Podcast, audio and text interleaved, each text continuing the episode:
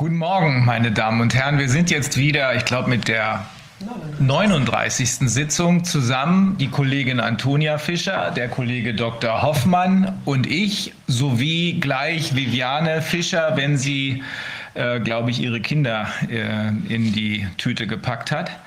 Äh, der Titel der heutigen Sitzung soll sein, die globalen Zusammenhänge und die Presse, Russland, Schweden und so weiter. Vielleicht geht es auch noch ein Stück weiter, die Zusammenhänge und die Presse, Russland, Schweden, Finnland, Italien, Griechenland und Peru. Wir haben hier interessante Menschen, die uns von dem berichten, was außerhalb unserer eigenen Panikblase oder Propagandablase zu hören ist, vielleicht ja auch was real ist. Ähm, wir fangen an mit ähm, Herrn Marius Krämer. Herr Krämer, können Sie uns hören? Ja, ich höre Sie sehr gut. Perfekt. Sehen Sie mich hoffentlich auch? Äh, jetzt kann ich Sie auch sehen, genau. Die ähm, Situation in Peru, dazu können Sie was sagen, insbesondere zum angeblichen Sterbegeschehen in Peru. Ähm, Sie sind Ingenieur und Big Data Analyst, richtig? Ja, genau. Ähm, ich arbeite als Big Data Analyst, in, mache da hauptsächlich so Ursachenforschung, Bereich Einzelfallanalyse, aber auch eben bei großen Datenmengen. Ähm, so die Datenstruktur, mit der ich täglich zu tun habe, ist eigentlich sehr ähnlich mit dem, was man so als ähm, von Peru runterladen kann, also sprich Todesursachen ähm, und ähm, Todesfälle ähm, sehr ähnlich aufgebaut. Deswegen habe ich mich da eigentlich recht schnell heimisch gefühlt. Peru deshalb, äh, weil meine Ehefrau Peruanerin ist. Die ist ähm, in Peru aufgewachsen, die ersten 21 Jahre ihres Lebens ähm, in Lima und jetzt auch nicht irgendwie in einer gated Community oder sonst wo, sondern ähm, richtiger peruanischer Mittelschicht. Also ihre Eltern sind aus den Bergen eingewandert, haben mit Wellblechhütte angefangen und sich dann langsam hochgearbeitet. Ähm, von daher kenne ich auch das, ja, das wahre Peru, also nicht nur das Machu Picchu und Titicacasee Peru, sondern ich kenne auch die Probleme und die Lebensbedingungen, die da aktuell und generell vorherrschen. Und ähm, genau, was ich gemacht habe, ich habe einen Artikel verfasst, der wird beim Club der kleinen Worte, beim Markus Langemann veröffentlicht. Und da habe ich mich hauptsächlich damit beschäftigt, ähm, was die Ursache für die, die, Todesfälle sind. Also Peru hat die höchsten Todesfälle auf der ganzen Welt. Also ähm, Todesfälle pro 100.000 Einwohner ist Peru leider Spitzenreiter äh, letztes Jahr gewesen. Und die Ursache hat sich dann herausgestellt, ist ähm, mal wieder Fehlbehandlungen mit Hydroxychloroquin und äh, Cortison und so weiter. Ähm, könnte man jetzt sagen, ist nichts Neues, wissen wir alle schon. Dennoch bin ich davon überzeugt, dass sich der Blick nach Peru ähm, gut lohnen wird, weil es gibt eigentlich zwei Besonderheiten. Ähm, einmal letztlich der Lockdown, der war extrem früh und dadurch kann man eigentlich ausschließen, ähm, wie, gleich, wie ich gleich zeigen werde, dass der Lockdown da irgendwas damit zu tun hat, dass die Todesfälle runtergehen. Und der zweite Punkt sind die Daten, die verfügbar sind. Also ich habe, ähm, oder jeder Art, die ist, ist öffentlich verfügbar.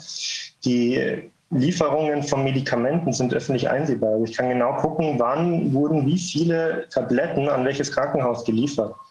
Und dadurch konnte ich Grafiken erstellen, die wirklich ganz eindeutig den Zusammenhang zwischen Hydroxychloroquin und den Todesfällen ähm, herstellen können. Genau. Sind Sie, jetzt, sind Sie jetzt in Peru oder sind Sie in Deutschland? Na, ich bin äh, bei mir daheim in München. Okay. In Peru wollte ich eigentlich um diese Zeit sein, aber da ist leider wieder kompletter Lockdown seit einer Woche. Die haben alles dicht gemacht wegen der angeblichen Mutationen, dürfen auch keine Europäer mehr ins Land reinreisen, leider. Also herrscht da offenbar genau die gleiche Paniknummer äh, wie hier in Deutschland. Ich würde sagen, noch viel, viel schlimmer. Oh. Also die äh, Propaganda dort ist äh, wirklich extrem. Wenn man, ich kenne halt die, die Fernsehsendungen im Normalbetrieb, weil ich das letzte Mal vor einem Jahr in Peru war. Ähm, und die Nachrichten, das ist ja so eine Mischung aus äh, Propaganda und Actionfilm. Also die zeigen da äh, Video, Überwachungskameravideos ähm, von Verbrechern, wie sie die Leute ausrauben und das dann in zehnfacher Wiederholung mit äh, Zeitlupen, Einblendungen und so weiter. Ja, also nochmal ein bisschen eine andere Hausnummer äh, wie bei uns die Propaganda und die Panikmache ist enorm. Also man muss auch immer unterscheiden, wie wirkt es auf, auf mich, auf uns, auf einen ja, gebildeten Europäer. Aber wichtiger ist auch zu überlegen, wie wirkt es auf die Peruaner selber, weil das sind alles oder die meisten ähm, haben wenig Bildung, äh, wenig Wissen und auf solche Leute wirkt es dann auch nochmal ein bisschen anders, diese Propaganda. Und ich sehe es halt an meiner Schwiegerfamilie also meinem Schwiegerpapa habe ich das mehrfach erklärt mit den ganzen Fehlbehandlungen und dass die ursächlich sind. Aber ich muss ihn eigentlich fast jede Woche nochmal erneut beruhigen, weil er dann wieder mal Nachrichten schaut und dann ist er wieder voll in Panik und traut sich nicht mehr raus. Und das ist auch eine Gefahr. Die Leute trauen sich wirklich nicht mehr raus, weil die so viel Angst haben. Also die haben auch Bewegungsmangel, kriegen keine frische Luft, äh, laufen teilweise mit doppelten Masken ähm, durch die Gegend. Ähm, also mediale Beschallung ist da nochmal ein gutes Stück äh, größer. Ist das, ähm, ist das denn einheitlich im Land oder konzentriert sich das auf die Großstädte? Ist das auf dem Land vielleicht anders? Ja, also im ländlichen Bereich ähm, ist die Stimmung deutlich entspannter anscheinend. Also wir haben jetzt vergangene Woche mit einer Krankenschwester gesprochen, ähm, die jetzt gerade live äh, in der Corona-Intensivstation arbeitet. Die war auch in mehreren Regionen in Peru unterwegs im Verlauf der Pandemie.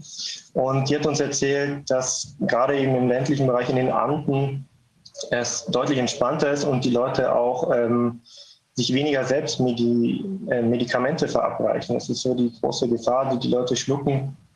Ähm, Corticoide einfach so auf Verdacht, also wirklich starke Medikamente und kommen deshalb letztlich häufig ins Krankenhaus. Ähm, aber wie, wie, Sie schon sagen, in den Bergen ist es ein bisschen entspannter und größtenteils ist es eben in Lima natürlich, ähm, aber auch in den anderen großen Städten. Also ich habe mir auch fünf Gebiete habe ich genauer angeschaut in meinem Artikel, sind auch alles eigentlich gekennzeichnet von großen Städten, wo auch die meisten Todesfälle passiert sind. Mhm. Genau. Also ich hatte eine Präsentation vorbereitet und würde dann einfach jetzt zuerst mal 2020 nochmal Revue passieren lassen. Da kenne ich mich am besten aus, da habe ich eben am meisten reingelesen. Ähm, 2021 habe ich auch noch ein paar Folien gemacht. Ähm, das ist aber noch nicht ganz so tiefgehend. Also da hat mir die Zeit dann auch gefehlt. Ähm, dann teile ich mal mein Bildschirm. Ja.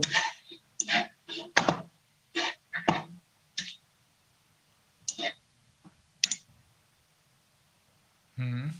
Achso, das ist falsch rum.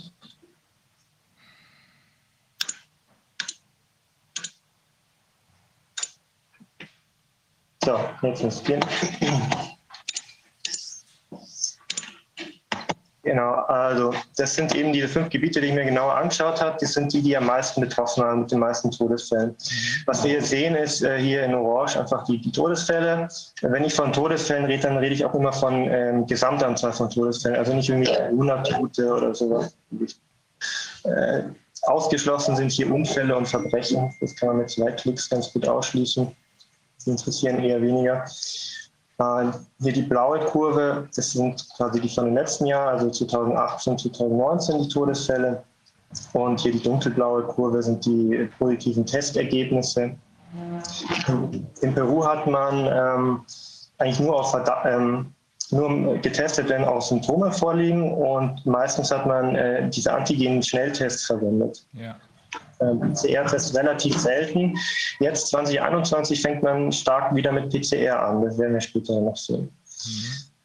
Was man hier bei den Gebieten sieht, ist, äh, wir haben eine extrem konstante Todesanzahl pro Woche im Normalbetrieb. Also wir haben keine ähm, saisonalen Schwankungen wegen der Grippe oder sonstiges. Es liegt einfach auch am Klima. Ähm, die vier Gebiete hier, ist mal ausgeschlossen von Iquitos, haben eigentlich alle ein recht ähnliches Klima. Das Klima spielt in Peru schon eine Rolle, da muss man wirklich aufpassen, dass man da unterscheidet, denn in Peru gibt es so ziemlich alles, was klimatisch äh, die Welt zu bieten hat. Also bis auf ein paar antarktische Klimazonen gibt es in Peru alles von der Wüste bis zum Gletscher über Sümpfe und Amazonasgebiet. Hier Iquitos zum Beispiel ist mitten im Amazonas gelegen. Alle anderen sind äh, eher küstennah mit gemäßigtem und recht ähnlichem Klima. Äh, hier in La Libertad äh, gibt es eine Stadt, die heißt Stadt des ewigen Frühlings. Da hat man eigentlich das ganze Jahr über 20, 21 Grad konstant. Und was ist da, was, was können wir da genau sehen? Ähm, wir sehen jetzt erstmal die Übersterblichkeit, wie sie sich ähm, in, in, den verschiedenen Gebieten dann entwickelt. Also es geht dann hier ähm, ab KW 20 zum Beispiel in La Libertad geht es dann relativ steil nach oben, kurzes Plateau und dann geht es auch wieder runter. Dann geht es auch wieder aufs Normalniveau runter. Das ist auch so ein entscheidender Punkt. Ähm, was noch wichtig ist, sind diese Spitzenverläufe. Also das ist eher, wenn man so als Laie auch draufschaut, man weiß halt schon einiges, ist so für eine Pandemie, für ein Virus irgendwie untypisch, dass ich da so zack aufgehe in drei Wochen und dann sofort wieder runter. Genauso hier in Piura diese Spitzenverläufe. Auch in Arequipa geht es sehr steil bergab auf einmal. Mhm. Ähm, ist ein bisschen langsamer. Gut, da hat man auch 10 Millionen Einwohner, hat noch eine, eine etwas größere Masse zu bewegen, also abstrakt gesprochen. Ähm, und wenn man so einen Abfall, ein Absenken der Todesfälle sieht, da denken die meisten gleich irgendwie an Lockdown. Ja? Mhm. So die, die erste Idee, warum das äh, runtergehen kann. Und dann, deswegen können wir uns mal anschauen, ähm, wann wurde denn der Lockdown in Peru gemacht? Und der war relativ früh. Oh. Also sind schon in KW 11 gab es den Lockdown. Und Lockdown heißt in Peru wirklich alles komplett dicht. Und zwar innerhalb von 24 Stunden. Also der Präsident kündigt an, äh, morgen, ab morgen gibt es Quarantäne. Und das Militär rückt aus. Äh, die Straßen sind komplett leer. Reiseverbot, Zugverbot, Ausgangssperre. Ähm, private Fahrzeuge waren komplett verboten. Man durfte sein Auto nicht mehr bewegen. Sperrstunde sowieso, Maskenpflicht und wie gesagt das Militär auf den Straßen, die das dann auch durchgesetzt hatten. Also das einzige Grund, warum man raus durfte, war, Essen kaufen gehen und in die Apotheke. Man durfte nicht zur Arbeit, es sei denn, es war einer der ganz wenigen systemrelevanten Berufe. Also man durfte auch nicht in die Fabrik gehen, um zu arbeiten, auch nicht Homeoffice oder sonst was. Das war eigentlich alles dicht. Ähm, und der Fokus soll jetzt eben auch jetzt bei dieser ähm, Analyse hier auf diese Wendepunkte liegen. Also mhm. was ist passiert, damit es so runtergegangen ist? Ja, und Lockdown kommt ja eigentlich nicht in Frage. Also wir haben hier einen riesen Abstand zwischen dem Wendepunkt und dem Lockdown. Ähm, wenn man sich überlegt, wir haben so laut RKI vergehen 11 bis 18 Tage zwischen der Zeitpunkt der ersten Symptome und dem Todesfall. Dann nimmt man noch die zwei Wochen Inkubationszeit hinzu und dann haben wir ungefähr so vier bis fünf Wochen ähm, Verzögerung, wo man eigentlich dann in den Todesfällen auch ähm, ein geringeres Infektionsgeschehen sehen müsste. Und da sind wir halt ganz weit davon entfernt. Wir haben hier in Arequipa über 20 Wochen zwischen diesem Wendepunkt und dem Lockdown. Also da kann man keine Verbindung ähm, miteinander herstellen. Am ersten noch in Iquitos, aber auch hier sind es zwei, drei, vier, fünf, sechs Wochen und da ist auch immer nichts passiert. Und der Wendepunkt nach unten ist auch acht Wochen später. Aber mit dem Lockdown können wir es nicht groß ähm, erklären. Vor allem muss man sich auch überlegen, ähm, ist denn so ein Lockdown überhaupt umsetzbar in Peru? Ähm, und da muss man, äh, gehen wir jetzt weiter, relativ klar sagen, ähm, eigentlich nicht. Es liegt hier einfach an den hygienischen Randbedingungen. Die ändern sich auch nicht über den Verlauf der Pandemie, die sind konstant. Also sprich, ähm, in diesen kleinen Häusern und Hütten kann man die Kranken eigentlich kaum isolieren. Ähm, bei den meisten oder bei sehr vielen Peruanern gibt es zu Hause kein fließendes Wasser, warmes Wasser sowieso nicht und oft sind es irgendwelche ähm, Tonnen, äh, die ausschauen wie irgendwelche alten Ölkanister, wo sie ihr Wasser lagern und einmal pro Woche kommt dann der Tanklaster und füllt es auf. Also Hände waschen und Mund-Nase-Bedeckung täglich waschen und so weiter ist einfach in solchen Ländern nicht möglich. Da müssen sie auf ähm, auf irgendwelche Märkte gehen, um da ihr Essen zu kaufen, natürlich ohne Verpackung, ohne irgendwas, ohne ähm, Desinfektionsspender am Anfang ähm, von dem Laden. Äh, die meisten, die Hälfte der Peruaner hat keinen Kühlschrank. Das heißt, sie müssen jeden Tag oder jeden zweiten Tag zum Einkaufen gehen, weil ihnen sonst das Zeug kaputt geht. Dazu kommt dann auch noch, ähm, ja, die hier habe ich hingeschrieben, die wachsende finanzielle Not steigert die Kontakte. Das heißt, umso länger der Lockdown dauert, umso ja, verzweifelter werden die Leute. Die müssen irgendwas tun, die müssen rausgehen, um zu arbeiten. Die meisten Peruaner ähm, haben keinen Arbeitsvertrag oder irgendetwas. Die gehen in der Früh raus, suchen sich irgendwie einen Tagelohnjob und schauen, dass sie irgendwie über die Runden kommen. Die haben auch nicht groß auf die Seite gespart. Also die werden dann auch durch die, die Geldknappheit einfach rausgetrieben. Ähm, sogar meine, meine Schwägerin hat, äh, war anscheinend zu stolz, ähm, um Hilfe zu bitten und hat ähm, dann auch sich irgendwas gesucht, äh, relativ Anfang im Lockdown hat dann äh, mit Gemüse gehandelt ein paar Tage lang, um dann, dann pro Tag irgendwie 2,30 Euro zu verdienen, was auch in Peru nicht viel Geld ist. Also sonst dann kann man keine Familie ernähren. Ähm, was wir auch noch haben, ist ähm, der Mangel an medizinischem Sauerstoff in Peru. Also diese, dieser enorme Anstieg auch hier am Anfang überall, der wird äh, auch nochmal verstärkt äh, dadurch, dass äh, die Leute in den Krankenhäusern keinen Sauerstoff bekommen können, weil das ja, Mangel war. Das ist schnell aufgebraucht. Man muss da schnell auf Pump. Jegliches Sauerstoff, was produziert wird, wird sofort verwendet. Ähm, das geht übrigens zurück auf äh, die Lobbyarbeit von der Linde-Gruppe. Äh, die hat vor zehn Jahren ungefähr mal mit enormer Lobbyarbeit durchgesetzt, dass äh, in Peru medizinischer Sauerstoff 99-prozentige Reinheit haben muss. In allen Nachbarländern reicht 93 Prozent oder 94. 99 braucht kein Mensch bei, bei solchen Geschichten. Ähm, und dadurch sind sehr, sehr viele Produzenten auch aus dem Markt dann verdrängt worden und verschwunden. Das hat natürlich jetzt in so einer Situation das Ganze nochmal deutlich verschärft. Diese Grenze hat man im Laufe der Pandemie irgendwann runtergesetzt auf eben diese 93 Prozent, aber auch äh, sehr, sehr spät. Also es war ungefähr hier in KW 22 wurde dann ähm, Sauerstoff mit 93-prozentiger Reinheit endlich mal ähm, zugelassen. Und bis es dann produziert wurde und die Anlagen in Betrieb genommen wurden, hat es natürlich nochmal was äh, Zeit verstrichen. Zum Sauerstoff komme ich später nochmal. Kann ich das noch ja. mal dazu fragen? Also die, Lind, die Linde-Gruppe hat mit ihrer Lobbyarbeit dafür gesorgt, dass die lokalen Hersteller, die lokalen Produzenten, die mit 93 Prozent Reinheit gearbeitet haben, aus dem Markt geflogen sind, weil sie die auf 99 oder was hatten Sie eben gesagt, 97 Prozent hochgeschraubt haben, die Reinheit. Und jetzt in der Krise waren die lokalen Produzenten weg oder weitgehend KO und Linde selber hat nicht geliefert. Ja, Linde hat schon geliefert, aber haben auch äh, Geld verlangt, so ist es nicht und äh, waren halt auch überfordert. Also nur mhm. Linde kann das auch nicht leisten. Tja, da haben sie sich sozusagen am Ende selbst erschossen mit dieser Maßnahme, ne? Ja. Mhm. Schon, genau. So viel Dummheit, immer wieder dasselbe. Ja, ja. Ähm, was ich noch? Genau, es gibt äh, Hilfen natürlich vom Staat für die armen Leute. Ähm, Teile von meiner Schwiegerfamilie lebt aber auch ein bisschen außerhalb, wo nicht äh, die Reichsten leben. Äh, da sind Hilfen nie angekommen. Also diese ganzen ähm, hygienischen Artikel und äh, auch Lebensmittel, die sie versprochen haben, die sind meistens nicht angekommen. Das muss man auch dazu sagen.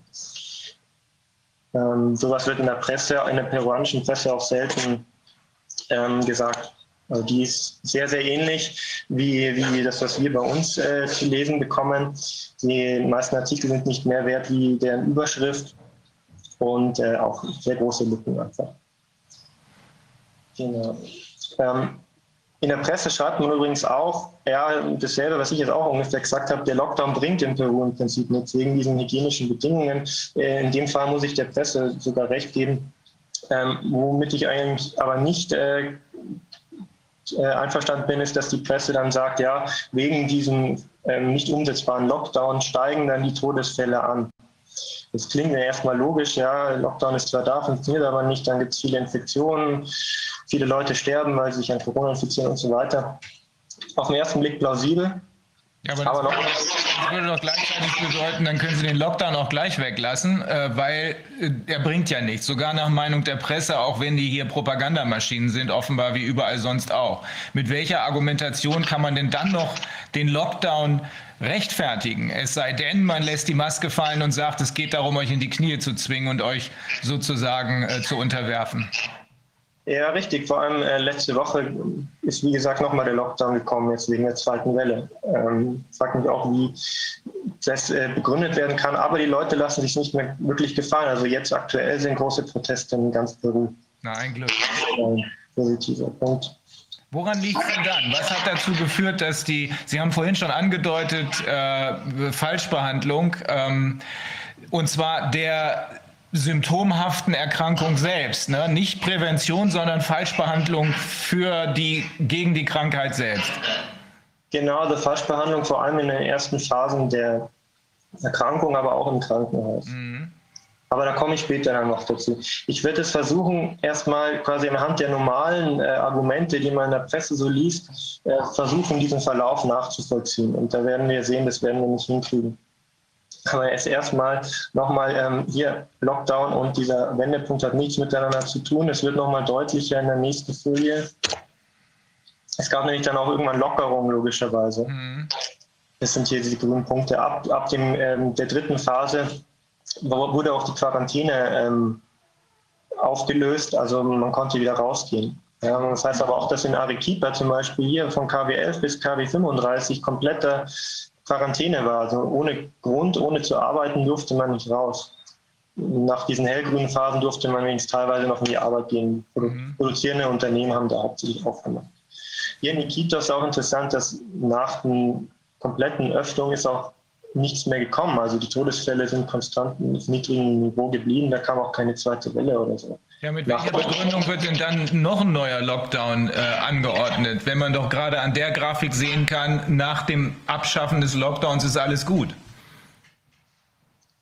Ähm, ja, das ist eine gute Frage. Ich kann es Ihnen leider nicht beantworten. Ähm, man macht, die Bevölkerung macht mit. Noch, noch ist das so, ja, noch machen sie mit. Was ist, was ist das eigentlich für, ein, für eine Regierungsform in Peru?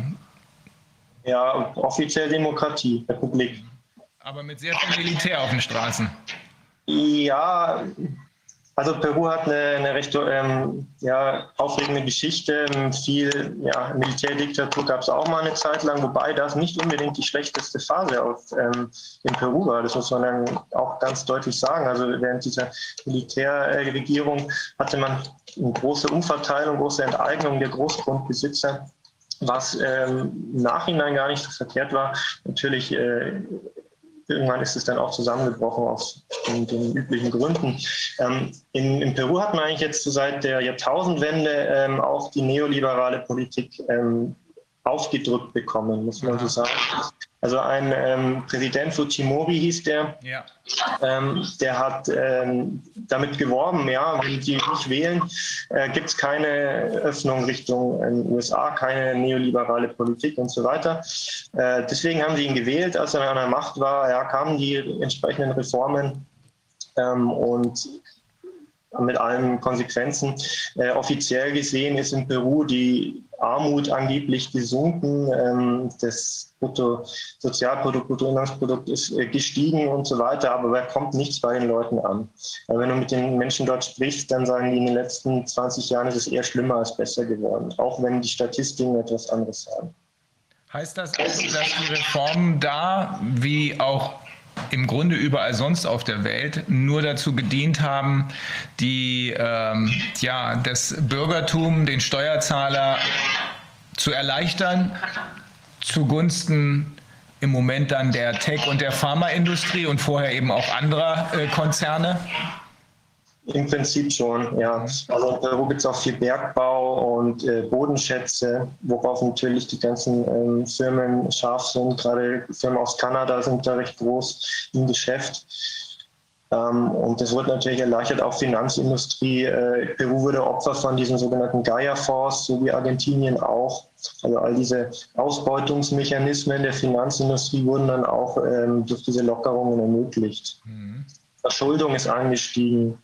Also das komplette neoliberale Programm, was man eigentlich überall auf der Welt beobachten kann, kam da wirklich sehr stark zu tragen in den letzten 20, 30 Jahren. Mhm.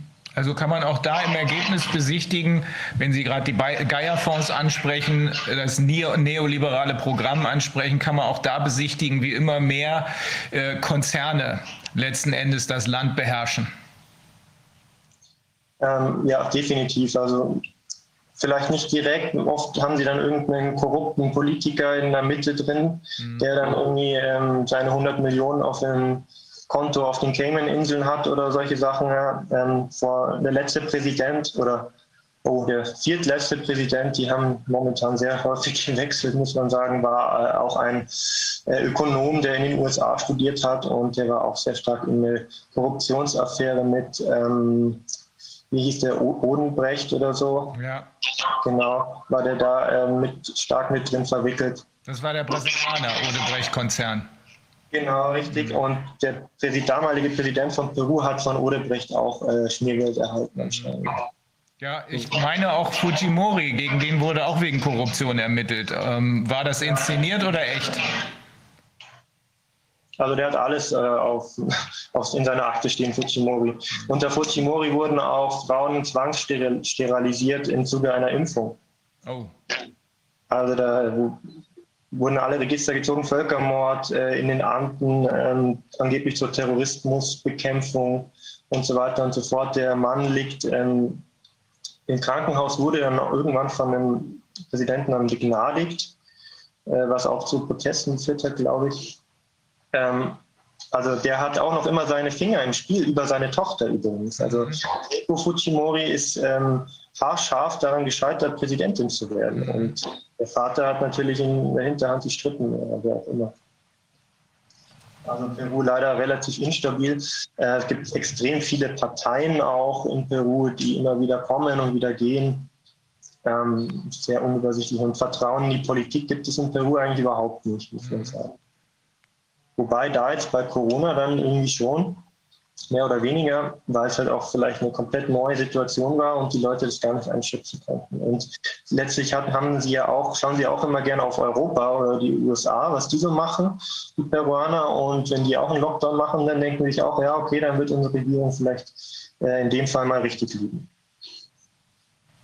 Hat denn das, hat denn diese Situation jetzt dazu geführt, dass äh, Sie haben ja gesagt, bisher haben die Leute alles mitgemacht, aber irgendwie ist jetzt offenbar eine magische Grenze überschritten. Der Bogen scheint überspannt zu werden. Das äh, scheint weltweit so zu sein, dass äh, die Reaktionen darauf sind nur unterschiedlich.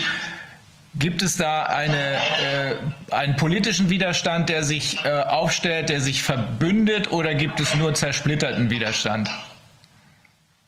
Ähm, so einen wirklich organisierten ist mir jetzt nicht bekannt. Ähm, es ist ähnlich wie bei uns in Deutschland. Es gibt hier und da ein paar ähm, private Organisationen, auch so eine Art äh, Ausschuss gibt es, ähm, nennt sich OMPAY, die ähnlich wie jetzt hier der Corona-Ausschuss mhm. entsprechende Sitzungen machen und Experten einladen und versuchen aufzuklären. Mhm. Das meiste läuft in Peru aber auch über Facebook, muss man sagen, und die werden dann auch entsprechend schnell zensiert. Hm, wir haben nachher noch einen Gast hier, das ist der italienische hohe Richter äh, Dr. Angelo Giorgiani, äh, der sehr eng mit den Südamerikanern verbündet ist. Der wird uns da sicherlich auch noch was zu den politischen Hintergründen sagen können. Können Sie konkret was dazu sagen, weil Sie haben ja eben schon ein paar Mal angesprochen, die äh, Falschbehandlung. Können Sie konkret was dazu sagen, was da passiert ist mit den Falschbehandlungen? Hat, kann man nachweisen, dass diese Spikes, erstaunlichen Spikes, lange nach der Verhängung des Lockdowns in den Todeszahlen, äh, dass die mit der Falschbehandlung zusammenhängen? Ja, ja, ganz klar. Das kommt ähm, in den nächsten Folien dann auch gleich. Okay. Ähm, genau, also hier nochmal, ähm, ja, was gibt es noch? Äh, Herdenimmunität kommt immer wieder mal der Presse, dass sie angeblich erreicht ist, vor allem hier in Iquitos. Mhm. Da gibt es eine Studie, ähm, mit Antikörpertests, nach der angeblich 70 Prozent schon infiziert waren. Äh, also Herdenimmunität eigentlich erreicht ist, ist ja so ab 65, 70 Prozent, sagt man, ist es erreicht.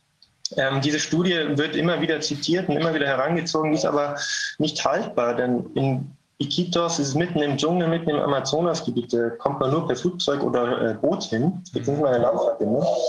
Ähm, da gibt es Dengue-Fieber, Dengue-Virus. Und mhm. diese Corona-Antigen-Tests haben Kreuzreaktionen mit dem Dengue-Virus. Also wenn man ein positives Testergebnis hat, ähm, heißt es nicht, dass man Corona hat, sondern es kann auch sein, dass man vor einem Jahr mal Dengue hatte ohne, mhm. und uns überlebt hatte. Also von daher ist diese Studie nicht haltbar und hat keine Aussagekraft. Also auch Herdenimmunität kann man hier ausschließen, vor allem nach drei, vier Wochen Herdenimmunität erreichen. Äh, finde ich ein bisschen fraglich. Mhm. So viel auch zur, zur, Berichterstattung. In Lima gibt es auch noch eine Studie, da ist im KW 51, das ist hier irgendwo, ist gerade gar nicht abgebildet, sind 40 Prozent angeblich infiziert gewesen. Also sprich, hier hat man noch deutlich weniger als 40 Prozent. Also Herdenimmunität kann man auch nicht in Verbindung mit diesem Knickpunkt nach unten mhm. ähm, in Verbindung bringen. Dann zwei Punkte noch um das wirklich auszuschließen, damit wir quasi wirklich sagen können, okay, hier diese Knickpunkte fallen mit dem Ende von Hydroxychloroquin zusammen, müssen wir noch mal kurz über Sauerstoff reden. Ähm, und zwar Sauerstoff war, ist wie gesagt eine Mangelware, ist sehr knapp und dann kann man sich ja überlegen, ja, vielleicht ist immer bei diesen Knickpunkten die Sauerstoffversorgung verbessert worden. Da muss man sagen, nein, ist sie nicht. Es gibt ähm, nicht allzu viele Daten über die Sauerstoffversorgung. Es gibt eine oder zwei äh, sehr gute Papers von der Regierung, wo sie die, den Sauerstoffvorrat abgefragt haben in den einzelnen Gebieten. Hier diese schwarzen Ringel quasi. In diesem hier gab es nachgewiesenermaßen Sauerstoffmangel. Das heißt, vorher gab es bestimmt auch Sauerstoffmangel. Also sprich, es gab um diesen Wendepunkt herum immer Sauerstoffmangel. Genauso dasselbe in La Libertad, genauso in Lima. In Arequipa gibt es ja da keine Daten zu dem fraglichen Zeitpunkt. Ähm, auch in Iquitos gab es hier Sauerstoffmangel, wo es eigentlich schon alles vorbei war und trotz Sauerstoffmangel und trotz mehr Kontakte ist auch keine zweite Welle oder irgendwas gekommen. Also auch Sauerstoff können wir nicht ähm, als Grund für diesen Wendepunkt nehmen. Das heißt nicht, dass Sauerstoff äh, nicht irgendwie einen Einfluss hat. Klar, wenn, wenn es irgendwie auch nur kurzfristig ein paar Tage besser war, hat es ein paar Leben gerettet. Aber es ist nicht der Hauptgrund für diese Wendepunkte. Genauso wenig äh, die Bettenbelegung. Auch hier ist nicht auf einmal per Zauberhand ähm, neues Personal, neue Betten herbeigekommen worden, herbeigezaubert worden. Ähm, mit einem Beispiel kann man das eigentlich dann jetzt abhaken. Genau, das habe ich dann im Artikel gemacht. Äh, bezeichnendes Beispiel ist Arequipa. Dort wurden zwar rund 700 neue Standardbetten bereitgestellt, aber laut dem damaligen Präsidenten ist die Präsenz von Ärzten nicht garantiert. Also was bringen Betten ohne die Ärzte? Mhm. So, und dann zusammenfassend nochmal ganz kurz, bevor wir zu den Medikamenten kommen, der spannendere Teil. Ähm, wir haben Lockerungen, also um die Wendepunkte herum. Man muss auch immer schön die, die Verzögerungen äh, berücksichtigen zwischen Kontrakt und Tod und so weiter. Also um die Punkte herum haben wir Lockerungen, gleichbleibende Rahmenbedingungen ähm, und das erhöht die, die Zahl der Kontakte letztlich. Also um diese Wendepunkte herum haben wir mehr Kontakte wie vorher und das muss man ja theoretisch, wenn man jetzt mal bei der normalen Argumentation bleibt, überkompensieren mit anderen Maßnahmen, um solche Wendepunkte nach unten hin zu erreichen. Mhm. Ähm, Bettenmangel, habe ich gerade gesagt, verbessert sich eigentlich nicht oder nur kaum. Und Sauerstoffversorgung dasselbe Thema. Also aktuell haben wir keinen Grund oder keine, keine Ursache gefunden für diesen Abfall. Ja? Und deswegen müssen wir jetzt im nächsten Schritt eben in der Medikation äh, die Ursache finden. Ähm, das ist eigentlich hier größtenteils bekannt ist auf der Folie, denke ich. Ich weiß nicht, soll ich noch mal kurz ein paar Wörter über, über die Gefahren von den Medikamenten sagen? Ja, bitte. Also wir haben das jetzt schon ein paar Mal gehört. Wir wissen auch aus, äh, um den Zusammenhang noch mal herzustellen, wir wissen auch äh, aus den Schilderungen diverser Mediziner und äh, Virologen, Epidemiologen, dass ähm, offenbar als ähm, ja, alternative äh, Heilbehandlung, das hat man mir gesagt, ist kein wirklich gutes Wort, aber begleitet begleitende Heilbehandlung ähm, Hydroxychloroquin vor, äh, vor dem Onset der Krankheit, also als Präventivmaßnahme funktionieren könnte, aber eben nicht ähm, während der Krankheit, jedenfalls nicht in dieser Überdosierung und schon gar nicht, wenn es um Favismus geht. Äh, Ivermectin haben wir noch nicht angesprochen, soll in den USA sehr gut funktionieren, aber erzählen Sie ruhig dazu, weil äh, ich glaube, man muss nur vor allem klar machen, dass Hydroxychloroquin als Prävention durchaus funktionieren kann, in Kombination mit anderen Dingen wie Vitamin Vitamin D, Zink und so weiter, aber in der Überdosierung jedenfalls eher schädlich ist im Rahmen der eigentlichen Krankheitsbehandlung. Ist das so zutreffend aus Ihrer Sicht? Ähm, Im Prinzip schon, also die Infos habe ich auch. Ähm, es kommt natürlich immer auf die Dosierung an, ganz mhm. klar.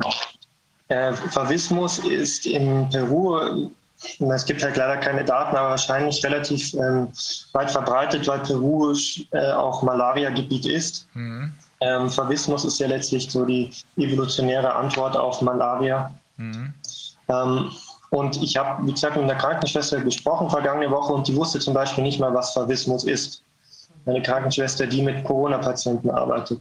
Also die Leute werden da nicht aufgeklärt. Es gibt zahlreiche Behandlungsempfehlungen, ähm, von der Regierung, eben mit Hydroxychloroquin, komme ich gleich noch drauf. Äh, und auch in diesen wird als Nebenwirkungen bei dem Medikament, ja, Herzerkrankungen, Augenerkrankungen und so weiter schon erwähnt.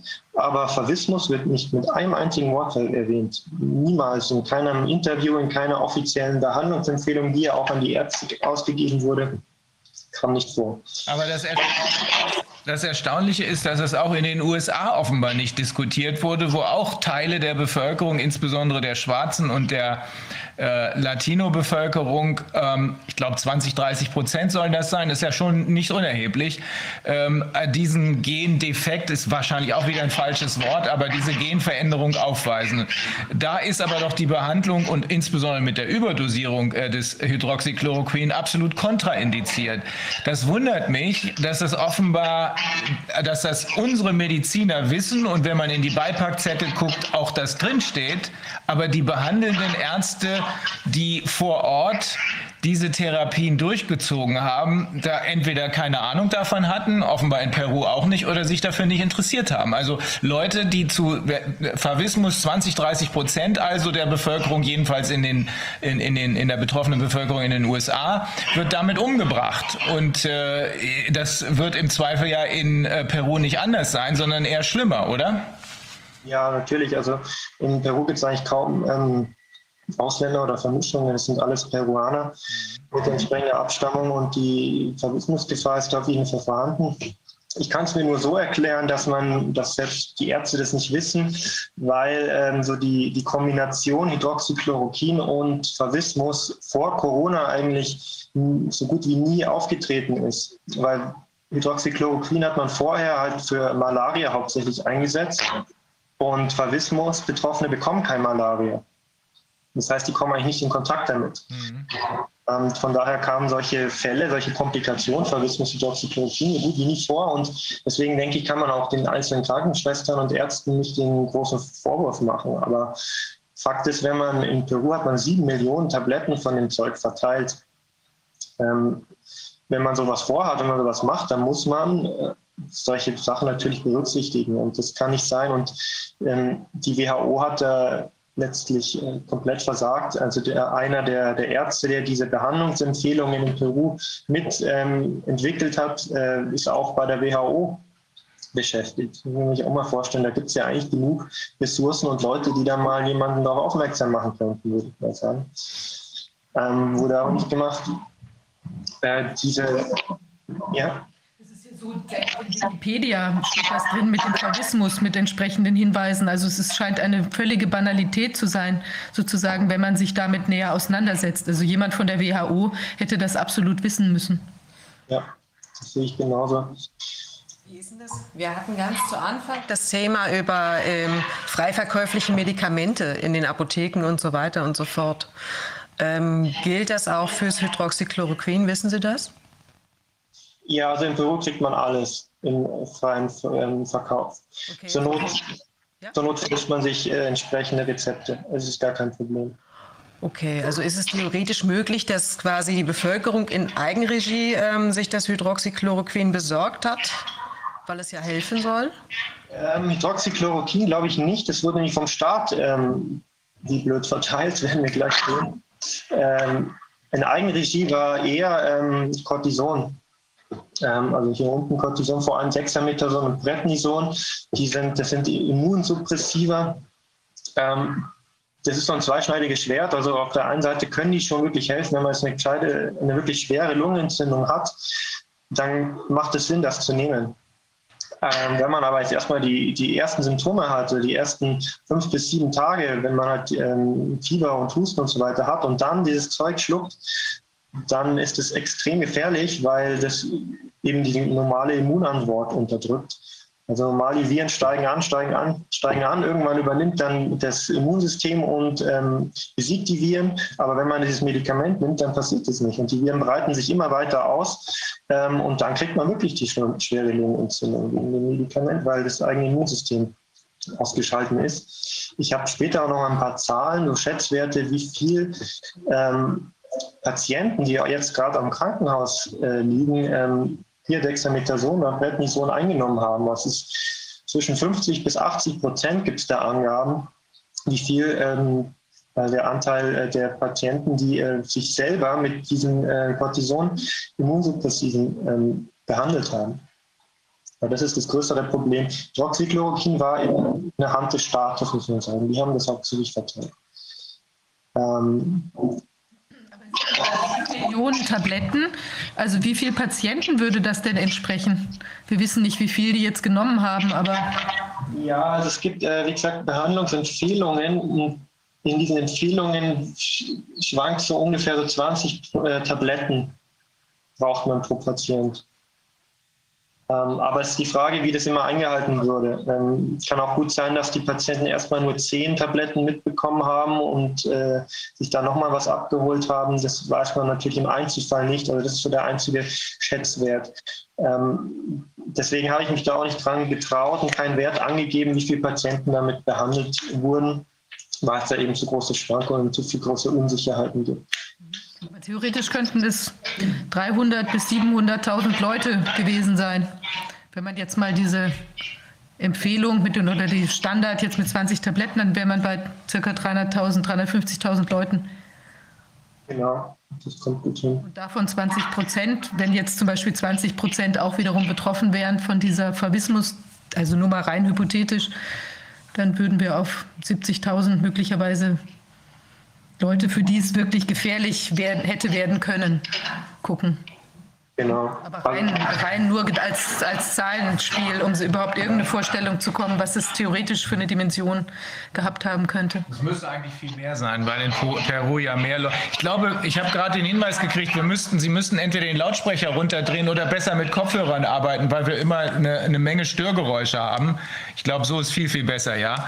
Ähm, aber wir müssten ja in Peru viel schlimmere Zahlen haben, weil Favismus aufgrund der Prävalenz von äh, Malaria da mit Sicherheit ausgeprägter ist als in den äh, USA, wo zwar genetisch äh, noch die Nähe zu Malariagebieten besteht, aber nicht akut, so wie äh, bei Ihnen in Peru. Also da dürfte die äh, Folge oder die katastrophale Folge dieser Hydroxychloroquin-Behandlung bei Favismus wegen des so vermute ich zumindest, wegen der äh, wesentlich höheren Zahl von äh, Favismus eigentlich viel schlimmer sein, oder? Ja, genau. Ähm, deswegen ist Peru wahrscheinlich auch das Land, das am meisten Todesfälle hat. Also wir reden von über 70.000 Toten Übersterblichkeit. Das ist ein Wort. Jahr 2020. Ähm, das Land hat 30 Millionen Einwohner. 70.000 übersterblich. Und das ist, also das finde ich jetzt mal ein Wort, weil ähm, da kann man mitarbeiten. Wenn das, das macht auch Sinn. Nach allem, was wir hier im Ausschuss bisher von den verschiedenen ähm, Wissenschaftlern und Medizinern gehört haben, insbesondere auch von Wolfgang Wodak gehört haben, hat er ja auch auf seiner Website, glaube ich, ziemlich ausführlich geschildert, ist Favismus eine Kontraindikation für die Behandlung mit Hydroxychloroquin. Noch dazu in dieser Überdosierung. Wenn das so ist, dass anders als in den USA, wo die betroffene Bevölkerung zu 20, 30 Prozent ähm, äh, diesen, diese, dieses Favismus-Problem in Anführungsstrichen hat, wenn das so ist, dass das bei Ihnen in Peru höher ist, dann müsste das auch zu erhöhten Todeszahlen geführt haben. Aber selbst wenn das überall auf der Welt gleich ist, wenn also 20, 30 Prozent der Bevölkerung ähm, dieses, äh, diese Favismus-Genveränderung haben, würde das ja immer noch angesichts der Tatsache, dass bei Ihnen ja sehr viel Hydroxychloroquin von Regierungsseite verschrieben worden ist, äh, eine ausreichend klare Erklärung dafür sein, dass hier 70.000 Menschen Übersterblichkeit, hatten Sie ja gesagt, äh, vorliegt. Denn die hat man damit ja alle mit ziemlicher Sicherheit umgebracht.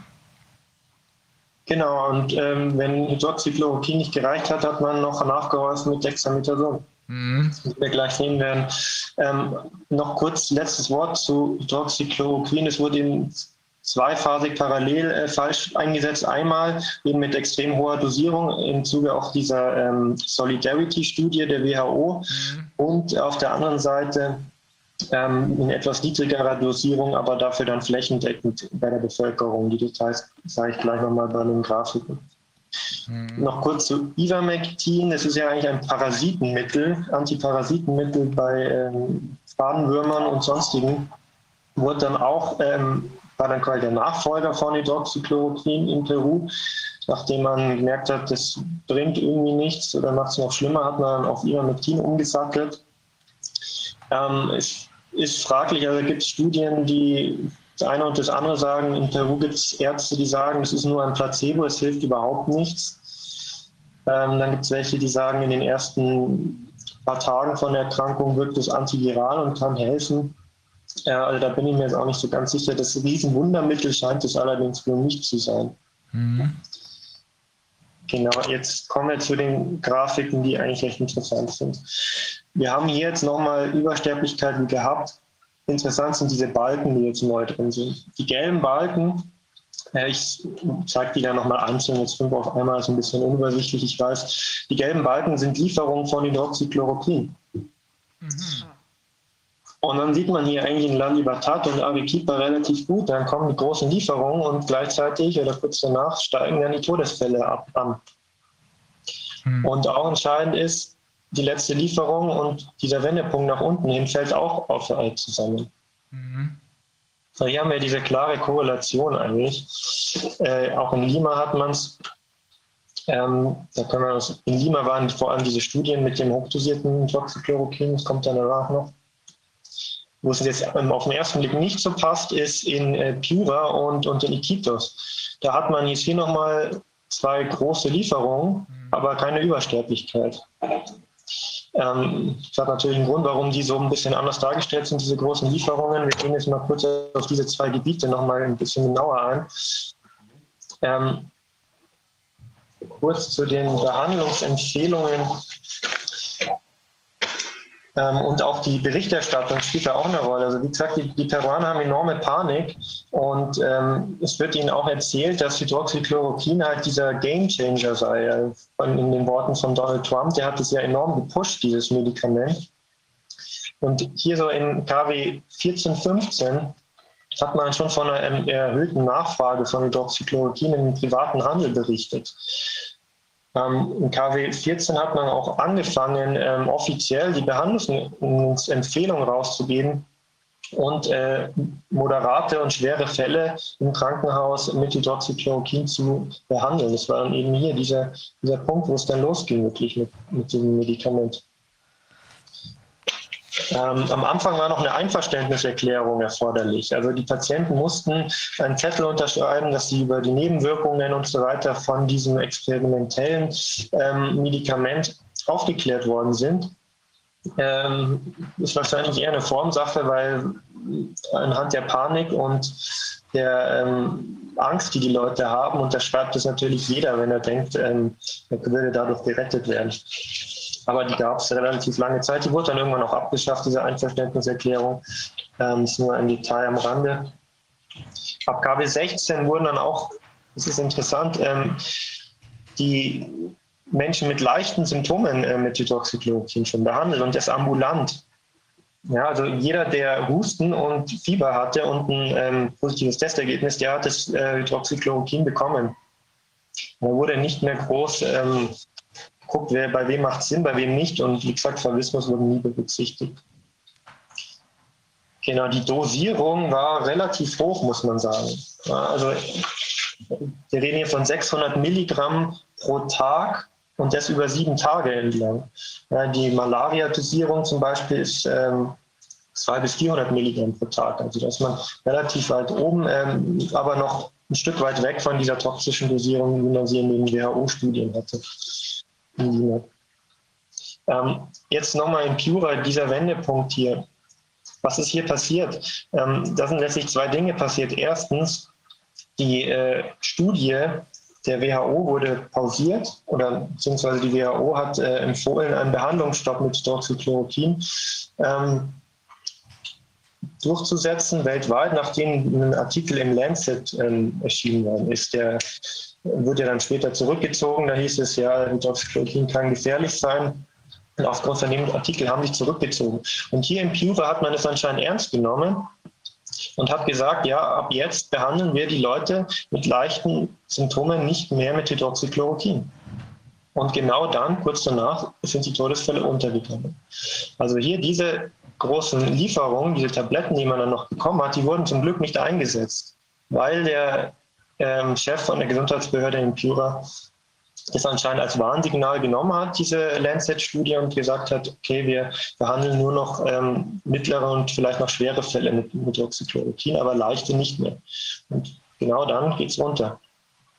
Ähnliches ähm, Punkt in Iquitos. Auch hier gab es einen Arzt, der ähm, ganz entscheidend aufgeklärt hat. Hier in KW22 gibt der Fehler zu. Das ist das ganz Seltenes, dass jemand in der Corona-Pandemie mal Fehler eingesteht. Äh, er hat es getan und er hat gesagt, was Sie in Iquitos äh, hauptsächlich getan haben, ist ähm, eben mit diesen Cortisonpräparaten ähm, komplett falsch umgegangen sind. Die haben bei den ersten Anzeichen einer Lungen Lungenentzündung eben gleich äh, Dexamethason verabreicht mit den entsprechenden Folgen. Und er hat dann auch gesagt, der entsprechende Arzt äh, für leichte Fälle oder generell bei Corona nimmt man nichts, außer vielleicht Paracetamol.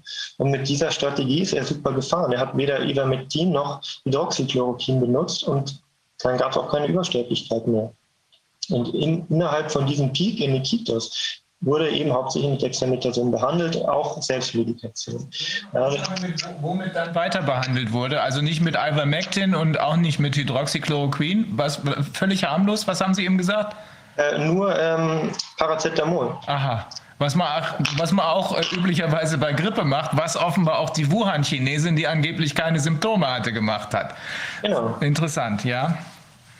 Ähm, und nur bei ganz schweren Fällen hat man vielleicht noch andere Behandlungsmethoden eingesetzt, aber bei den leichten Fällen nein. Und man hat auch aufgeklärt und gesagt, ähm, man darf auf keinen Fall ähm, Dexamethason genommen werden. Mhm. Wir haben das da wirklich äh, publik gemacht, haben das auch versucht, äh, landesweit zu verbreiten, hat leider nicht ganz funktioniert, wie man gesehen hat.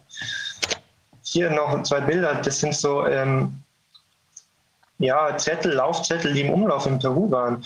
In, sobald, oder sobald die ersten Corona-Fälle aufgetreten sind, wurden diese äh, Zettel verteilt. Äh, Podemos ist eine politische Partei in Peru, mhm. die gibt einfach mal so Behandlungsempfehlungen für Corona raus.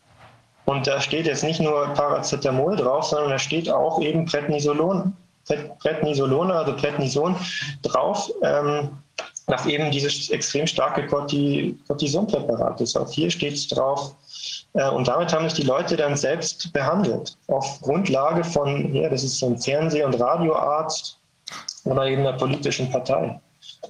Und gegen sowas wird noch immer nicht, auch heute nicht, gescheit vorgegangen. Also eigentlich müssten da Riesenkampagnen gefahren werden, um die Leute davor zu warnen, nimmt kein Dexamethason oder Prednison.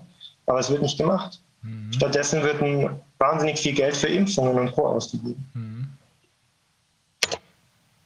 Ähm, hier sieht man nochmal diesen enormen Impact, den Hydroxychloroquin haben kann. Also hier links ähm, eine Studie aus Peru, die haben quasi Daten aus den Krankenhäusern äh, ausgewertet, äh, Patientenakten letztlich, ähm, und haben geguckt, wie verhält sich die, die Überlebensrate. Und dann hier hat man Hydroxychloroquin genommen und da geht die Überlebensrate einmal richtig runter. Also wenn man die, die äh, Todeswahrscheinlichkeit in den ersten zwei Tagen steigt mit Hydroxychloroquin um 84 Prozent. Hier unten auch, da hat man Hydroxychloroquin und äh, Acetromycin, also ein Antibiotikum, verwendet das gleiche Punkt, das gleiche, gleiche Thema. Und äh, der Name der Studie ist ganz gut Real-World Effectiveness. Das heißt, ähm, nicht irgendwie eine In-vitro-Studie oder sonstiges, sondern wirklich, was ist in der Welt passiert, was ist am Ende rausgekommen. Diese Studie betrifft nicht Peru, sondern die betrifft äh, weltweites Geschehen? Das ist jetzt aus Peru mit peruanischen Patientendaten. Okay.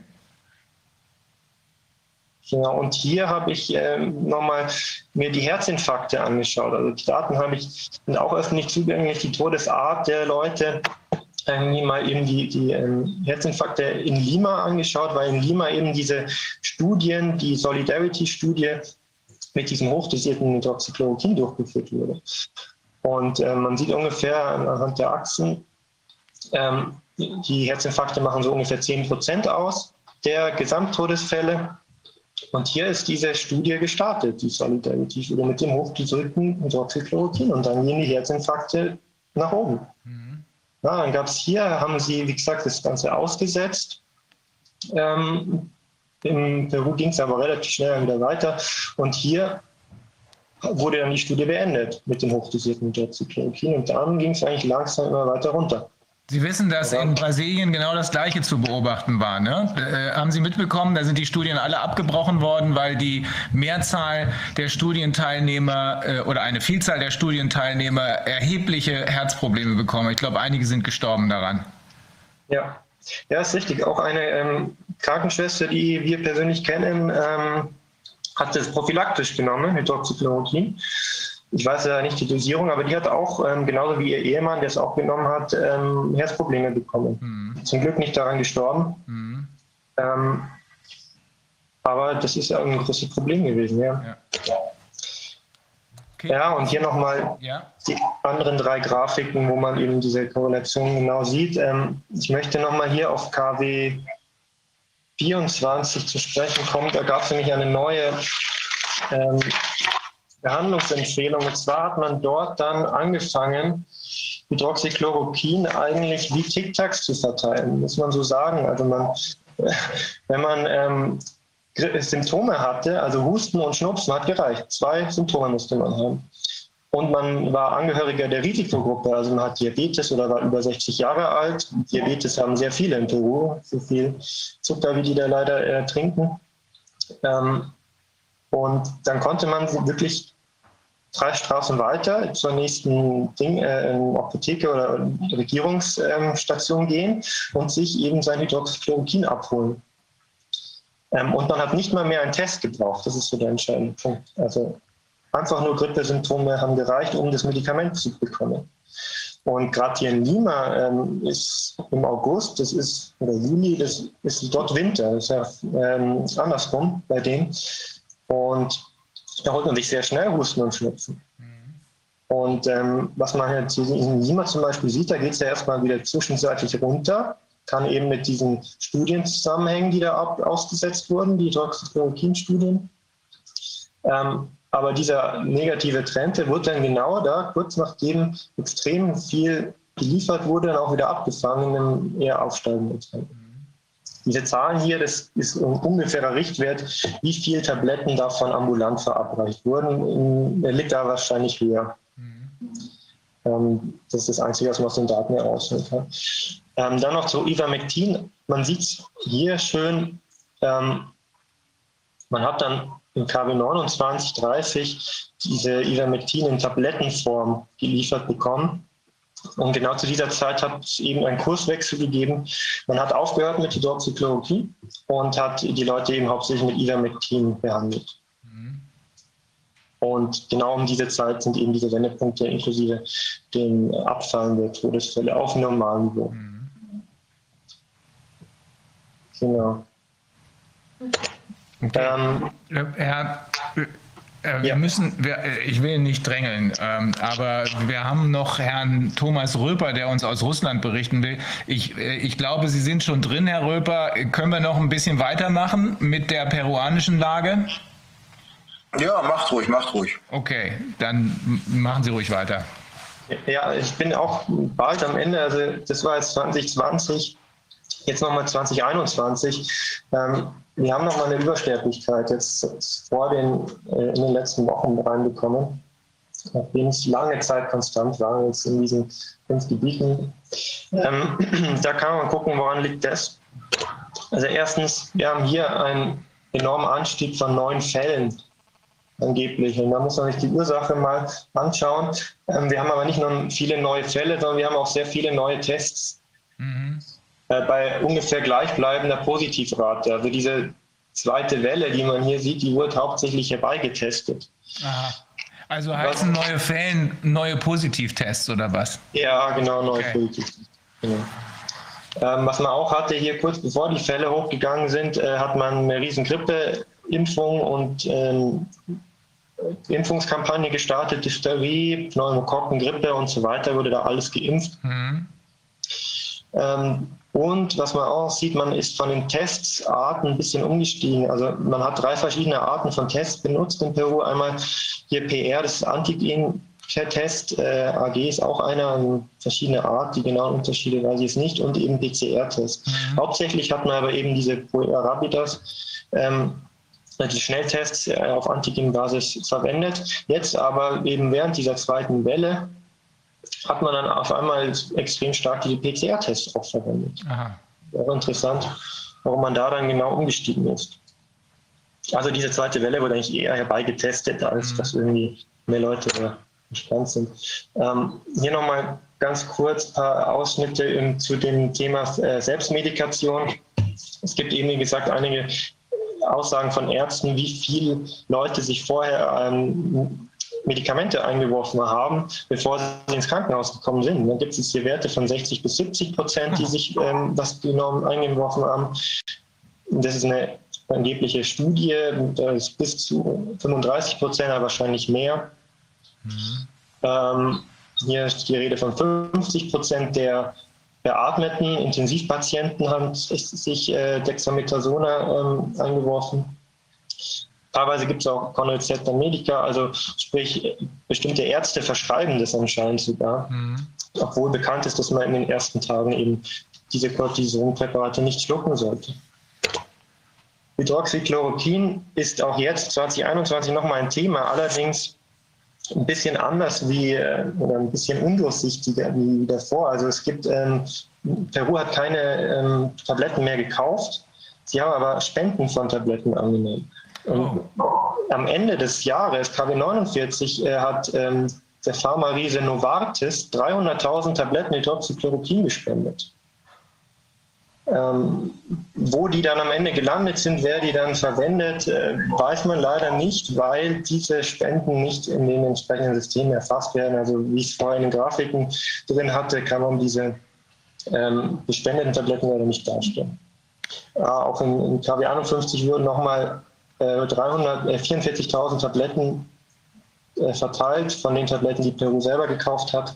Die wurden vor allem auch an diese Diris-Einrichtungen verteilt, äh, wo vor allem ambulant behandelt wird in Lima. Also Hydroxychloroquin wird immer noch verwendet, immer noch flächendeckend ähm, bei ersten Symptomen ambulant. Also es hat auch keine Warnungen von Regierungsseite gegeben, nachdem doch in einigen Bereichen des Landes offenbar einigen Ärzten aufgefallen ist, dass Hydroxychloroquin kontraproduktiv ist, die Leute also umbringt. Das ist nicht weiter vermittelt worden, diese Erkenntnis, sondern das haben die für sich behalten oder ist das Land gar nicht in der Lage, sowas zu kommunizieren oder haben die überhaupt kein funktionierendes Gesundheitssystem?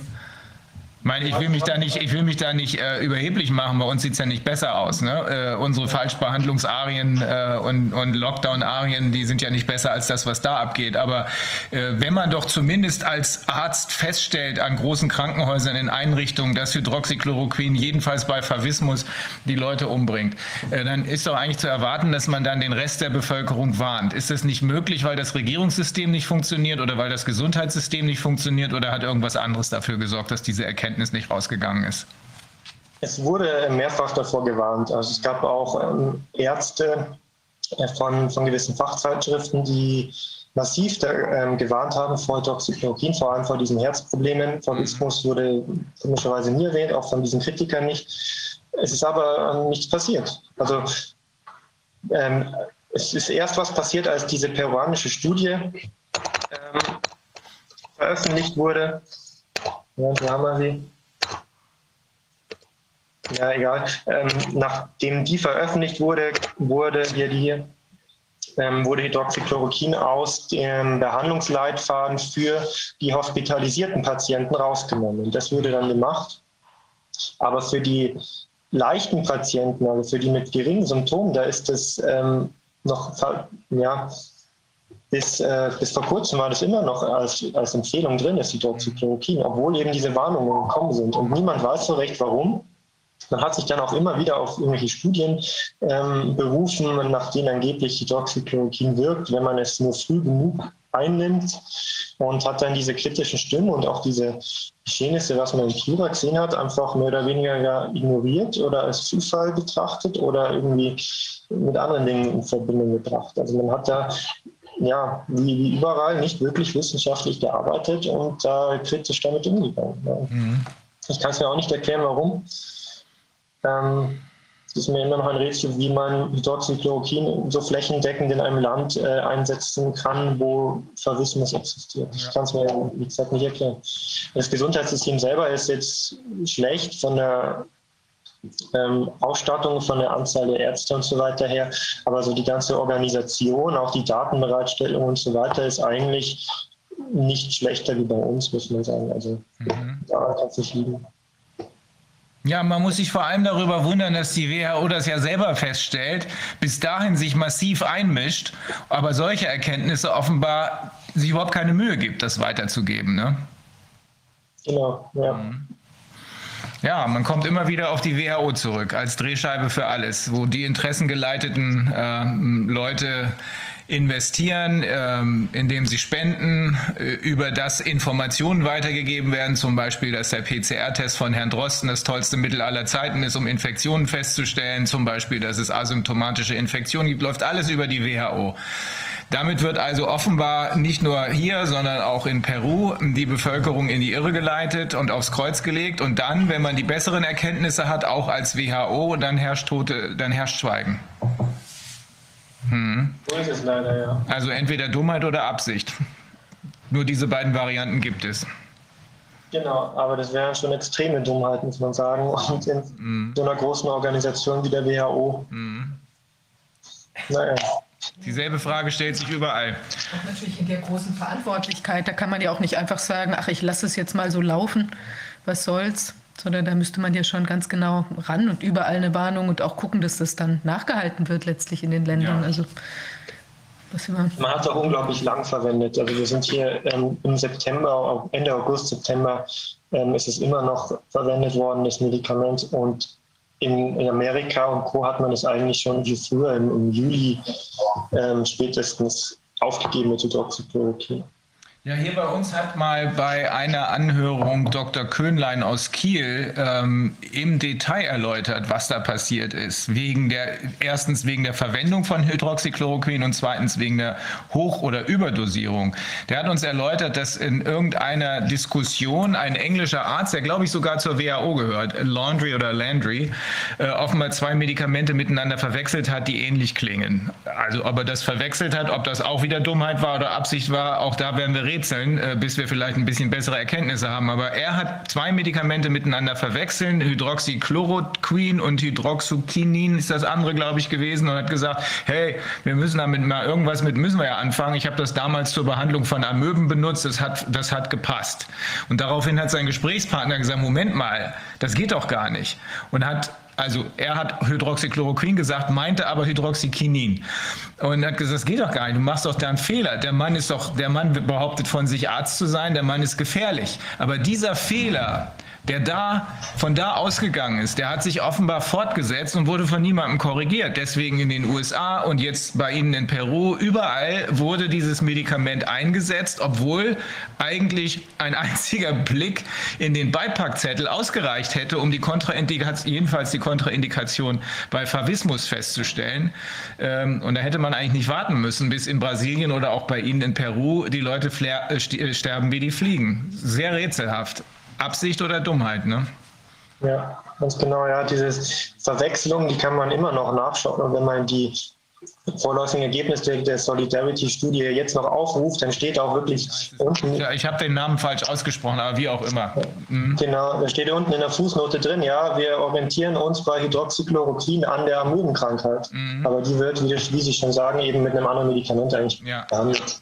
Das wird auch nie korrigiert, das ist ja der Punkt. Also Versprechen und Verwechseln äh, kann man mal machen, aber äh, dann darf man das nicht durchziehen oder nicht ohne Überprüfung. Ja, das ist genau dieser Zusammenhang, der ist dann der, der uns am Ende als Juristen zu der Frage führt, ist hier Vorsatz im Spiel? Aber soweit sind wir noch nicht ganz. Die Rechtsstreite laufen ja erst an jetzt. Ähm, wir werden dem Ganzen noch nachgehen müssen. Ja, Herr Kremer, haben wir im Wesentlichen Ihre Situation erfasst oder fehlt noch was? Nee, aber ich bin soweit eigentlich durch, okay. was ich sagen. Also ich fand das sehr interessant, weil wir, ich hatte das immer wieder gesehen und in einer Diskussion, die wir mit dem vorhin schon angesprochenen äh, Dr. Angelo äh, Giorgiani hatten, der nachher noch hier was sagen wird, auch zu Südamerika, da hat er uns das auch schon geschildert, dass da offenbar im großen Stil Falschbehandlung betrieben wird. Auf Veranlassung der WHO, seine Meinung. Wir werden das nachher nochmal genauer erläutern, aber ich bin froh, dass wir das hier aufklären konnten, weil auch Peru wird gelegentlich von ähm, den Leuten, die versuchen, die Panik zu schüren, als Beispiel dafür benutzt, wie schlimm es eigentlich ist. Und jetzt hören wir, das, was schlimm ist, ist die Falschbehandlung, nicht die Krankheit selbst. Die kann man offenbar mit Paracetamol, solange das Ganze noch keine äh, schlimmen Verläufe angenommen hat, mit Paracetamol oder mit Ivermectin gut behandeln, wenn ich, äh, wenn ich Ihren Worten da folgen darf. Ne? Genau, also Ivermectin weiß ich jetzt nicht, ob das wirklich was bringt oder ob es ja. nur ein Placebo ist, aber ähm, Im Prinzip muss man nichts dann machen in den ersten Wochen und dann erst einen schweren Verlauf da ist. Genau, das ist die Quintessenz. Und ja, äh, Übersterblichkeit äh, liegt an den Fehlbehandlungen in Peru und man sieht es ganz eindeutig an, an diesen drei Grafiken eigentlich sehr schön. Okay. Also Herr Kremer, das war äußerst aufschlussreich, ähm, vor allem von jemandem das zu hören, der sich offenbar intensiv damit befasst hat. Sie haben selber gesagt, Sie, die Quellen sind öffentlich zugänglich, die Medikamentenkäufe und Vergaben, die kann man nachlesen. Äh, das ist absolut überzeugend, finde ich. Ähm, ich glaube nicht, dass die nächste Geschichte, die von irgendjemandem interessengeleitet losgetreten wird und die lautet, in Peru sieht man ja, wie schlimm das ist, Bestand haben kann vor dem Hintergrund dieser Erklärung. Okay. Herr Kremer, ganz herzlichen Dank. Ja, gar kein Problem. Danke für die Einladung. Wir bleiben in Kontakt. Alles klar. vielleicht diese, diese Präsentation zur Verfügung stellen könnten. Ja. Dann können wir die verlinken dann und dann können die Leute das auch nochmal für sich selbst nachvollziehen. Wir werden, wir werden, um das auch vielleicht gleich mal anzukündigen, ähm, ich habe eben ja nicht ohne Absicht gefragt, was bei Ihnen los ist. Äh, ich meine, was in Peru los ist, ist eine zersplitterte Gruppe, Widerstand sozusagen von Menschen, die kritisch denken oder gibt es eine einheitliche Front? Das große Problem ist offenbar weltweit, äh, dass äh, zu viele Einzelheiten unterwegs sind und zu wenig Geschlossenheit. Wir wollen es hier mal versuchen. Nächste Woche vielleicht schon ähm, eine, äh, eine, äh, ja, eine große Verbindung äh, unter den äh, in Anführungsstrichen kritischen Leuten herzustellen, damit auch nach außen erkennbar wird, dass es hier nicht einzelne Leute sind, die unterwegs sind, ohne was mit den anderen zu tun zu haben, sondern dass hier eine koordinierte Aktion läuft. Ich glaube, das muss weltweit so laufen, ähm, damit wir hier schnell äh, das, was ohnehin wackelt. Man sieht ja, dass die Gegenseite Seite offenbar in Panik gerät, denn sonst würde ja nicht äh, noch immer größerer Quatsch angezettelt werden, der jetzt sogar den Normalbürgern auffällt, damit das, was ohnehin wackelt, möglichst schnell zusammenbricht. Es geht nur mit einer geschlossenen Front, denke ich. Ja. Okay. Nochmal herzlichen Dank, Herr Kremer. Ja, sehr gerne. Okay, bis dann. Tschüss. Tschüss, tschüss. So, Herr Röper, sind Sie noch da? Ja, muss wir ganz kurz gucken, wie die Kamera hier eingestellt ist. Da, da ist er. Ja, wunderbar. Hallo, Herr Röper. Ähm, Hallo. Sie können uns was über Russland erzählen. Ähm, wir haben, äh, Sie haben im Vorfeld ja schon mit äh, jemandem von uns ein bisschen was gesprochen. Sie können, äh, erzählen Sie kurz zu Ihrem Background. Äh, Background, ähm, ich komme ursprünglich aus der Finanzwirtschaft, habe Karriere gemacht, aber ähm, irgendwann gesagt, ähm, keine Lust mehr, ähm, aus dem einfachen Grunde viel Arbeit, gutes Geld, aber, aber kein Privatleben und habe äh, gesagt, ich mag Russland, ich habe da auch lange gearbeitet und gelebt und wollte in Petersburg leben. So, und dann bin ich nach Petersburg gegangen und musste irgendwann überlegen, was machst du jetzt beruflich?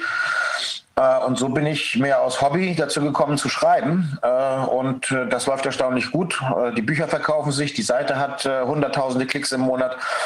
Ähm, die Themen, über die ich schreibe, sind Geopolitik, ähm, die russische Sicht, ich sage es mal so, also das heißt, ich berichte oder übersetze russische Medienberichte, damit man eben sieht, wie, wie auf der Welt außerhalb der, der westlichen Medienblase berichtet wird.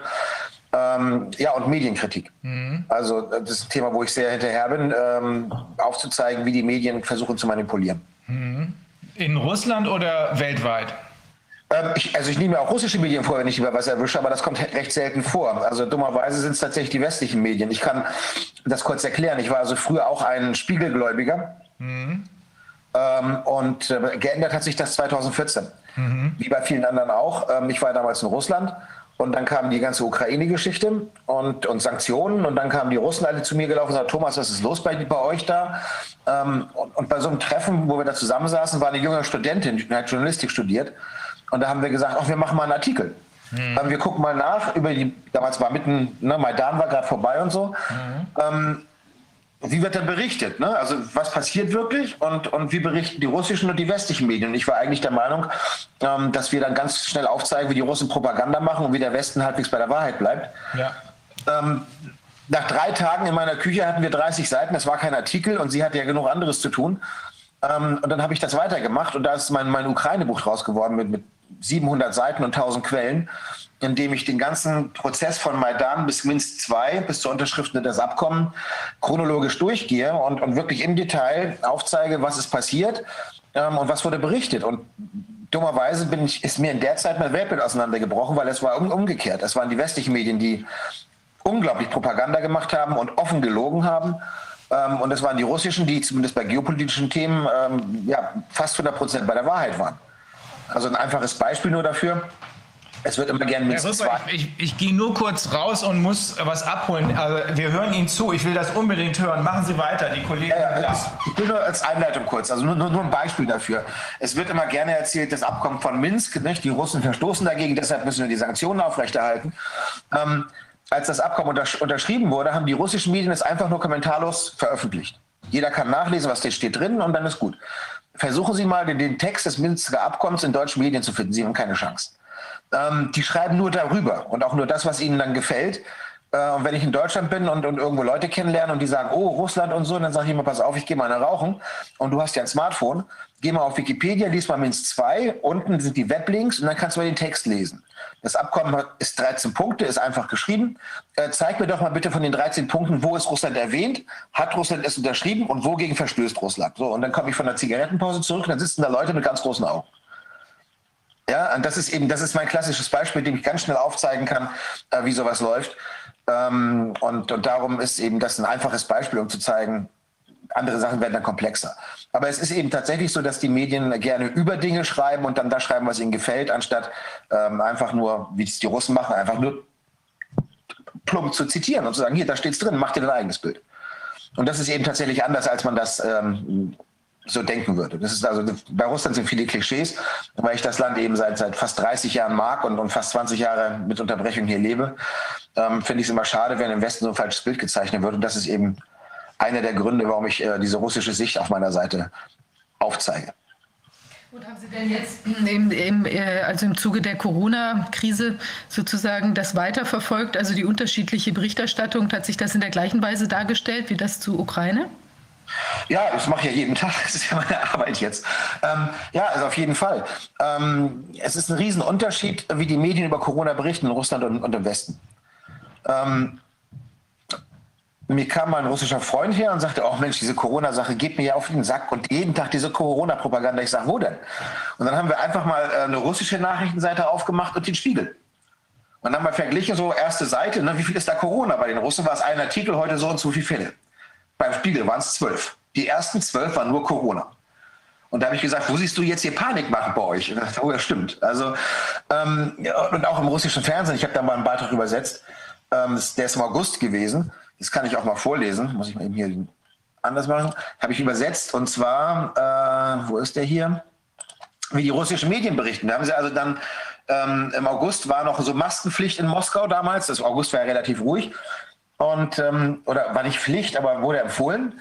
Und dann äh, haben, haben sie rumgelaufen in Moskau und geguckt, wer trägt denn nun Masken.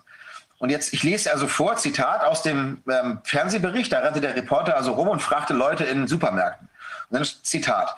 In Geschäften hält sich auch kaum jemand an die Maskenpflicht. Die Wachleute weisen darauf hin, aber nur zurückhalten und längst nicht jeden. Wir geben am Eingang höfliche Hinweise, aber wir haben nicht das Recht, jemandem die Bedienung zu verweigern, sagt der Wachmann.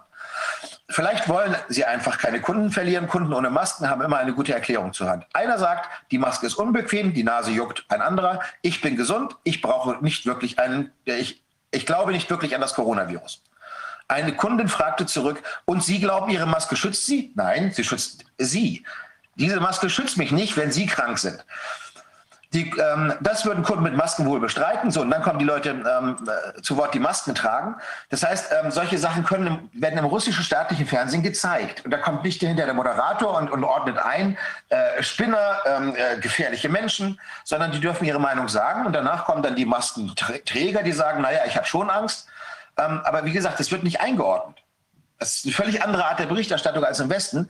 Da kommt er nicht hinter der Tagesschausprecher mit, mit einem 10-Minuten-Kommentar und erklärt uns, warum die alle doof sind. Ja, genau, die, genau die das läuft hier ab. Das ist ja, das ist ja, genau das läuft hier ab. Also das ist ja echt ein Hammer. Das, äh, und das, und Sie haben, Sie haben gemerkt, dass was nicht stimmt in unserer Berichterstattung in 2014 im Zusammenhang mit den Ukraine-Auseinandersetzungen. Ja, das, da bin ich, da bin ich, wie man sagt, aufgewacht. Das war so, das ist eine ganz persönliche Sache. Der hat dann noch eine Freundin ähm, aus Donetsk, äh, ein halbes Jahr bei mir gewohnt, weil die musste da weg. Das knallte dann den ganzen Tag. Und die hat dann jeden Tag mit den Eltern geskypt. Also ich war da ziemlich hauteng dran an der Geschichte. Ähm, und ähm, ja, wie gesagt, damit habe ich es gemerkt. Und wie gesagt, ich hatte dann irgendwie auch ein bisschen Zeit und habe dann angefangen, mich zu informieren. Und irgendwann 2018 habe ich gesagt, so jetzt fängst du an zu schreiben. Einfach war wirklich, wie man so sagt, aus Bock. Ähm, das ist, dass ich ein Jahr später Bestseller habe und hunderttausende Leser war gar nicht geplant. Das ist ein Beruf geworden, was eigentlich ein Hobby ist. Mhm. Und Sie kommen aus der Finanzindustrie eigentlich? Ursprünglich ja. Ähm, darf man fragen, was Sie da genau gemacht haben? Ähm, ich war im Bereich Versicherung, ich war Vorstand der russischen Gesellschaften, ich war Chef einer, einer Schweizer, also einer mhm. Finanzholding in der Schweiz und solche Sachen. Also ich war schon, mhm.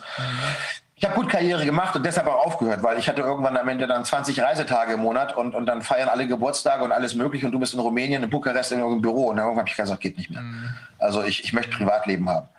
Mhm. Ähm, Geld ist nicht alles, bringt nichts. So, und darum habe ich dann gesagt, ich, ähm, darum konnte ich mir das auch erlauben. Ich wollte eigentlich in Russland Unternehmensberater machen, aber dann kam ja 14 mit den mit Sanktionen, da war nichts mehr.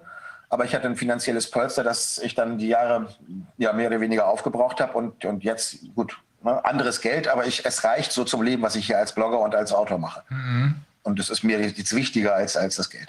Ich habe möglicherweise eben was verpasst. Gibt es eine Staatslinie oder gibt es keine Staatslinie?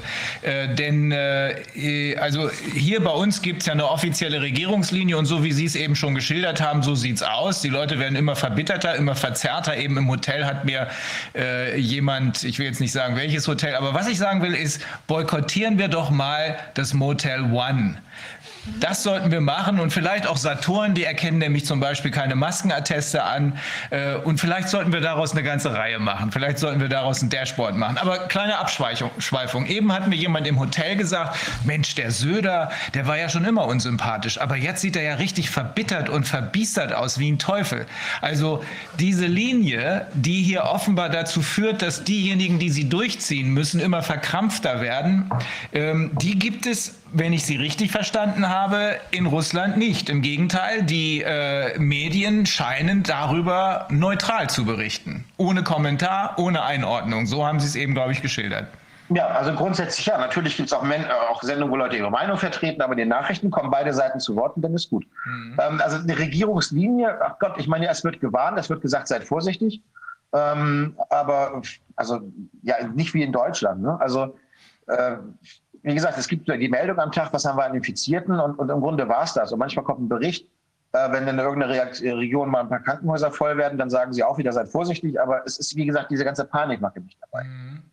Wir haben neulich haben wir, äh, also wir, wir, wir haben inzwischen ja auch Erkenntnisse darüber, dass es möglicherweise gar nicht um Gesundheit geht, sondern um was ganz anderes. Dass während wir alle Richtung Corona gucken, hinter unserem Rücken sich eine ganz andere Agenda abspielt, nämlich eine, die erstens dazu dient, diejenigen, die für die Finanzkrise verantwortlich waren, wir nennen die Davos-Clique, und die jetzt auch hierfür verantwortlich sind, zu schützen und dafür zu sorgen, dass sie vor uns geschützt werden, indem man uns unter Kontrolle bringt. Und da gab es äh, eine weitere, ein weiteres Davos-Treffen, diesmal glaube ich eher virtuell, per Zoom und so weiter. Da gab es dann die üblichen Player, die da aufgetreten sind, aber auch eine Szene mit Wladimir Putin. Und ich konnte das Original nicht hören. Ich habe mal ein paar Jahre Russisch gehabt und ich glaube, ich hätte es wahrscheinlich verstanden, aber ich konnte es nicht hören, weil da immer entweder ein englischer oder ein deutscher oder sonst was Text drüber war. Ähm, nach den Übersetzungen jedenfalls soll er gesagt haben, dass hier versucht worden sei, die Vielfalt der Völker äh, auszuhebeln, zu zerstören, dieser Versuch aber gescheitert sei. Und dann kam er diplomatisch und hat gesagt, wir müssen versuchen, mit all den verschiedenen Seiten ins Gespräch zu kommen. Ist das richtig oder habe ich da was falsch verstanden? Äh, das ist nicht auf Corona bezogen. Das ist generell sein Punkt, den er immer wieder sagt. Ah. Also es ist generell immer wieder, dass er sagt, wir müssen miteinander reden, wir müssen Verständnis haben. Also ich habe ähm, ich bin umgefallen ähm, als bei seiner UNO-Rede 2015. Mhm. Ähm, äh, das war, die hat er gehalten, ein paar Tage bevor Russland in Syrien eingegriffen hat. Und da hat er dem Westen so derartig die Leviten gelesen ähm, und hat eben gesagt, also diese ganze, ähm, äh, wie gesagt, es ging, ist generell sein Reden. Er sagt, wir müssen mit Verständnis miteinander umgehen, wir müssen miteinander umgehen mit Verständnis für die Kultur, es kann nicht sein, dass irgendjemand sein Lebensmodell oder sein Gesellschaftsmodell anderen aufstülpen will. Das geht nicht. Wir müssen respektieren. Andere Länder haben andere Traditionen. Ähm, und dann hat das eben an, an Nordafrika gezeigt. Hat gesagt, was hat es denn gebracht, arabischer Frühling, wo ja dann alle da die, ähm, wo der Westen da gezündelt hat und, diese Revolution befeuert hat. Was hat es denn gebracht? Ist jetzt irgendwo was besser geworden? Nein, Libyen gibt es nicht mehr, Syrien ist Krieg. und man hat das aufgezählt alles und hat dann am Ende gesagt, man möchte die Leute fragen, seht ihr endlich, was ihr angerichtet habt? Also das ist generell sein Standpunkt. Ich meine, Russland ist eines der ganz wenigen nicht-muslimischen Länder. Ich weiß jetzt nicht, wie der Verein heißt, müsste ich nachgucken. Es gibt so eine Vereinigung der, der islamischen Länder. Mhm. Und Russland ist eines der wenigen Länder, das da Mitglied ist. Weil Russland eben sagt, ich akzeptiere euch, wie ihr seid, mit euren Traditionen und so weiter. Ähm, ich will euch nicht erzählen, wie ihr zu leben habt. Ähm, und das ist, das ist auch sehr russisch. Ich meine, Russland ist ein Völkerstaat mit über 130 Ethnien und Sprachen. Und die kriegen alle Geld. Äh, da wird in den ganzen Regionen, wo da irgendwelche Tschuwacken sitzen oder was, ähm, äh, da kriegen die dann Geld, um, um ähm, äh, auch unter Schulunterricht in ihrer Muttersprache zu haben, in ihrer ethnischen Muttersprache. Das heißt, dieses ganze Anerkennen von, von Vielfalt ist in Russland was, was, was wirklich gelebt wird und nicht nur eine Parole ist. Russland hat 20 Prozent Muslime und so wie Putin eine Weihnachtsansprache hält, hält er eine Ansprache zum Fastenbrechen. Das sind alles Sachen, die sind in Russland eben normal. Ähm, wobei es Russland natürlich jetzt leichter hat als Deutschland in der Frage, weil in Russland leben die Leute, Kaukasus, Tatarstan, ne, das sind muslimische Gebiete, die, gehören zu Russland. Ähm, das heißt, die sind nicht entwurzelt, sondern die wohnen da, wo sie wohnen. Mhm. Und in Tatarstan feiern dann eben die Moslems mit den Christen Weihnachten, die Christen mit den Moslems fasten durch und das ist gut. Mhm. Ähm, weil die eben alle in ihrer Heimat sitzen. Das ist ein bisschen einfacher für Russland. Aber eben dieses, dieses Vielfalt und Anerkennen, den anderen akzeptieren mit seinen mit seinen Unterschieden zu mir, das ist, das ist sehr russisch. Mhm. Das war jetzt also nicht auf Corona gemünzt. Das ist ein Satz, den kann man von Putin sehr oft hören. Also das war eine Ansprache äh, anlässlich des Weltwirtschaftsforums. Ich aber, gesehen. Also, aber das war eine, das war seine ganz allgemeine Meinung, nicht auf Corona bezogen, dass man eben Verständnis haben muss, dass man die Unterschiede der Kulturen der Völker akzeptieren muss, anerkennen muss und äh, sich und zusammenleben können muss, ohne dass einer dem anderen was aufstirbt. Ja, und, und ohne Schwarz-Weiß-Malerei. Ich meine, was hat Putin zum Beispiel hinbekommen? Nicht? Mit Erdogan ist er in ganz vielen Punkten völlig unterschiedlicher Meinung, aber trotzdem ähm, sagt er, gut, sagt er auch offen, da und da sind Unterschiede, aber hier und hier ähm, passt's. Mhm. Und dann lass uns doch erstmal das machen, was passt. Lass uns doch bei dem anfangen, wo wir ähm, wo wir Gemeinsamkeiten haben und dann können wir irgendwann auch zu den schweren Themen kommen. Ich meine, er hat es geschafft, in Syrien einen ähm, Gesprächskreis Iran und Türkei an einen Tisch zu kriegen. Das muss er erstmal hinkriegen, dass sie überhaupt miteinander reden. Ähm, also das heißt, dieses, dieses Anfangen bei kleinen Gemeinsamkeiten und dann äh, in diesen Sachen Vertrauen aufbauen, dann in die schwierigen Themen rangehen, das ist, das ist Putins generelle Politik. Mhm. Also der ist im letzten das ah, ist auch schon über ein Jahr her, ähm, ist, ist er im Oktober in, im, im, arabischen Raum unterwegs gewesen und ähm, äh, hat eine Friedensinitiative zwischen Saudi-Arabien und dem Iran auf den Weg gebracht. Ähm, das muss man erstmal hinkriegen. Und was ist dann passiert, wenn Sie sich erinnern? Im Januar letzten Jahres wurde plötzlich Anfang Januar ein iranischer General in Bagdad von einer amerikanischen Drohne weggeschossen. Mhm. Äh, dass dieser Mann einen, einen Vermittlungsvorschlag aus dem Iran, einen Brief für den saudischen König dabei hatte, der über Bagdad nach, nach äh, Riyadh gehen sollte, wurde in Deutschland nicht berichtet. Mhm.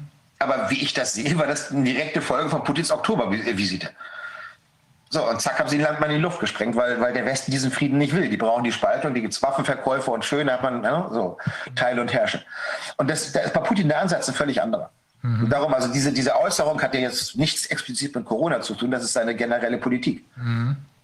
Können Sie vielleicht ganz kurz noch mal was sagen? Wie ist denn jetzt die Corona-Lage und die Lockdown-Lage in Russland, dass wir einfach so ein Gefühl bekommen, was da ja, gerade los da ist? Da werde ich jetzt mal, kann ich teilen? Ich kann ein paar Sachen zeigen dann. Muss man kurz gucken. Ah ja, hier ist das. So, wollen wir mal gucken. Kann ich, kann ich hier Bildschirm teilen? Bildschirm freigeben, zack, bum, bing, so, hier ist es. Also, Corona. Wir haben aktuell, das ist die offizielle Regierungsseite, wir haben aktuell, äh, steht im Weg, ähm, insgesamt 106 Millionen durchgeführte Tests, 4 Millionen positive, ähm, letzten Tag 15.000, ähm, gesund geworden dreieinhalb Millionen, gestorben 79.000. So, wir können das hier auf der Karte sehen, in welchen Regionen das wie ist. Ähm, das ist alles ganz genau aufgeschlüsselt. Und hier haben wir auch, ich habe das mal aufgemacht für Petersburg, wo ich wohne. Äh, hier sind die aktuellen Beschränkungen. Und an Beschränkungen gibt es das alles. Ne? Hier ist, äh, also es wird empfohlen, sich zu isolieren, generell. Also ne, wenig Kontakte wird empfohlen, aber es ist eine Empfehlung. Ähm, hier ist alles Mögliche erlaubt. Ähm, derzeit ähm, ist geschlossen Aquaparks und, und, und äh, das Ozeanium. Ähm, Maskenpflicht in öffentlichen Gebäuden, also Supermarkt, äh, ÖPNV und so weiter. Ähm, Geschäfte arbeiten ohne Einschränkungen. Ähm, es arbeiten Service wie äh, äh Friseur und so weiter. Ähm, äh,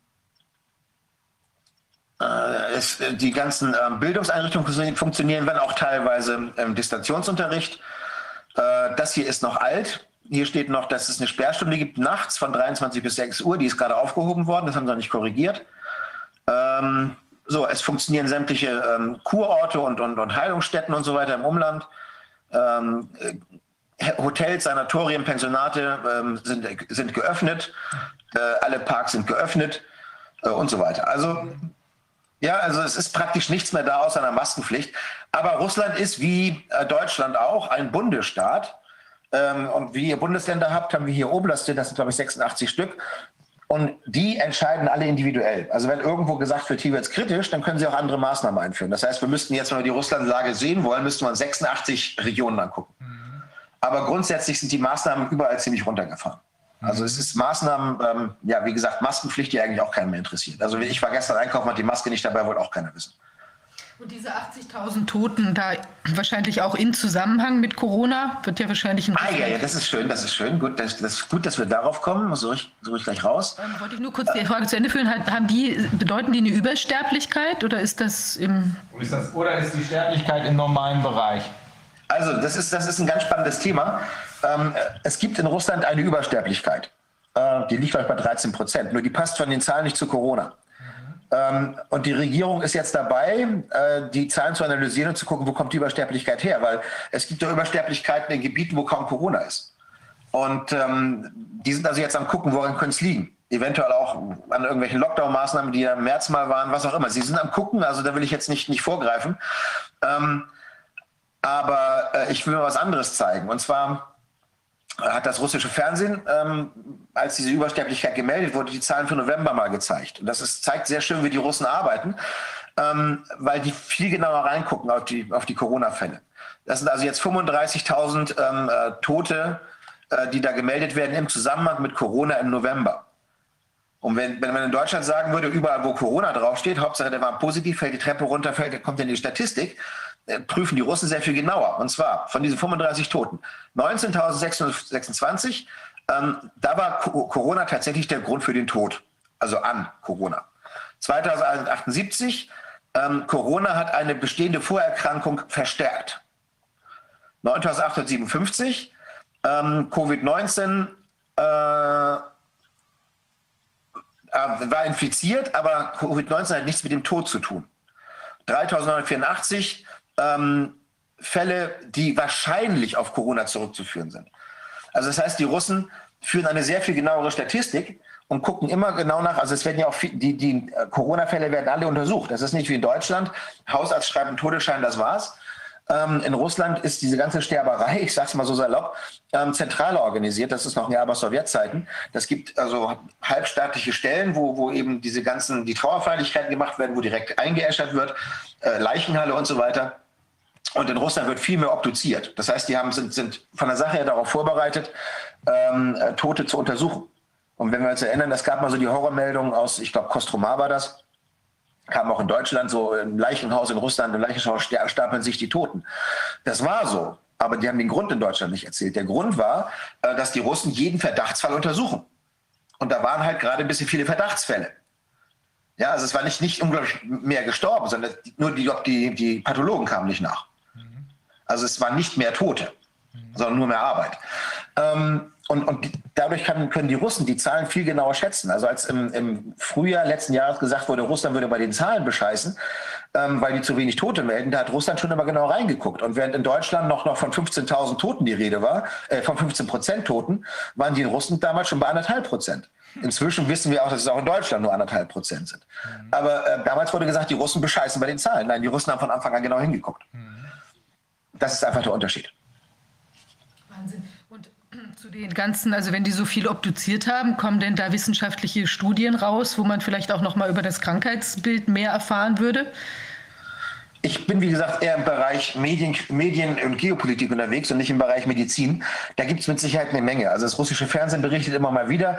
Ähm, aber da kann ich jetzt keine Details zu sagen. Ähm, also nochmal äh, zusammenfassend. Es gibt eine Übersterblichkeit. Ja. Wie, wie, hoch ist denn die? Wie viel Prozent oder wie viel 13 Personen? Prozent, was, was letztes Jahr. 30 Prozent? 13. 13. Und die ist worauf zurückzuführen? Wissen Sie noch nicht. Mhm. Ähm, Sie sind aber analysieren. Mhm. Die Zahlen sind jetzt, wie gesagt, das, ne, die müssen ja auch, wie in Deutschland auch, die Zahlen kommen, dann werden noch Zahlen nachgemeldet und so weiter. Und jetzt gucken Sie rein. Mhm. Und die Lockdowns, die es gab, wie waren die denn ausgestaltet? Waren das richtig krasse Lockdowns oder wo man jetzt auch denken könnte, okay, deswegen Zusammenhang Krankenhäuser nicht mehr verfügbar oder Leute haben sich vielleicht suizidiert in der Einsamkeit irgendwo in Sibirien oder? Wie gesagt, kann alles sein. Ähm, Sibirien vielleicht gar nicht so sehr. In Sibirien haben sie ja ihre Ruhe gehabt. Also so in Städten wie Moskau, ne? wo die Leute eben äh, eng gedrängt zusammenwohnen und dann plötzlich alle zu Hause bleiben mussten. Ähm, das, nee, die Russen waren da relativ streng im März, April. Äh, da gab es ja in Moskau auch eine App und da musste man dann über die App seine ne, ankündigen, wenn man raus wollte und so. Ähm, also da gab es viele Maßnahmen, auch natürlich wieder je nach äh, Region ein bisschen unterschiedlich. Ähm, bei mir war es so, wir durften hier zwar raus, aber es gab eigentlich äh, also im Umkreis vom Haus, also zum Einkaufen, Apotheke und so weiter. Wer zur Arbeit musste, durfte das, brauchte aber einen Schein, den aber nie einer kontrolliert hat. Also bei mir war es so, ich hatte zwei gute Freundinnen, die jeweils alleine wohnen und die dann, als es hieß, oh, oh, jetzt werden wir einen Monat eingesperrt, angerufen haben, gesagt, Thomas, du hast noch drei Zimmer. So nach dem Motto, jedem eins wollen wir eine WG machen für die Zeit, dass nicht so langweilig wird. Haben wir gemacht und, und die eine hat auch im Internet gearbeitet, wie ich, und die andere am Flugplatz. Alle zwei Tage, also ist sie zum Flugplatz gefahren. Also die Russen arbeiten dann zwei Tage arbeiten, zwei Tage frei. Äh, und die sagt, da ist also nie irgendeiner nach, nach dem Papier gefragt. Also sie hat es immer dabei gehabt, aber hat keiner wissen wollen. Ähm, und äh, aber gut, das war eben der erste Lockdown, März, April. Und als der vorbei war, war er vorbei. Mhm. Und als jetzt im November wieder kam Lockdown überall, haben die Russen gesagt, hier, wir, wir kennen das schon nicht nochmal. Und dann war das also. Interessant. Also, wir haben ja eben das ganz andere Bild gehört von einer Bevölkerung, die äh, überwiegend äh, wenig Bildung hat, ähm, in Peru nämlich, wo aber mit äußerster Härte niedergeknüppelt wurde. Äh, Sie beschreiben die Situation in Russland, wo die Leute offenbar nach dem ersten Lockdown gemerkt haben, das ist ein Fake, wir machen hier nicht mit, denn nur so ist diese Reaktion zu erklären, die Sie da schildern. Ähm, hier in Deutschland und, und, das ist auch wohl wichtig, der Unterschied zwischen Russland und Deutschland ist der, dass Russland eigentlich eher vergleichbar ist mit den USA. Denn äh, diese zentralistische Behandlung, die wir hier erfahren, wo Frau Merkel versucht, von oben runter auch die Landesregierungen runterzuknüppeln, mithilfe zwar von Herrn Söder, aber dennoch zentralistisch von oben runter zu regieren, sodass sie, wenn sie Kommandos empfängt, sie durchgehend gleich weiter runtergibt und versucht, das ganze Land vielleicht Bayern als Vorreiter für die ganz harten Nummern äh, das ganze Land niederzuknüppeln. Das gibt es ja so nicht in Russland, sondern die Autonomie der einzelnen, äh, vergleichbar den Bundesländern oder den States in den USA, die scheint doch sehr viel größer zu sein als die Länderautonomien hier in Deutschland. Also faktisch zumindest, oder? Ja, also wie gesagt, das war von Anfang an angesagt, auch dass die, die Medien beschimpfen ja Putin immer. Mhm. Wenn Putin gesagt hätte, ich regiere zentralistisch, hätten sie gesagt, der Diktator regiert. Mhm. Und als Putin gesagt hat, also pass auf, jeder, jeder Gouverneur soll bitte bei sich nach Lage der Dinge entscheiden, haben die Medien gesagt, die deutschen Medien, Putin zieht sich aus der Verantwortung. Also mhm. kann, der kann machen, was er will, das ist immer falsch. Aber es ist eben so, dass von Anfang an in Russland galt, jede Region, jeder Gouverneur, jede Regionalregierung entscheidet nach Lage vor Ort selber. Mhm. Galt von Anfang an, gilt bis heute. Und, äh, und, und dann heißt das also auch, dass die, äh, wie heißen die? Heißen die auch Gouverneure in den ja. Was bei euch, was bei euch Ministerpräsident ist, ist hier Gouverneur. Das okay. ist also wie, wie, wie, in den USA auch. Die haben sehr, sehr weitgehende äh, Möglichkeiten. Die können schon wie kleine Könige regieren. In Kalifornien hat das dazu geführt, dass der Gouverneur äh, offenbar inzwischen so verhasst ist und auch so erstaunlich reich geworden ist. Vielleicht hängt das miteinander zusammen, dass es einen Recall gibt. Äh, das heißt, man kann dort in den eins in Kalifornien auf eine, auf den Antrag von, ich glaube, 1,4 Millionen, ich glaube, das haben sie fast übersprungen, kann man dafür sorgen, dass es zu einer Abstimmung über die Absetzung des Gouverneurs kommt, wenn er aus dem Ruder läuft. Das könnte hier jetzt passieren. Ähm, weil aber offenbar die Autonomie der einzelnen Gouverneure in Russland vergleichbar derjenigen ist, die wir in, ähm, in den USA haben. Nicht, aber generell nicht. nicht. Jetzt bei Corona ja, generell nicht. Aber generell ist es eher wie in Deutschland mit den Bundesländern, was die da Kompetenzen haben. Aber hier bei Corona wurde eben gesagt, wie, sollen wir aus Moskau entscheiden, wie es in Kamtschatka aussieht? Okay. Ihr seid vor Ort, entscheidet in Sachen Corona selber. Mhm. Das war einfach der Punkt. Ne? Also ich sag, das geht ja nicht zentralistisch, weil ja, du hast äh, Moskau, wo die Leute gestapelt wurden und du hast irgendwie Jakutien, wo alle 100 Kilometer ein Dorf ist. Mhm. Da kannst du nicht gleich Maßnahmen machen, das ist völliger Blödsinn. Mhm. Ja, also dazu ist das Land so unterschiedlich. Und darum haben sie von Anfang an gesagt, über Corona entscheidet jede Region nach Lage der Dinge vor Ort. Also, und sonst ist es schon eine zentralistische äh, Regierungsform, also faktisch. Ähnlich wie in Deutschland, es ist ein Bundesstaat. Ja, okay. So, und, und, die Regionen haben gewisse Rechte und Vollmachten und, und, andere nicht. Also es ist ähnlich wie in Deutschland von, von, vom Aufbau. Mhm. Sie hatten, äh, ich glaube, Sie können was, äh, Sie sind kein Mediziner und haben auch eben ein paar Mal betont, dass Sie dazu wenig sagen können. Was ist denn mit diesem Impfstoff, mit dem Sputnik-Impfstoff? Ja gut, da muss man jetzt nicht Mediziner sein, da reicht es, wenn man Englisch kann. The Lancet hat ja geschrieben. Ähm, und äh, gut, also wird, wurde ja in den Medien immer kaputt geredet, der Impfstoff. Aber jetzt hat ja The Lancet bestätigt, also die Wirksamkeit ist bei über 90 Prozent sehr hoch. Ähm, Nebenwirkungen gibt es bis heute keine. Also nichts außer ähm, ne, Jucken an der Einstichstelle, ein paar Tage erhöhte Temperatur. Kein einziger ernsthafter Fall von Nebenwirkungen. Ähm, äh, Handling, Kühlschranktemperatur äh, und Kosten bei 10, 10 Dollar pro Stück oder so, also nur ne, Hälfte von dem, was Pfizer kostet. Ähm, also in allen Bereichen ist der russische Impfstoff zunächst einmal sehr gut, wenn nicht sogar vielleicht derzeit der beste der Welt. Ähm, so, das, also in Russland kann ich sagen, hier wird geimpft. Ich kenne Leute, die es machen. Ähm, und es gibt auch keine Probleme. Die waren alle ganz überrascht. Jetzt sind sie einfach losgelaufen zum nächsten Krankenhaus, haben sich Spritze geben lassen, ohne Wartezeit, ohne alles. Ist also anscheinend genug da. Ähm, das läuft jetzt so vor sich hin. Also der Impfstoff, wie gesagt, laut The Lancet, das sind jetzt nicht die Russen, sondern das Fachmagazin, ist der derzeit wohl der beste der Welt in, in der Gesamtkombination. Nicht? Also Pfizer hat vielleicht noch zwei Prozent mehr Wirksamkeit, das weiß ich nicht, aber dann die Preise und, und, und dieses nicht erprobte mRNA-Verfahren und so weiter. Ähm, so, und Sputnik ist ein Vektorimpfstoff, also ein erprobtes Verfahren. Ähm, und vielleicht auch noch zum Unterschied zu AstraZeneca. AstraZeneca ist ja auch ein Vektorimpfstoff, aber nur 70 Prozent Wirksamkeit. Ähm, wissen Sie wahrscheinlich. Ne? Warum? Weil äh, AstraZeneca benutzt für beide Impfungen den gleichen Virus als Vektor. Das bedeutet, ich kriege die erste Spritze, das Immunsystem erkennt nicht nur, er, erkennt den Virus und bei der zweiten Spritze geht es auf den Virus los, bevor der ähm, losgehen kann und seine, seine Anti-Corona-Wirkung entfalten. Die Russen benutzen für, beide, für die beiden ähm, Impfungen zwei verschiedene Viren. So, das heißt also, äh, auch da kann, kann, sich das Immunsystem nicht auf den, auf den Vektor-Virus einstellen, weil es beim zweiten Mal ein anderer ist. Weshalb ja AstraZeneca jetzt plötzlich mit den Russen zusammenarbeiten möchte und mit der Zweitspritz, äh, Zweitimpfung den russischen Impfstoff verabreichen. Ja, super Cocktail, ne? Äh, aber eine Impfpflicht gibt es nicht, oder? Nein, völlig freiwillig. Mhm. Gottes Willen. Okay. Und es gibt auch nicht irgendwelches Gerede von, äh, man darf da nur noch ins Fußballstadion gehen, wenn man äh, geimpft ist oder Nein. nicht mehr ins Flugzeug einsteigen oder irgendwelches. Ja, ja, gut, das mit dem Flugzeug ist eine Sache. Nicht? Das, das hängt ja nicht von Russland ab, wenn die was Leute im Ausland machen.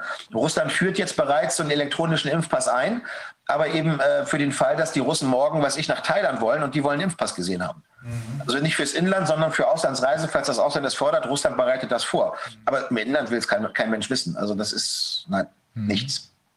Okay. Ja gut, also die, die Informationslage ist auf jeden Fall massiv widersprüchlich. Das, was Sie jetzt gerade geschildert haben, äh, stellt ja im Grunde genommen die Informationslage oder die Berichtslage hier im Westen, in Deutschland, aber auch im übrigen Westen, USA, auf den Kopf. Denn ähm, die, äh, Sie haben die Lage so geschildert, wie sie sich Ihnen darstellt. Sie sind ja da. Sie sind ja in St. Petersburg. Ne? Ja. Ähm, sie haben die Lage so geschildert, wie sie sich Ihnen darstellt. Sie sagen, äh, die Leute, wir hatten zwar einen Lockdown, aber irgendwie scheint den Leuten klar geworden zu sein, dass es irgendwie Quatsch ist und äh, all, was immer noch jetzt an Regeln da ist, so wie ich sie verstanden habe, eigentlich nur noch die Maskenpflicht, die aber gar nicht so richtig ernst genommen wird. Diese Regeln haben sich mehr oder weniger, so scheint es, leer gelaufen, oder? Ja, wie gesagt, also ähm, die Russen hatten den Lockdown und ein zweites Mal wollen sie ihn nicht. Also das hatte ich damals auch schon gesagt. Also ich, mein Verdacht war damals, die Russen haben den Lockdown, ja damals sehr früh gemacht. Also Deutschland hat Lockdown gemacht damals im März bei, bei 5000 Fällen. Ja. Ähm, und, und, Russland ist dann ich, ein, zwei Wochen später nachgezogen bei gerade mal 500 Fällen. Ja. Ähm, also mein Verdacht, wie gesagt, nur Verdacht, ich kann da völlig falsch mit liegen. Mein Verdacht ist, dass die Russen gesagt haben, also damals war ja auch in Russland Panik, ne? keiner wusste, was los ist und alle hatten Angst. Ähm, und, und da hat die russische Regierung wahrscheinlich gesagt, komm, mach einen Lockdown, bevor morgen irgend so ein Nawalny losrennt und, und mit Parolen, ähm, Putin lässt alle Menschen sterben, hier die Leute auf die Straße treibt. Mhm. Das ist so mein persönlicher Eindruck, weil die haben bei 500 Infizierten im ganzen Land das Land abgeriegelt, haben das vier Wochen durchgezogen, dann hatten die Leute davon so die Schnauze voll, ähm, dass ich damals schon gewettet habe, wir werden im Herbst keinen Lockdown sehen, weil die Russen es nicht nochmal mitmachen. Und jetzt kann kein Nawalny auf die Straße rennen und sagen, mach einen Lockdown, weil dann sagen die, bist du bekloppt. Mhm. Also das, das, ist der Punkt. Also ich, ich habe wirklich das Gefühl, die Russen haben es gemacht, damit die Leute wissen, wie es ist und dann, dann ist gut, damit da keiner das nutzen kann, um irgendwie Unruhe zu veranstalten. Welchen Einfluss hat die WHO überhaupt in Russland? Ähm, kann ich im Detail nicht darauf eingehen. Also Russland ähm, steht hinter der WHO. Ähm, aber jetzt im Detail kann ich dazu nichts sagen. Also Russland kritisiert die WHO nicht großartig. Aber wie gesagt, sie machen mehr oder weniger eigenes Ding. Sie haben sich auf, auf die Corona-Geschichte eingestellt. Sie hatten auch hier in Petersburg ein Messezentrum äh, zum provisorischen Krankenhaus umgebaut für den Fall der Fälle. Da ist jetzt, glaube ich, auch nicht so schrecklich viel los. Ähm, und, äh, und, und, sie machen gemütlich ihr Ding, haben ihren eigenen Impfstoff. Ähm, und, und, gut, was die WHO da jetzt erzählt, also ich wüsste nicht, dass das in Russland so schrecklich viel Einfluss hat. Ich kann vielleicht auch nochmal, das ist ganz interessant, kurz mal aufzeigen. Äh, das muss ich mal, wo habe ich die Zahlen hier? Äh, wo habe ich die Zahlen gehabt? Hier irgendwo. Ah ja. Ähm, vielleicht mal aufzeigen die Entwicklung, weil das ist ganz spannend. Äh, wie gesagt, man bedenke, wir hatten jetzt in Russland im Gegensatz zu Deutschland keinen Lockdown. Ja, also wo bei euch ab November alles dicht war, ging hier das Leben weiter. Zwischendurch war mal sechs Wochen, wie gesagt, so zum Beispiel ein Ausgangs, also nicht Ausgangssperre, sondern Sperrstunde, sprich äh, kein Nachtleben, Diskos, Bars, alles muss um 11 Uhr zumachen. Hat sich übrigens auch nicht jeder dran gehalten, aber das ist ein anderes Thema.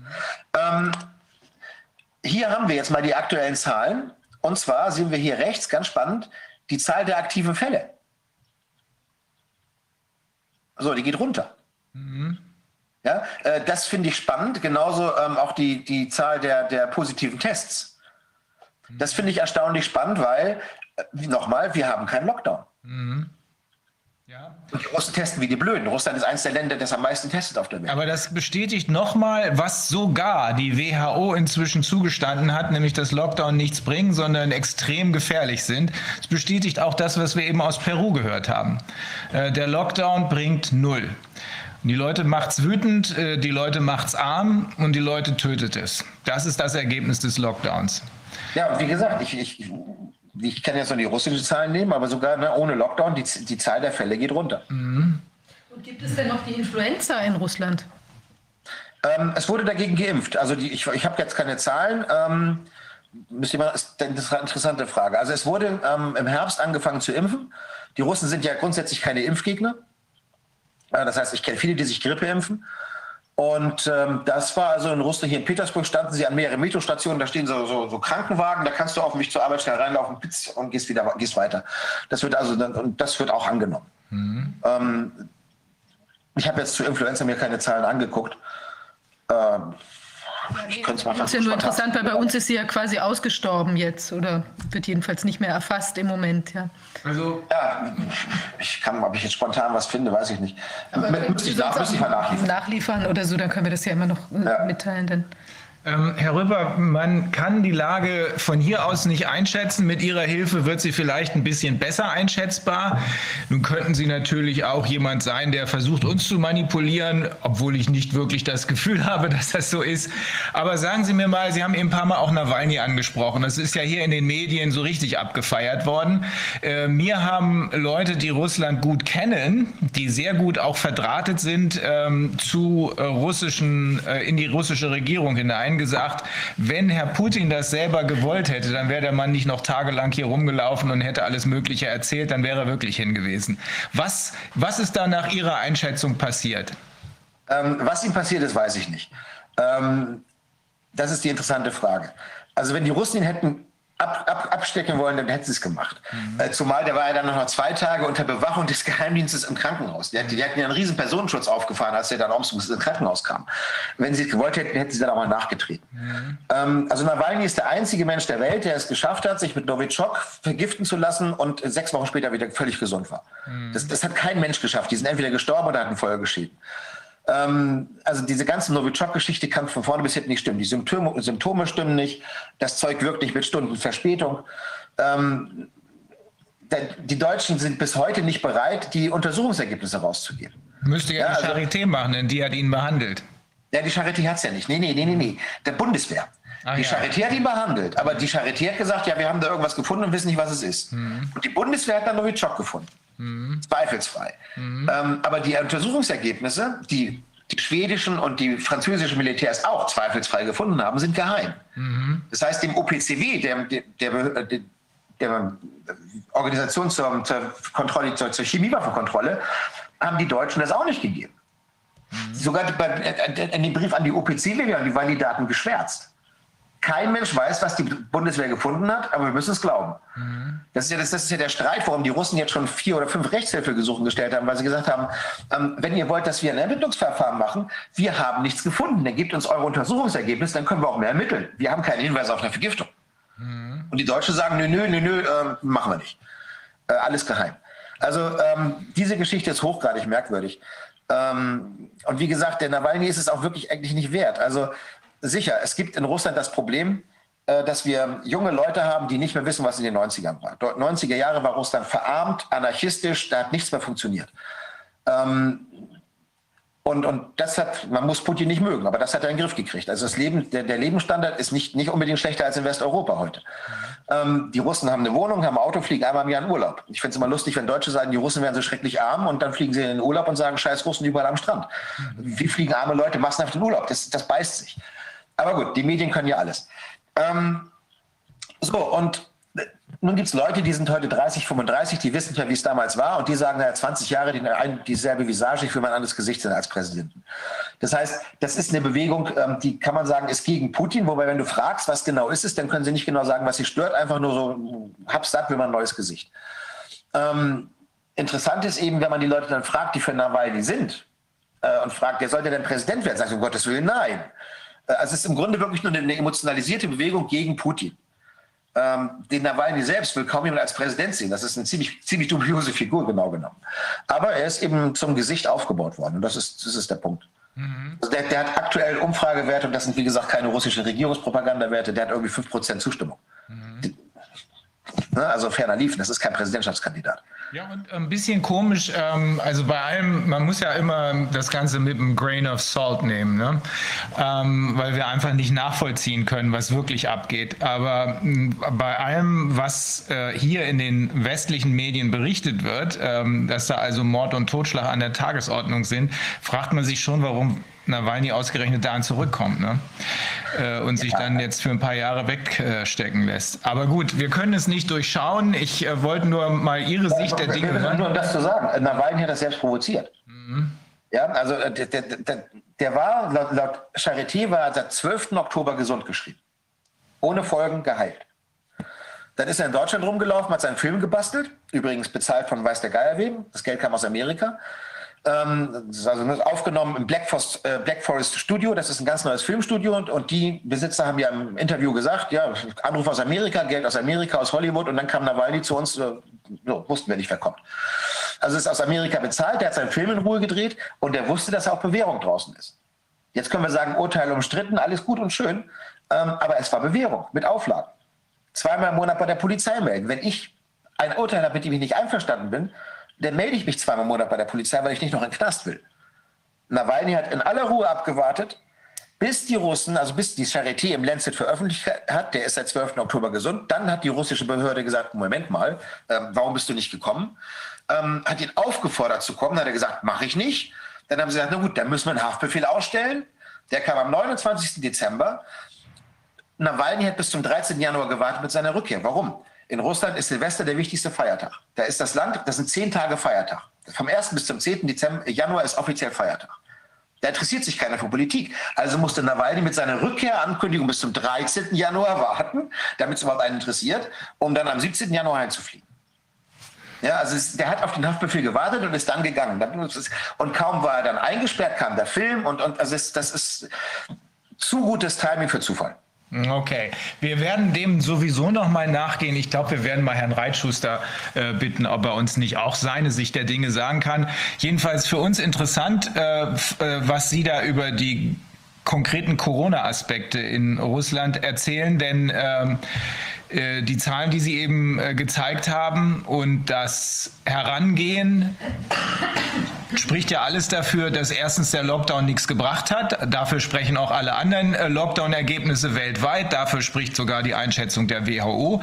Und sagt zweitens, dass alles mehr oder weniger auf Freiwilligkeit beruht und das, was an Pflicht da ist, nicht ernst genommen wird, weil man eben offenbar den äh, ja, Fake durchschaut oder vermutet oder wie soll man das sehen? Wenn die Leute sagen, hey, äh, Maske ja, mache ich oder ich mache es eben nicht, dann heißt es doch, dass die Leute nicht dran glauben, dass es sich um eine ernsthafte, wirklich schwere Erkrankung handelt. Ja, ich wäre mit dem Wort Fake vorsichtig. Die Russen bezeichnen Corona nicht als Fake. Mhm. Ähm, also in meinem Bekanntenkreis haben wahrscheinlich inzwischen mehr Leute Corona gehabt als nicht gehabt. Mhm. Ähm, also dass es die Krankheit gibt und, und die meisten hatten dann, weiß ich, Verlustgeruchssinn oder so ein paar Tage. Aber ich hatte auch im Bekanntenkreis zwei lustige Lungenentzündung, mussten nicht ins Krankenhaus, haben sie zu Hause auskuriert, aber trotzdem. Ähm, also das heißt, die Russen wissen alle, dass es das gibt. Also Fake sagen die nicht, nur äh, es ist eben nicht so gefährlich. Es ist nicht die, nicht die tödliche Seuche. So, das ist der Punkt. Ne? Und wie gesagt. Ähm, und man kann darüber öffentlich diskutieren und die Medien ja. berichten darüber, ohne dass sie gleich dazwischen gehen und, wie Sie völlig zu Recht sagen, äh, dann, weil das ja hier eben der Fall ist, und dann jeden, der nicht auf Regierungslinie ist, als Marsmenschen oder Anti- anti-jüdisch oder Neonazi oder keine Ahnung oder Mülltonne bezeichnen. Ja. Ja, das haben, wir, das haben wir alles nicht. Diese ganzen, das ist überhaupt nicht bei uns. Ja. Und die wissenschaftliche Diskussion, also gibt es da denn eine dazu, wie man damit umgehen sollte? Also Leute, die jetzt sagen, ja, wir brauchen noch mal einen Lockdown, wir brauchen keinen oder sowas. Wie ist das? Ist, findet das statt? Oder ist das gar nicht so ein Thema, weil man halt einfach sagt, ähm, also irgendwie wird schon so die wird durchgesteuert und wir gehen halt so ein bisschen pragmatisch mit dieser neuen Krankheit um? Ja, also im Fernsehen kommen auch die Ärzte zu Wort, die mit Corona zu tun haben. Ähm, und, und die erzählen natürlich, ich um Gottes Willen vorsichtig, tragt eure Masken und so weiter. Ich habe damit jeden Tag zu tun. Ich war im November auf einer, ähm, auf einer Konferenz in Moskau und da saßen wir auf der Bühne und die Moderatorin hat die ganze Zeit Maske getragen, als einzige. Und wir hatten uns vorher noch unterhalten. Und das lag daran, dass ihr Sohn äh, als Arzt in einer Corona-Station arbeitet. So, und die kriegt natürlich von den schweren Fällen zu hören und die hatte die Maske auf, weil sie sagt, die gibt es auch und sie hört das jeden Tag von ihrem Sohn. Ähm, also es ist, wie gesagt, es, wird, es ist ein recht pragmatischer Umgang. Die Krankheit ist da, ja. Bei manchen verläuft sie schwer, ja. Manche sterben dran, ja. Äh, aber eben nicht alle und auch nicht in der Masse. Ja, also das ist, es ist ein pragmatischer Umgang und manche haben eben ähm, mehr Angst davor, andere weniger. Ähm, aber wie gesagt, was, was fehlt, ist die Panikmache. Das ist einfach das, was ich sehe, wenn ich jeden Tag die, die deutschen Medien aufmache, ähm, dann laufen die ersten, alles, was ich, fünf bis zwölf Artikel sind Corona. Ja, absolut. Hast du hier nicht, gibt es hier nicht in der Form. Ja, ja, Also es ist, es ist ein viel entspannterer Umgang. Deswegen macht ja kaum noch einer die deutschen Medien auf, deswegen guckt ja kaum noch einer rein und deswegen fragen sich hier in Deutschland immer mehr Leute, wozu bezahlen wir eigentlich GEZ? Aber das Problem haben Sie da nicht. Also, äh, wenn wir, also ich bin Ihnen sehr dankbar für diese Schilderung. Das hat mich die ganze Zeit interessiert. Ähm, wir werden dem aber noch mal nachgehen, weil Russland ein ganz wichtiges Land ist, ja eines der größten der Welt. Ähm, und ähm, die Darstellung, das ist mir schon seit geraumer Zeit aufgefallen, die man über Russland, jetzt unabhängig von Corona, hier in den westlichen Medien äh, bekommt, die ist zumindest aus meiner Sicht sehr einseitig. Jetzt haben wir Ihre Seite gehört, ist die andere Seite. Äh, vielleicht ist irgendwo dazwischen noch irgendwas zu finden, aber es war wirklich für, aus meiner Sicht jedenfalls wirklich wichtig, gerade auch zu sehen, wie hier im Corona-Zusammenhang offenbar nicht gerade laissez-faire, äh, aber doch Gelassenheit, so kann man es vielleicht sagen, pragmatische Gelassenheit herrscht. Ne? Ja, ich finde das Wort Pragmatismus finde ich angemessen. Also das, das, passt, das passt ganz gut. Es wird überhaupt nicht von Fake gesprochen. Das Wort würden die Russen nicht benutzen. Ähm, es, das gibt es. Die Frage ist die Gefährlichkeit. Mhm. So, und da wird gesagt, seid vorsichtig und, ne, und dies und das, aber, aber wie gesagt, keine Impfpflichten und so ist alles freiwillig. Wer will, der kann, wer nicht will, der soll nicht. Ähm, das ist, also das wollte ich noch erzählen, äh, weil da wird es dann wirklich spannend. Ich habe einen Freund hier, der ist Mexikaner, Dozent an der russischen Uni. Und wir haben uns mal hingesetzt und haben mal eine kleine Analyse gemacht, weil der kann ja nur Spanisch. Und was wir festgestellt haben, diese ganze Panikwelle, äh, Lockdown, bla bla, alles dieses, auch, auch diese Medienpanik, findet statt in westlichen Medien. Also überall, wo, der, wo, die, wo die westliche Medienmacht die Oberhand hat. Sobald du da rausgehst, spanisch sprechende Länder, die nicht unter der Pfeife der USA tanzen, ist es weg.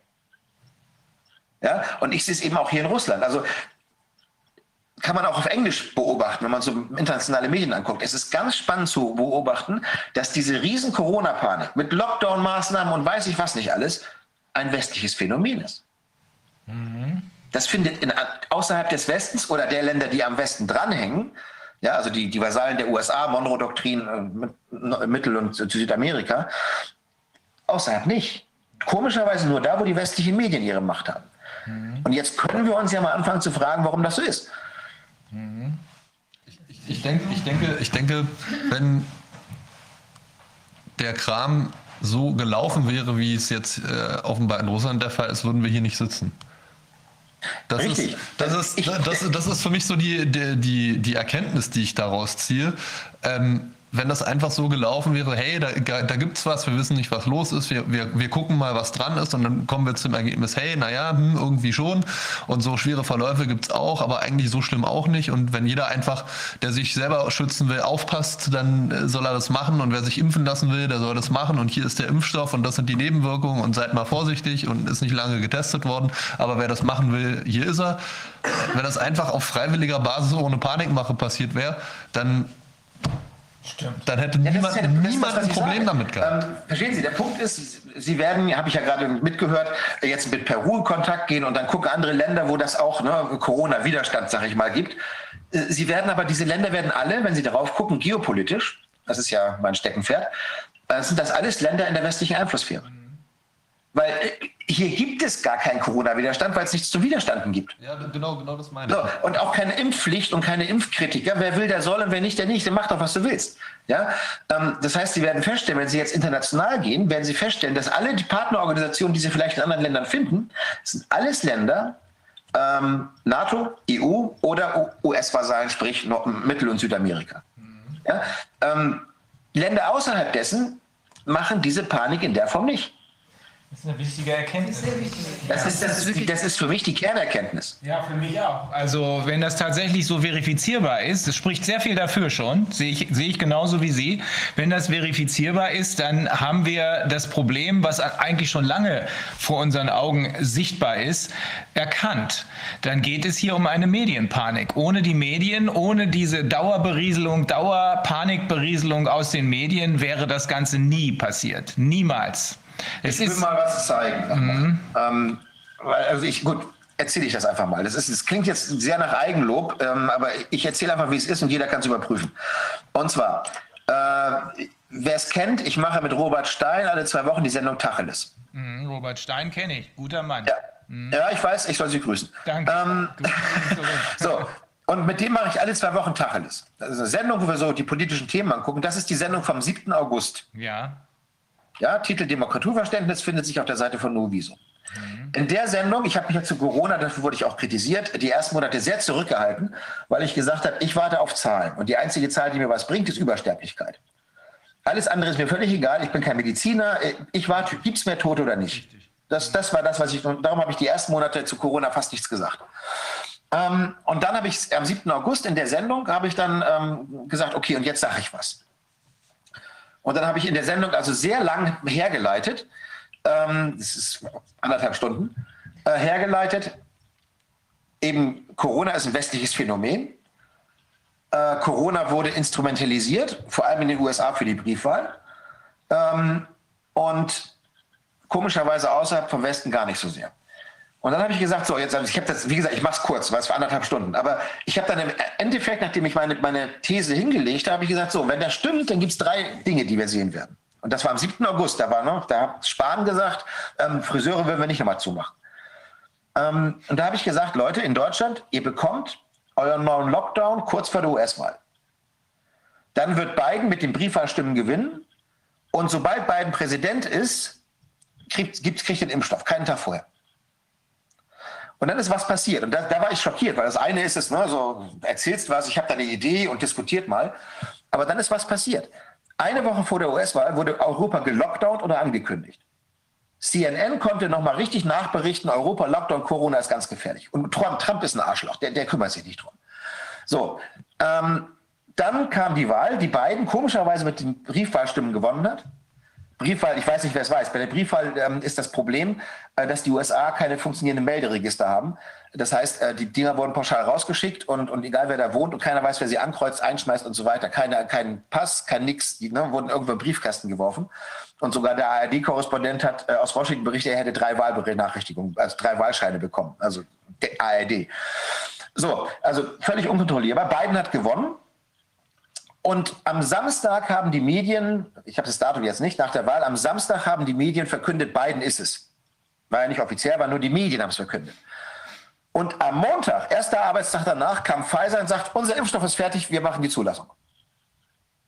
So, also das heißt, man kann sich die Vorhersage, die ich da im August getroffen habe, in dieser Sendung angucken. Ähm, und das hat mich wirklich erschrocken, als ich gesehen habe, dass das alles auf, mit Punkt dann nur eingetroffen ist. Und, und wenn ich dann noch eben sehe, ne, es ist wirklich ein Phänomen, da wo die westlichen Medien die Macht haben und wo sie die Macht nicht haben, Russland äh, und so weiter, da ist es nicht so. Dann ist das eine Frage, die ich mir viel, viel geopolitischer angucke als aus medizinischen Gründen.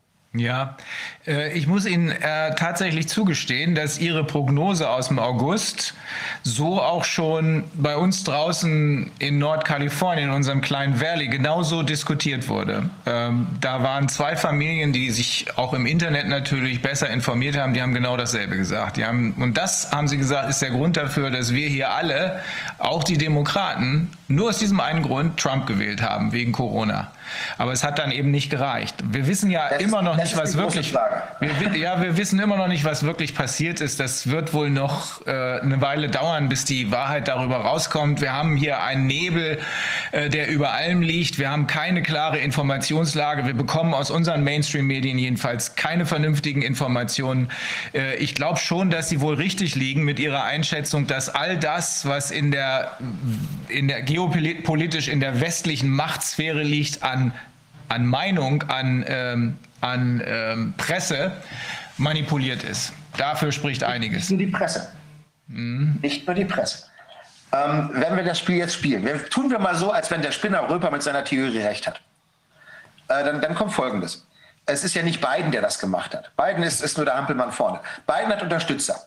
Die haben enorm viel Geld. Soros, Ford Foundation, wie sie alle heißen. Ähm, die haben 2016 schon Black Lives Matters mit 130 Millionen finanziert mit dem Ziel des Aufbaus einer, einer landesweiten Infrastruktur, um ihre ähm, Anhänger notfalls äh, mobilisieren zu können.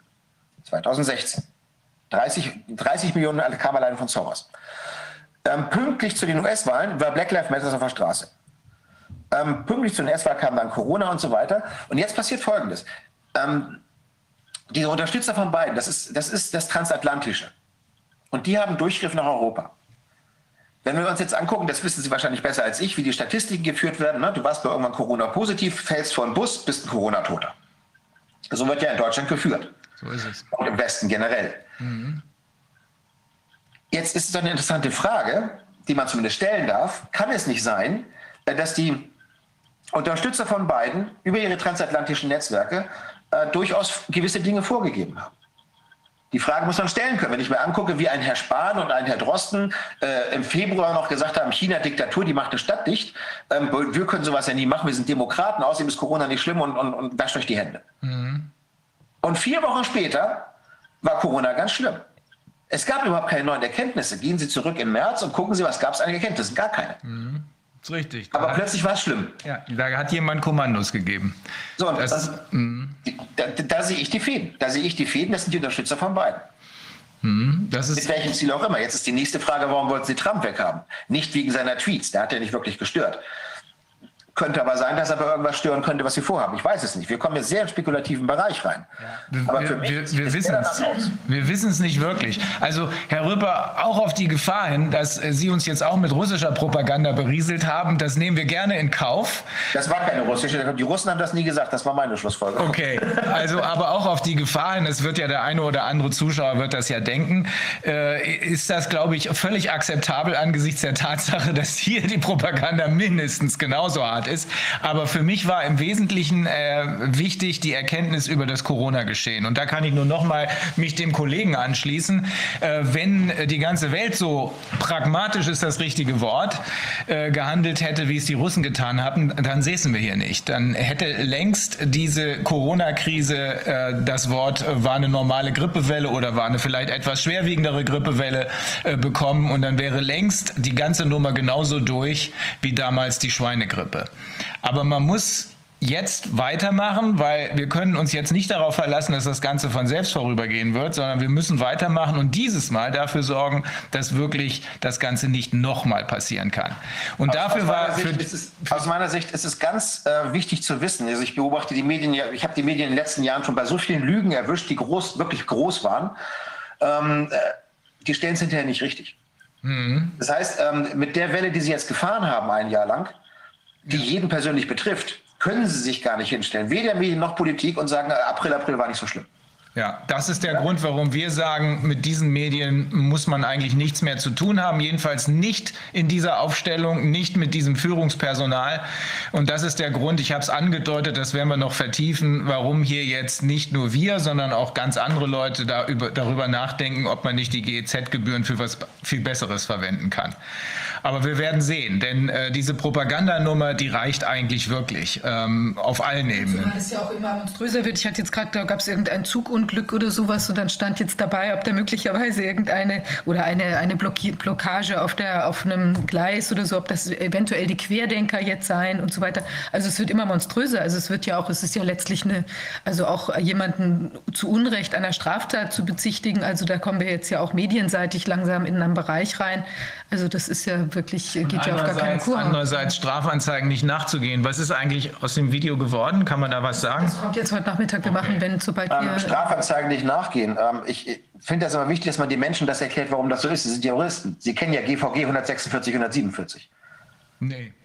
Ach, okay. Gerichtsverfassungsgesetz, Paragraph 146 sagt, ähm, der Staatsanwalt ist, hat den Weisungen seines Vorgesetzten nachzukommen. Staat, so, äh, 147 sagt, kennen Sie, ne? Ja, ja, ja. Mhm. Bitte den Menschen erklären, warum das so ist. Wenn der Justizminister nicht will, dass man gegen, ihn, gegen jemanden ermittelt, dann kann er Nein sagen. Ja, das ist ein altes Problem, was inzwischen ja glücklicherweise auch vom EuGH klargestellt wurde. Deutsche Staatsanwaltschaften sind so wenig unabhängig, dass sie nicht mal in der Lage sind, ähm, äh, internationale Haftbefehle äh, auszustellen, geschweige denn zu vollstrecken, weil man immer damit rechnen muss, dass hier politisch geschoben wird.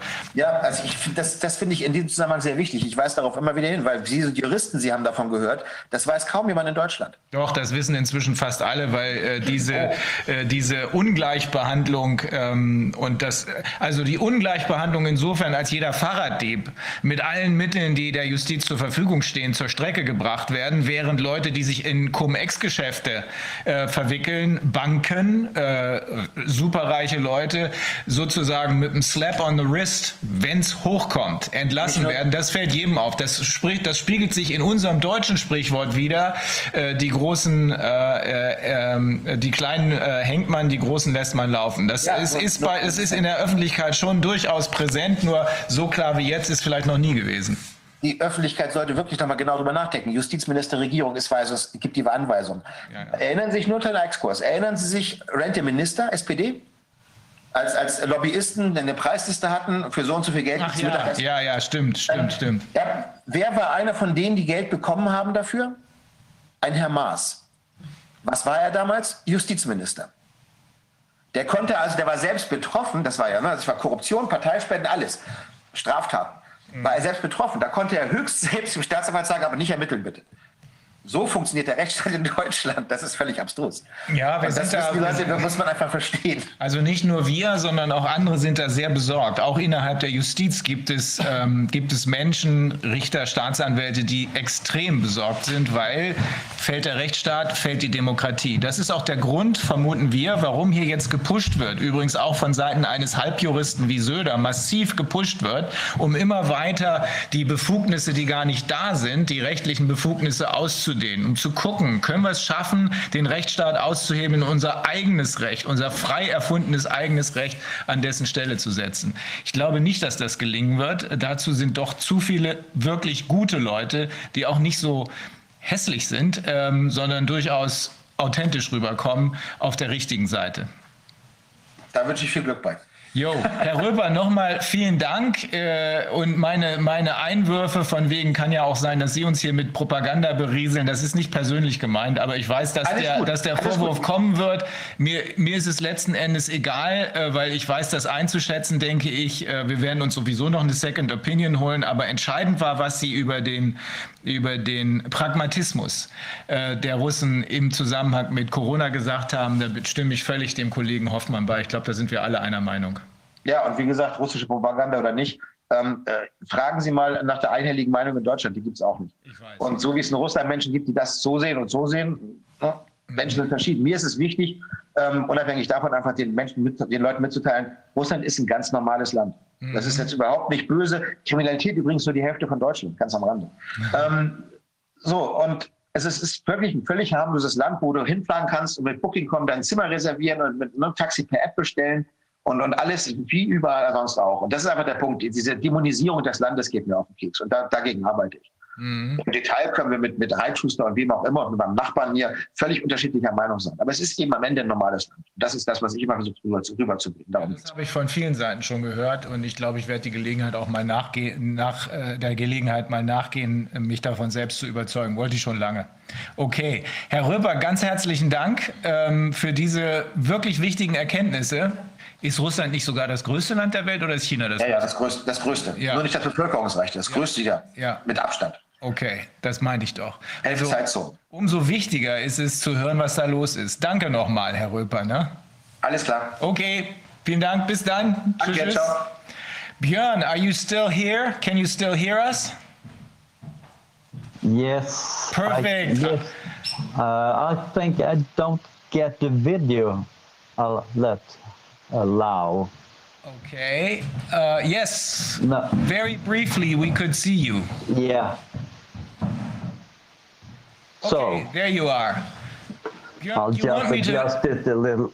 Do you want me to fill you in on what happened? Because there were two other people who we interviewed before you. One is from Peru. I mean, he's German, but he li- and his family live most of the time live in Peru. And the uh, last person we spoke to is gave us a an, an insider's view of the situation in Russia. Very briefly, Björn. Um, yeah, I, ju- I just looked at them. Uh, but I'm not uh, too proficient in German, but uh, I understand most of it anyway. Okay, that's good. That's good. Very good. Now, uh, let, please tell us who you are, Björn, because you and I know each other because we've both been on two interviews with uh, Ulf Bittner in Sweden. Yeah. Uh, well, I'm an, an old pediatrician as uh, and started with uh, biochemistry before medical studies. So I got a PhD in biochemistry, working with the measles virus RNA and nucleocapsid. That uh, I've been a lab rat for about 10, eight years. And then started medicine and became a pediatrician and has been working uh, as that for 32 years, it turned out. And then uh, I have become uh, assistant professor in pediatrics at Strömstad Academy. And also I've been working uh, two years uh, as a postdoc in the US uh, with HIV uh, envelope protein. Mm. So there uh, are two more years of lab rat. Mm. Okay. Let me, let me quickly translate. Um, ja. Also Björn Hammarskjöld ist einer der bekanntesten Wissenschaftler in äh, Schweden. Ich war zweimal mit ihm in Interviews ähm, mit unserem Freund Ulf Bittner. Und er ist Kinderarzt äh, seit 30 Jahren, ist aber außerdem, so bezeichnet er sich selbst, eine Art Laborratte. Ähm, das, äh, da ist sein Feld die Biochemie, äh, hat Zeit in den USA verbracht, im Zusammenhang auch mit der HIV-Forschung. Und jetzt wird er uns was über die Lage in Schweden erzählen, die Zahlen. Ich habe einiges davon schon vorher in einem Interview besprochen, aber ich glaube, er hat hier wirklich Interessantes zu berichten. Okay, go ahead, Björn. Yeah. What I would like to uh, talk about is uh how many people have really been infected uh, with uh, HIV? And uh, HIV or corona? Other... No, so, sorry, coronavirus. Okay. Mm-hmm. I'm just sorry. Uh, but uh, also, uh, what happens during a lockdown? and some other things. If I could have the first picture, please. This is uh, uh, the mortality and uh, the PCR uh, positive in Sweden mm-hmm. from January 1st, 2020 till two days ago. Mm-hmm. And on the left side is daily death, which is uh, average uh, uh, during seven days, and also uh, the number of positive PCR tests are also average for seven days. Otherwise, uh, it gets so uh, really bumpy curve. Mm-hmm. So we had quite a few deaths in April, late March and start of April. Then it's tapered off till the start uh, of the summer mm-hmm. really was low in uh, mortality until uh, September, then is raised until Christmas approximately. And after that is just plummeted. Mm-hmm. And uh, on the right side, you see how many positive PCR tests there are. And uh, in the beginning, they didn't take very many. They didn't have enough supply, and uh, uh, there wasn't too many people either in the population that had uh, COVID-19. And then uh, they started mass testing, and after uh, August, they started testing a quarter of a million people per week in Sweden. We have just 10.3 million inhabitants. So you see, uh, there is a peak ahead of the death uh, numbers. And uh, also, when you go down to uh, middle uh, of or start of uh, middle of January, it just uh, uh, is tapering off as a, a, at a lower speed. So if we could take the next slide. Uh, there you see a horizontal line at the right. That uh, must be the level of false positive PCR tests as uh, the mortality uh, is lagging behind uh, the PCR tests until uh, beginning of uh, February. So this must be the uh, level of false positive as far as I can see. So it's interesting, and I think we're not getting any third uh, wave. And that is because if you look at the number three slide, uh, so I've just uh, collected some data from uh, Johns Hopkins uh, website about uh, COVID-19. And there you see when I take the population in uh, ascending uh, numbers. Princess Diamond was a cruise ship uh, in Japan. 3,618 uh, of the population and 696 were PCR positive. That's 19.2% that were positive. What happened to the other 80%? percent They never got the, uh, the COVID 19. 14 deaths, so it's uh, just 0.39% of the population that died. That's not very much.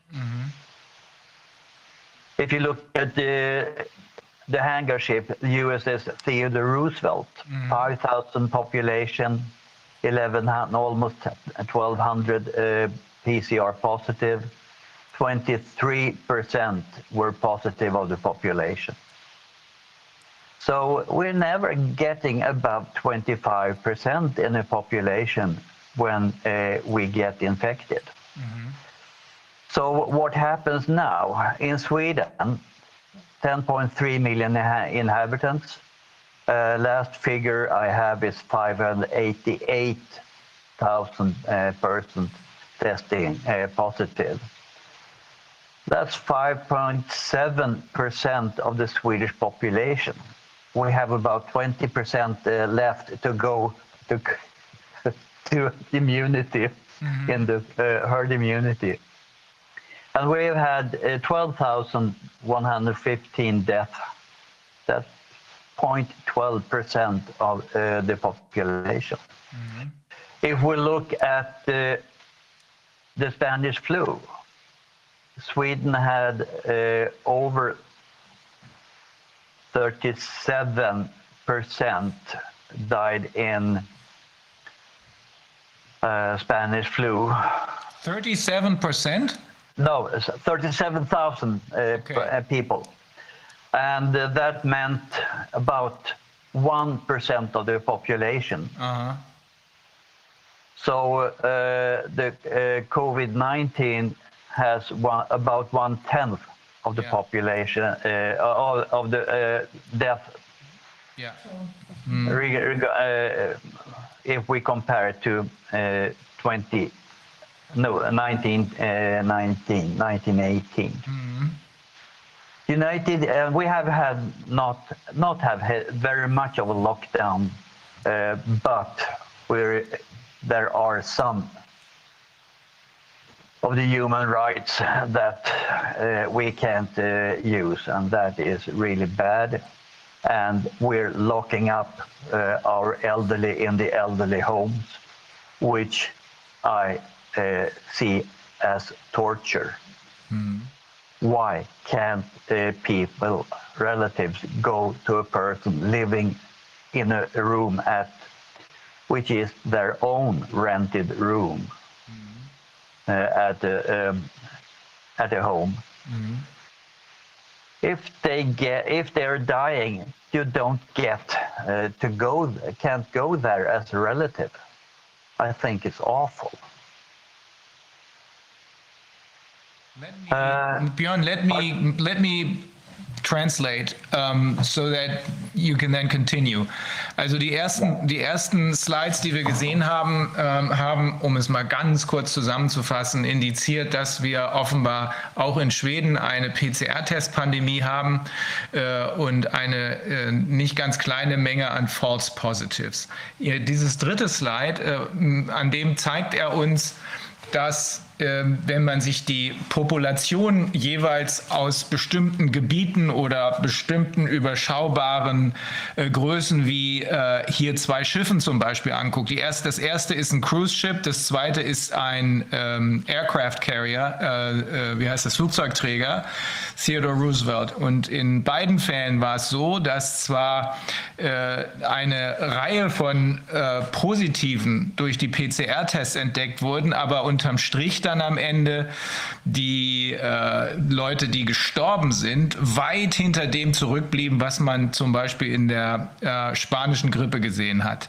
Ähm, die Prozentzahlen sind da ganz rechts zu sehen. Ähm, die Prozentzahl der Verstorbenen in Schweden an Covid sind 0,12 Prozent. Äh, auf dem Flugzeugträger sind es 0,02 Prozent der Population der rund 5000 Leute, die da waren, Soldaten, äh, verstorben. Auf dem Cruise Ship sind es 0,39 Prozent. Und Da sagt er, vor diesem Hintergrund äh, ist, haben wir zwar Glück in Schweden, weil es den echten Lockdown nicht gab, aber er sagt, einige der Freiheitsrechte sind eingeschränkt worden und ähm, er sieht das zum Beispiel als äh, Folter an, dass ähm, alte Menschen in Altersheimen nicht besucht werden können. Also diese Regel gilt auch da. So yeah, you consider that uh, torture, and I think a lot of people will agree with that, um, unless there is a justification for this, but there isn't, not from these figures at least. No, there is no justification at all. And uh, just restricting uh, people uh, gathering in um, all places is just stupidity. Because uh, they have been looking at uh, the infections rate and found that uh, when you're out in the city walking around and things like that, what happens? You don't get infected. Not even on uh, public transport. You get infected at home. That's the uh, largest uh, source of infection, and working places as second. But uh, you can gather as much as you like on open uh, spaces, in shops, and everything.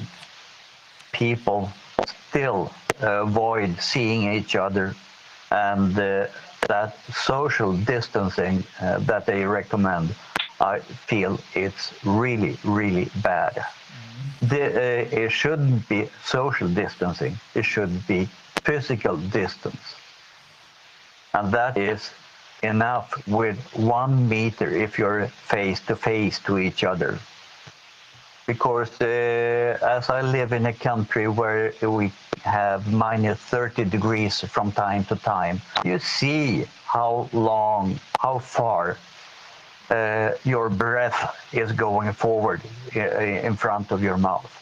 It's less than half a meter. If you're standing uh, next to a person side by side, the breath are never crossing each other. You can't get uh, infected if you're standing side by side. And if you're behind someone uh, with his his her back uh, in front of you, you can't uh, infect and you can't be infected by the other person. So this is just ridiculous to keep uh, us away from each other. And that is uh, also something I don't like at all. We can have as big, if it's 5, 50, 500, 5,000 or 50,000 people gathered uh, in an athletic stadium, how many are sitting uh, facing each other on less than one meter apart? Which means it doesn't, uh, we don't transfer any coronavirus by uh, going uh, to see, to watch uh, football or soccer or ice hockey.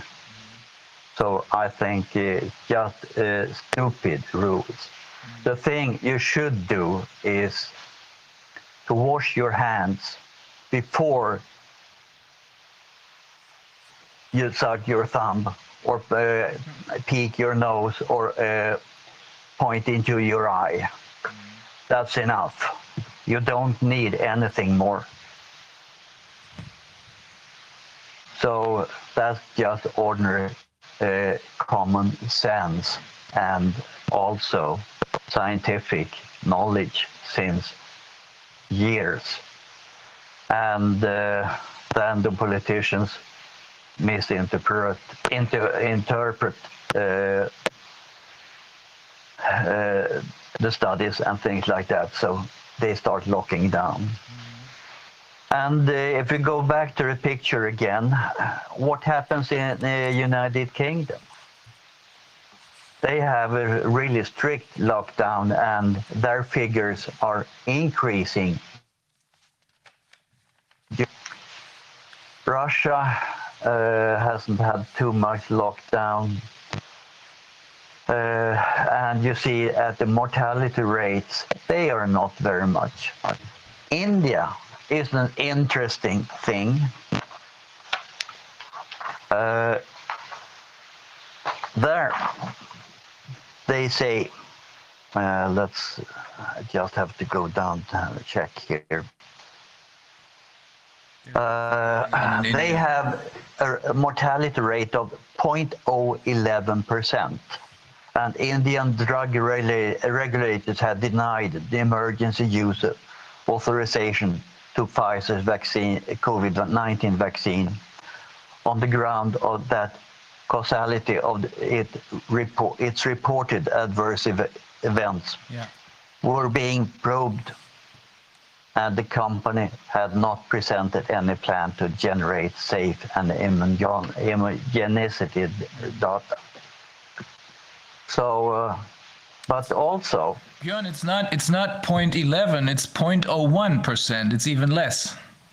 No, 0.011. Oh, okay. yeah, point oh eleven.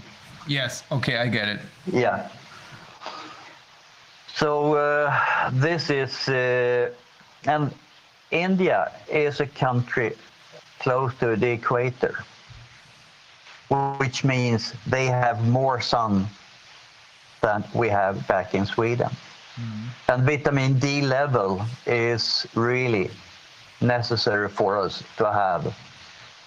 If you have a vitamin D level above the physiology lower limit is 125 nanomoles per liter, then you don't get COVID-19. Let me let me translate this. Um, Yep. Also, nachdem er gesagt hat, diese Isolierung der Alten ist aus seiner Sicht Folter, wo wir eigentlich alle mit übereinstimmen, hat er sich jetzt nochmal um die weiteren Einschränkungen äh, gekümmert und dazu seinen Kommentar abgegeben, aber auch seine Einschätzung abgegeben. Und zwar äh, die Restriktionen des öffentlichen Lebens. Er sagt, es ist völlig problemlos aus seiner Sicht, wenn sich die Menschen äh, öffentlich treffen. Äh, die stecken sich nicht da an.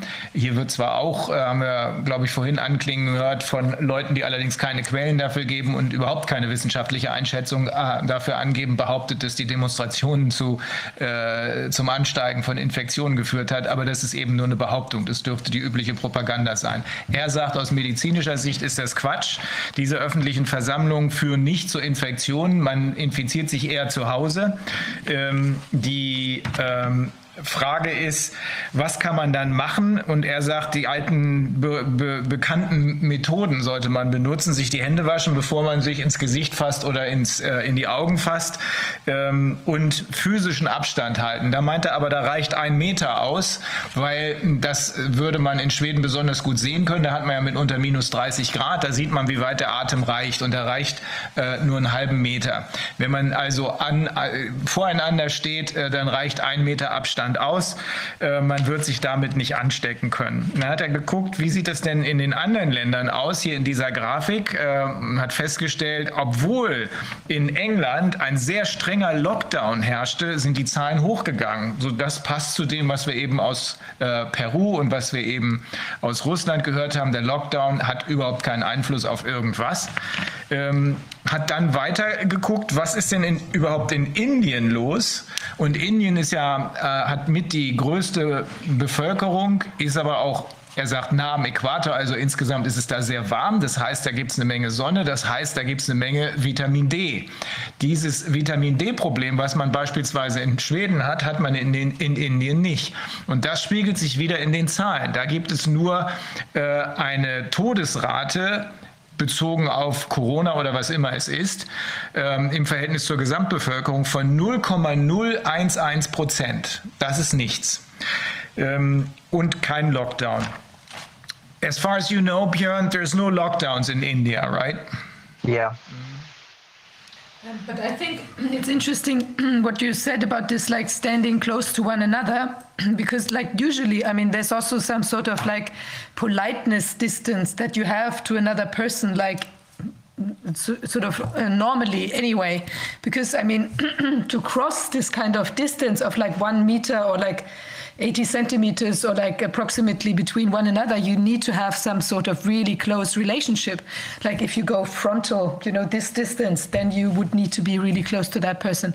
And so I think it's um, in general kind of unrealistic that you have to, uh, you know, that that you have to uh, kind of force people to stand further uh, just what you said, you know, like from one another, then what would be their, their usual normal distance if you don't know someone any anyway? And I mean, with the people in your house, obviously, you know, if, if you hug your children, you're close anyway, and that's not going to be possible to kind of keep that distance. So I think it's quite convincing that you say it, it usually happens maybe in the family home or something that people uh, get infected. And um, yeah, just wanted to add that. So the bottom line is you're saying keeping older people isolated is torture because there's no justification for it, no scientific, no medical justification, and it is stupid to ban public gatherings, to ban uh, football or soccer games because that's not where people get infected. They do get infected in their homes.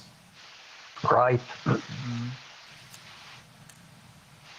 And if you look at the vitamin D level, newborn uh, children uh, will uh, are authorized to have 400 international units of vitamin D per day.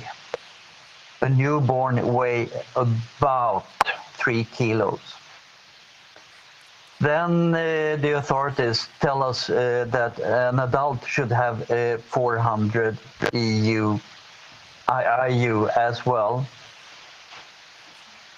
Uh, if I would uh, prescribe antibiotics to an adult that would get a newborn child's dose, it wouldn't be good. If uh, we take uh, those 400 units per day to a newborn, divide by three and multiply by 75, I just get 10,000 uh, IU per day of vitamin D3 to an adult. So it's important that we really have enough vitamin D And in Sweden, it's 99% that are deficient in vitamin D level if we uh, put the level at 125 nanomoles per liter. Why I have chosen 125 as the labs are uh, stating 75 as the lowest, uh, as uh, at least 75 as an optimum level of vitamin D is that a lactating uh, woman will not give any vitamin D via the breast milk to the baby. And that is what our authorities know. Otherwise, they would not give newborn babies 400 units of vitamin D per day. And also, when we then look at the, well, also uh, parathyroid uh, hormone, which regulates uh, the bone forming in the body. If we have vitamin D deficiency, the PTH is uh, elevated. And uh, when you measure the PTH, uh, when you increase the vitamin D level. The PTH uh, goes down, but just to one specific level, four. And the, uh, even if you get much higher vitamin D level, the PTH level will not uh, go down further. So that, that's a second physiological level and also those uh,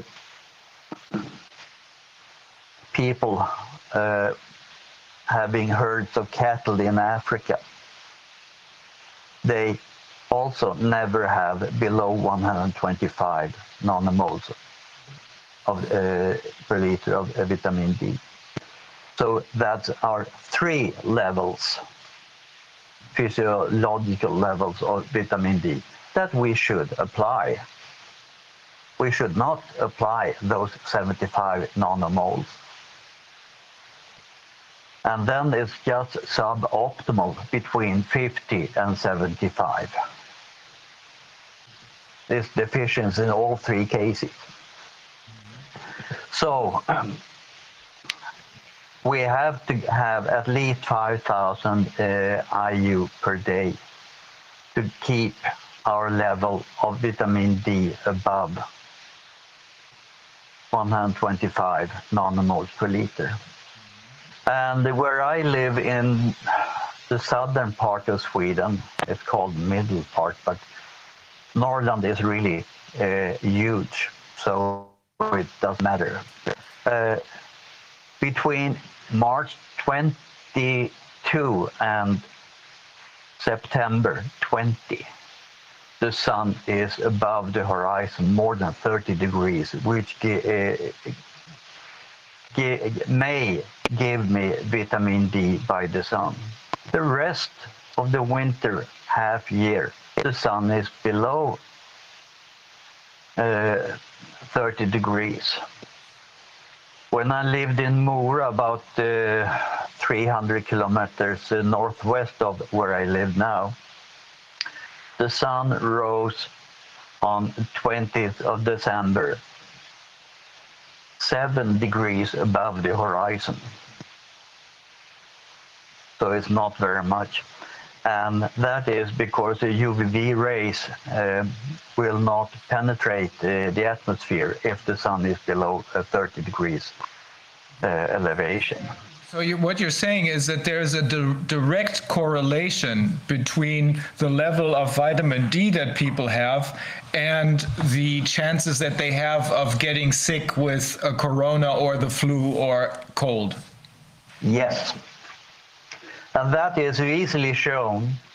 Just look at uh, any child below the age of uh, one, then they weigh usually around uh, the one year old weigh about 10 kilos. So they are never having any uh, colds during the first year. But then when they are reaching uh, the age of 1 and 10 kilos, then you're below uh, the right amount of vitamin D per day. So the vitamin D uh, levels are depleted and the kids get all the infections uh, in preschool.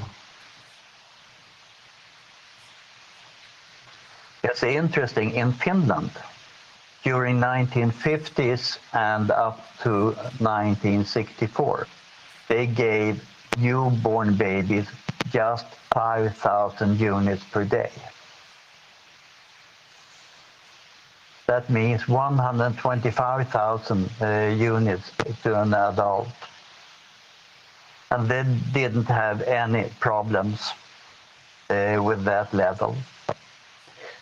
The problem appeared when they uh, decreased the level stepwise until 1990s when they got down to 400 units again. And that means that the, uh, diabetes type 1 uh, soar, has soared in Finland compared to, uh, to the 50s.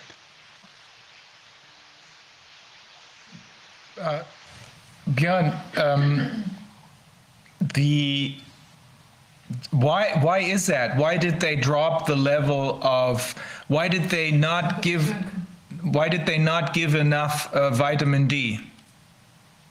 Because of uh, international cooperation. That's the only reason. So uh, we have uh, Nordic uh, food recommendations, and the, that includes uh, Finland, Sweden, Denmark, Norway, and Iceland. And uh, they have all agreed to have just 200, uh, no, 400 uh, units of vitamin D per day, Why? as all other countries. Why? I don't know why. I don't know why. They just agreed. And uh, those uh, Nordic nutrition recommendations, uh, they are based on a lot of not very good research. So uh, they never uh, uh, read papers that is against uh, the Nordic uh, re- uh, nutrition recommendations. You Björn, should isn't have it, it. is, isn't it very obvious that if you look at India and at those figures in India where they have no vitamin D deficiency and they have almost no cases, no problems with corona. On the other hand, in those countries where, like in uh, Sweden, probably same here in Germany, where 99% of the population have a vitamin D deficiency, we do have some problems. Not as serious as the mainstream media try to make them, but uh, we do have some problems. Isn't it very obvious that uh, vitamin D plays a big role in this? It would be, but uh, uh, WHO doesn't read vitamin D papers. And the authorities in Sweden doesn't read vitamin D papers. Uh, there was an article uh, or two articles in Läkartidningen, uh, the Swedish uh, journal of uh, doctors. And in April, uh, where one uh, doctor proposed to use high dose of vitamin C, and uh, another article in uh, beginning of May where three doctors proposed to use high levels of vitamin D. Haven't seen one single uh, hospital using vitamin D or C. Let me, Björn, let me translate this. Also er legt großen Wert darauf, dass offenbar Vitamin D eine große Rolle spielt bei der äh, Behandlung mh, oder Vorbeugung äh, gegen offenbar alle respiratorischen Erkrankungen, jedenfalls auch Corona, denn Nochmal, in Indien gibt es äh, praktisch gar kein Problem damit. 0,011 Prozent der Bevölkerung sind an Corona gestorben. Ähm, dort gibt es aber auch eben kein Vitamin D-Problem, sondern das gibt es nur in den nordischen Ländern. Er hat beschrieben, dass äh, die äh, Sonne in äh, Schweden beispielsweise in weiten Teilen äh, während des Winters nicht über 30 Grad äh, hochgeht über den Horizont am 20.12. bei 7 Grad. Da kriegt man so gut wie gar kein Vitamin, da kriegt man kein Vitamin D. Ähm, und er hat beschrieben, dass die Gabe von Vitamin D in den nordischen Ländern, ähm, ein Beispiel hat er Finnland genannt, in den 1950ern ausreichend war. Ich glaube 5000 Units für pro Baby. Und äh, da gab es dann auch keine derartigen äh, Probleme mehr. Dann hat sich aber, haben sich die nordischen Länder, und zwar in einer internationalen Kooperation, das waren Finnland, Dänemark, Norwegen, Schweden und Island, zusammengeschlossen und haben aus Gründen, die er auch nicht nachvollziehen kann, die Vitamin D-Vergabe runtergeschraubt. Ähm, daraufhin Daraufhin äh, stieg dann in Finnland zum Beispiel die Erkrankungsrate äh, bei Diabetes Typ 2 an. Ähm, die Forschung. Die, ja, äh, die Forschung, die es in, in Type 1, I'm sorry, Type 1, ja. äh, Typ 1 war das. Äh, die Forschung, die es dazu gibt, zur Wirksamkeit von Vitamin D, wird offenbar von den nordischen äh, Forschern, die sich hier zusammengeschlossen haben, gar nicht gelesen und die WHO ähm, macht überhaupt nichts zu Vitamin D. Uh, WHO, the, the WHO only seems to be pushing vaccines, right? Right. Mm -hmm. Nothing else. Mm -hmm. Also das gibt sehr zu denken, das haben wir jetzt ein paar Mal gehört, dass es andere Behandlungsmöglichkeiten gibt, die sehr viel billiger sind, sehr viel wirksamer sind als das, was hier gemacht wird. Trotzdem werden diese anderen Behandlungsmöglichkeiten in den Medien immer runtergeschrieben beziehungsweise nicht ernst genommen. Und das Einzige, was die WHO pusht, sind immer diese äh, Vaccinations. Dabei muss man allerdings auch berücksichtigen, dass die WHO zu einem großen Teil abhängig ist durch die Geldspenden von von äh, Bill Gates, dem größten Impfstoffhersteller der Welt, weil er an all diesen Firmen beteiligt ist, wie ich gestern Abend noch mal in einem anderen Gespräch äh, feststellen konnte. Okay. I, have a question like when you now coming back to the corona situation in Sweden. So if you compare the situation in the last, um, you know, during the last peak and now this peak, um, is there, uh, because there was, um, I, I read that, you know, now there's the sort of the, the growth of death is relatively small. I think it was just like 60% or so that were added like in this second phase. And while in Germany, we have this kind of explosion or like seeming explosion of like new death cases like I think there was a comparison of like 60% raise and here's like 300% or something, you know, that when you compare, I think yeah. starting from July last year or so, when you compare these figures in the first wave and to, to the second wave now. And so it seems, I mean, is there something that Sweden does differently or is it just like that herd immunity has um, become more prevalent or what do you think as information at all? Uh, as far as I can see from the uh, first graph uh, I showed, uh, the death is about the same. The death volume is about the same, uh, first and the second uh, peak. But it's really going down faster, this second peak, than the first one probably because they are using uh, cortisone in some cases and things like that. If you look at the total mortality in Sweden, uh, during uh, 19, no, 2015 to 2019, we had about uh, 92 uh, deaths per uh, year. And it varied between uh, 88 and 94 thousand deaths, and uh, 2020 we're supposed to have had uh, 98,000 deaths. But if we look back, you can take slide number three, no, number four.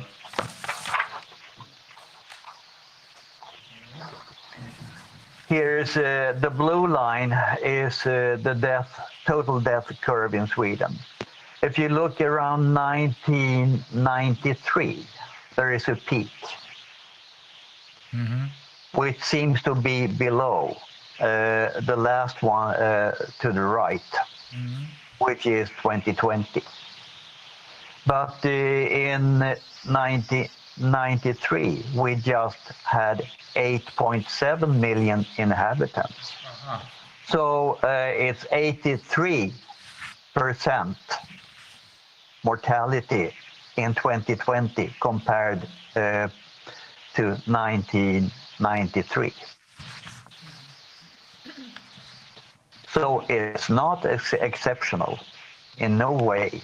And there are several years in the 1990s and the beginning of uh, 21st century that uh, are above uh, 2020's number if we compare it uh, on the population basis. Yeah, that's what most people don't seem to be doing. We have the same problem or a similar problem here in Germany because a lot of people, including scientists, who I know personally really well, uh, are really impressed by excess mortality of around 50,000 this year. However, statisticians who have taken a closer look have found out that we don't have any excess mortality. Rather, uh, we are below what would have been expected because in 1940 there was a very high birth rate, and the people who were born in 1940 are now 80. And because of that, more people were expected to die this year than actually did. Um, in that sense, it is not correct to say that we had excess mortality this year. Rather, we had, I think, roughly 7,000 fewer people died than what should have been expected. And same thing is true for Sweden. If you take into account that the population in 1993, I, I think that's the year you took, was lower at 8.7 million than it is today at 10 point something. Is it 10.6 million? Uh, now we have uh, 10.3 Okay. million, t- 10.4 million inhabitants today. Okay, das ist wichtig zu wissen, denn ähm, auch bei uns ähm, spielen die Zahlen natürlich eine Riesenrolle. Inzwischen versteht sogar der Normalbürger, dass irgendwas mit den Zahlen nicht stimmt. Aber er hat darauf hingewiesen, dass wenn wir uns diese Grafik angucken, die obere blaue Linie mit den äh, Sterbefällen, dann sieht es so aus, als seien 1993 mehr Leute oder in, äh, als, als sei da ein kleiner äh, Spike gewesen in äh, Mortality, aber noch äh, mehr vielleicht in 2020. Er sagt, das ist aber nicht richtig, denn man muss in Betracht ziehen, dass äh, in 1993 die Bevölkerung wesentlich geringer war als jetzt. Damals betrug sie 8,7 Millionen, jetzt beträgt sie 10,3 Millionen. Und ich habe gesagt, wir haben eine ähnliche Diskussion hier, wenn hier von auch Wissenschaftlern, einige, die ich gut kenne, die richtig wütend werden, ähm, wenn man sie darauf anspricht, die dann, aber guck doch mal hier, wir haben 50.000, fast 50.000 Übersterblichkeit. Ja, auf den ersten Blick stimmt das, aber wenn man genauer hinguckt, dann stimmt es eben nicht, denn der 1940er Jahrgang bei uns in Deutschland war ein besonders ähm, geburtenstarker Jahrgang und deswegen waren ähm, wesentlich mehr Todesfälle zu erwarten. Tatsächlich, wenn man das, into, wenn man das in äh, Betracht zieht, dann äh, besteht hier sogar eine vergleichbar, vergleichsweise Untersterblichkeit in Höhe von rund 7000, meine ich. Also man muss mit den Zahlen sehr genau umgehen ähm, wenn, und sie ins Verhältnis setzen, sonst äh, bekommt man immer falsche Informationen. Do you think this is being done on purpose, that in Sweden um, the uh, numbers, the figures um, are misinterpreted, or is it out of stupidity? Both. I think both. Uh-huh. Okay. Yeah. So uh, the problem, uh, as I see it, is that if I, I yeah, in the years uh, 2015 to 19, and deducted that uh, from uh, 2020. And uh, then I, uh, so it was were was different years, different. Uh, each month ha had a different year as a maximum. So one year it was uh, 2018, next year was uh, 2015, and third year was 2019. Uh, and then I just added the numbers. About 3,700 too few people have died in uh, 2020. So uh, even if we just take the number of uh, uh, death in 2020 compared to the mean number of death in uh, 2015 to 19, uh, we get about 7,000 uh, surplus death. So it's not very much. So it's like statistics. I have some statistics at the university. So uh, I can handle some of it at least. But as you know, there are uh, uh, lies, big lies, and statistics if you compare them. So if you misinterpret interpret, uh, statistics, it's not very good. Ja, Uh, also, most uh, fatalities have been in the 65 plus years. There are about 7,000 more death in uh, the 65 plus age range compared uh, to uh, below 65. They haven't died in any excess at all.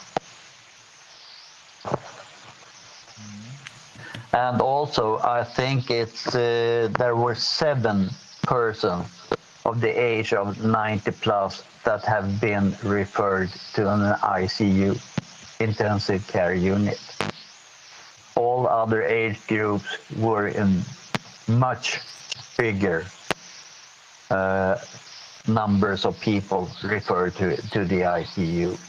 So I think there is an age discrimination as well. Are you, you're saying seven people over the age of 90 were, Of, uh, and there were the, just 2,000 of them that died in that, that age group. do people, do people perform autopsies in Sweden to, de- to determine what the actual cause of death was? And if so, do you know anything about the actual cause of death in Sweden? Have the numbers been bloated or are, have the real numbers been reported? Uh, I think they said there is not recommended uh, to make autopsies. Same, same as here in Germany. Yeah, and uh, also uh, there is uh, one region region in uh, Sweden, Östergötland, uh, where they have uh, 245 deaths uh, during the first half year of coronavirus. And then uh, two senior doctors uh, went to look uh, at uh, all the papers, and they found that 15% did not have any sign or PCR test that is positive for uh, COVID-19. 70% died of something else but COVID 19. Did you say And 15 70, 70? Seven zero percent died of something else, but not corona. Hmm. And 15 percent they said uh, was due to corona. Hmm. Which means that 85% died of other causes. Yes. Hmm. But they're still counted as uh, COVID-19 cases. Uh, this is important. Let me translate this. Also, ich habe gefragt, ob auch in Schweden genauere Zahlen bekannt sind äh, darüber, an welchen Ursachen die Menschen tatsächlich gestorben sind, die als Covid-Tote geführt werden. Und er sagt, nee, es gibt welche, aber nur einzeln, äh, denn auch da gab es die Anweisung, keine Autopsien, äh, kein, äh, die Leute nicht zu äh, obduzieren. Aber in Ostjütland haben zwei erfahrenere Ärzte trotzdem versucht herauszufinden, was los ist. Da waren 245 angebliche Covid-Toten äh, während der erst, des ersten Halbjahrs äh, der sogenannten Pandemie.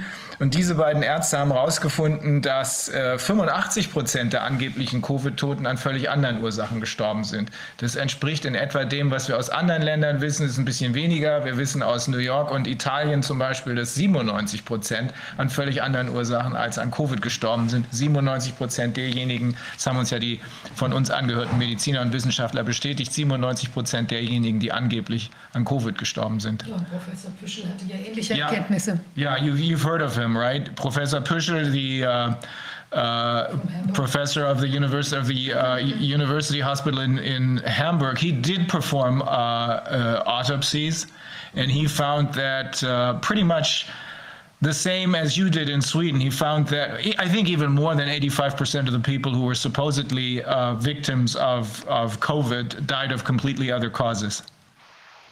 Yeah.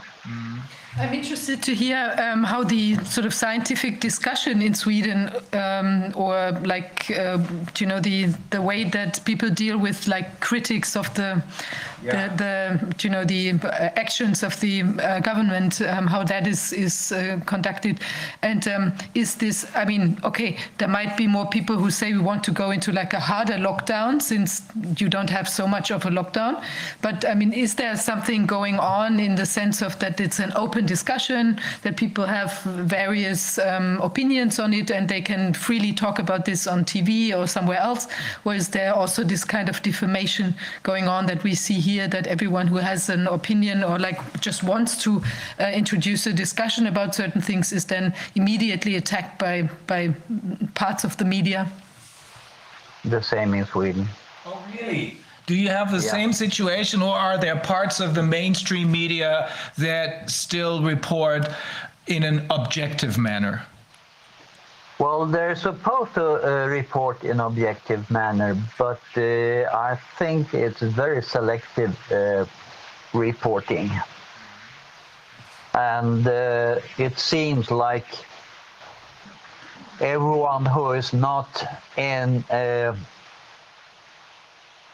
the corridor of thoughts uh, is just rejected.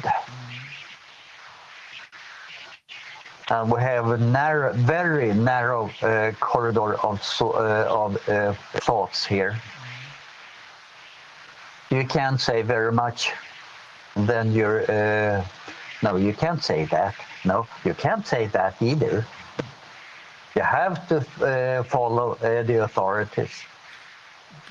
And you know, we. Sorry?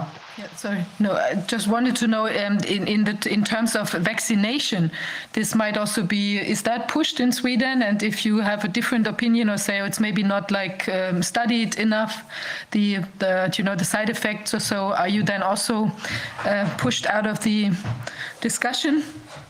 Yes. Uh, it's really pushed that we should uh, vaccinate. And uh, then they say at the same time, uh, if you're not vaccinated, you can be infected and spread the virus.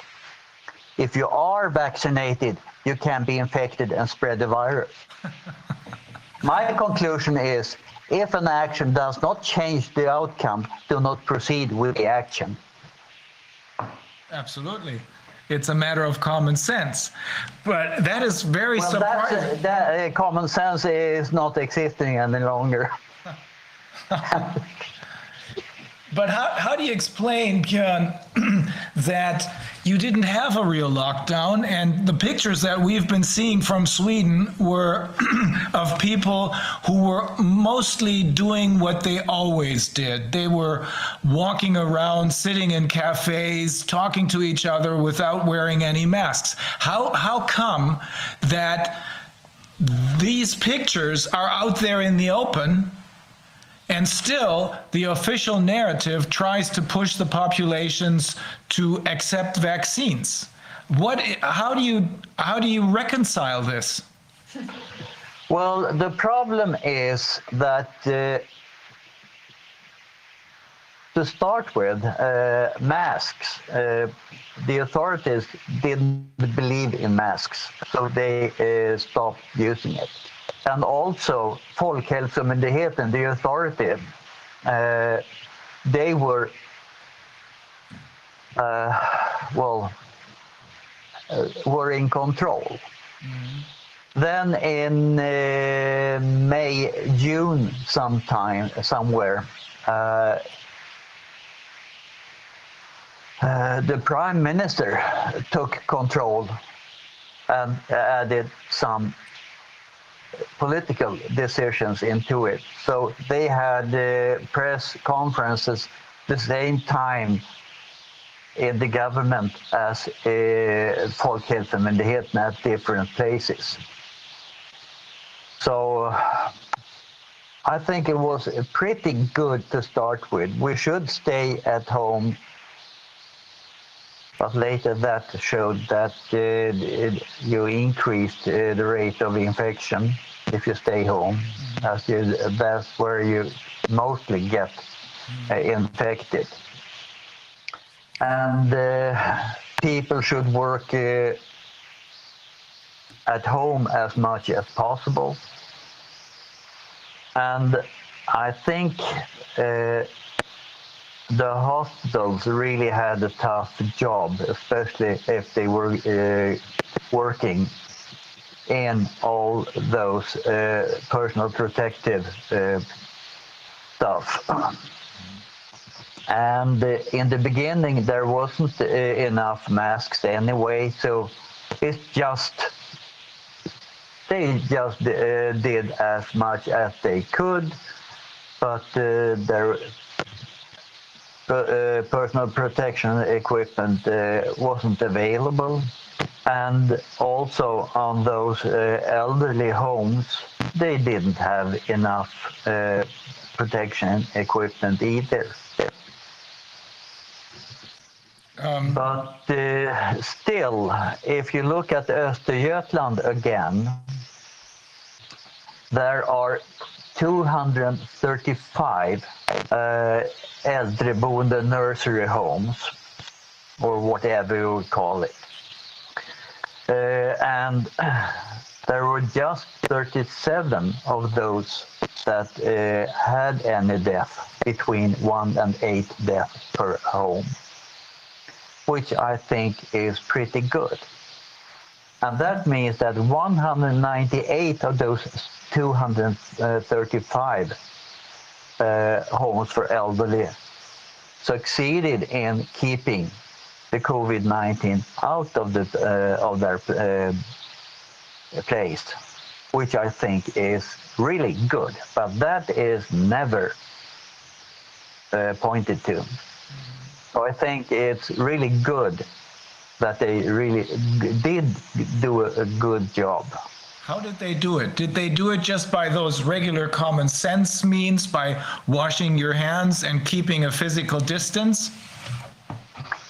That is what I think uh, they did. There hasn't been uh, a study about why. How do the people, how do the people, I mean, there's two sides to this story, and it seems like it's the same all over the world. There is the official narrative, and then there's something that's going on behind the scenes. Now, if I talk when I'm on a train or in a, in a hotel, if I talk or in a taxi uh, cab, when I talk to people, they always have a completely different opinion of what's going on. They're not going to say it out loud, but when we talk in private, they do. Is that the same in Sweden? Do people look at what's going on, the official narrative, but don't really believe in it, or do they believe in it? Uh, it's both ways. Uh, there are quite a lot of people uh, believing in, in the official narrative, but there are also a lot of people that you still can shake hands with. You still can hug. But that's really dangerous. still, can the virus uh, penetrate uh, the skin? No. It's too tough. The only way the virus can get in is via mucous membranes. That means mouth, nose, eyes. There is no other way to get in. Do people understand this, or No. Usually they don't. And uh, all the politicians are uh, increasing uh, uh, all the things you should not do instead of just wash your hands before you suck your thumb. What about Björn? What about Anders Tegnell? Because he's someone who we here in, in, in Germany and in the rest of the world perceive as someone who is level headed, who really knows what he's talking about. And most importantly, he seems to have taken the stand that we won't get fooled again, you know, just like in the old song of the real WHO, the WHO, uh, because he got fooled dur- during the swine flu. How, how is his position? How do people see him in Sweden?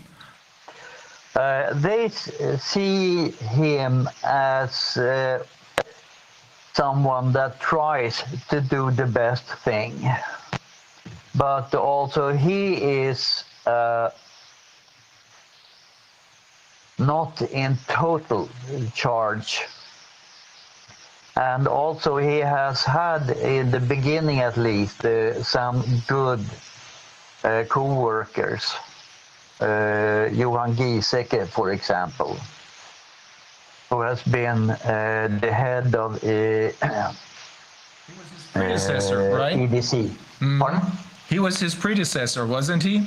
I, I, uh, sorry, I can't hear. I, I thought. Uh, um, yes. yeah, he Yeah. was he was uh, Anders Tegnell's predecessor. Yeah. And what happened? Well, uh, they, uh, I think they cooperated pretty well to the uh, at the beginning. Now I think uh, Anders Tegnell got more restraints. So that means that means there is again there's two sides of this story. There you have Anders Tegnell who is uh, in in uh, most of uh, most of the rest of Europe's view and in the in the view of the United States, for example, the people there who were watching the situation. He seems like a real hero because he was just standing there talking to the people very quietly, not causing any panic, but keeping things in in a commonsensical way on track. But then all of a sudden it seems as though there was a lot of pressure exerted on Swedish politicians, and that then plays a role in how independent Anders Tegnell can be, right? Yeah. And the problem is, the, according to the Swedish constitution, all the authorities are definitely uh, cannot be uh, steered in any way from uh, the government. But still, the government, uh, and we have, have no uh, thing like uh, minister uh, steering. So uh, a minister of the that's the head of the authority is not allowed uh, to go out and tell uh, what the authority should do. But we have something else. We have something that's called regleringsbrev, regulation letter from the uh, government that's going out to each of the authorities each year and telling them what to do. So I think minister uh, steering is uh, not uh, good, but uh, government steering is even worse.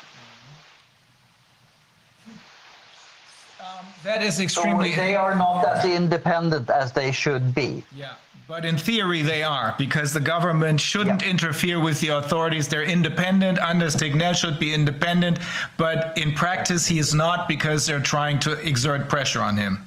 Yeah. Um, what do you think, Björn? In my view, from what we've learned through the hearings in our Corona committee, it looks as though this is a political thing that's going on. It has nothing to do with health. That is my view, my personal view. Um, there is a lot of pressure exerted on this country, just like in your country and in most other countries, by politicians, by politicians who do not seem to be carrying out the people's wishes and who do not seem to have in mind the uh, uh, the uh, uh, welfare of the people, but someone else's ideas. Could it be possible that through the WHO, through the uh, World Economic Forum, a lot of pressure is being exerted on our politicians? Maybe a lot of money is being lavished on them so that they then steer us in a direction that the WHO and the um, World Economic Forum wants us to go. In other words, that the pharmaceutical industry and the tech industry wants us to go. Is that a possibility? Definitely, according to my uh, uh, my opinion.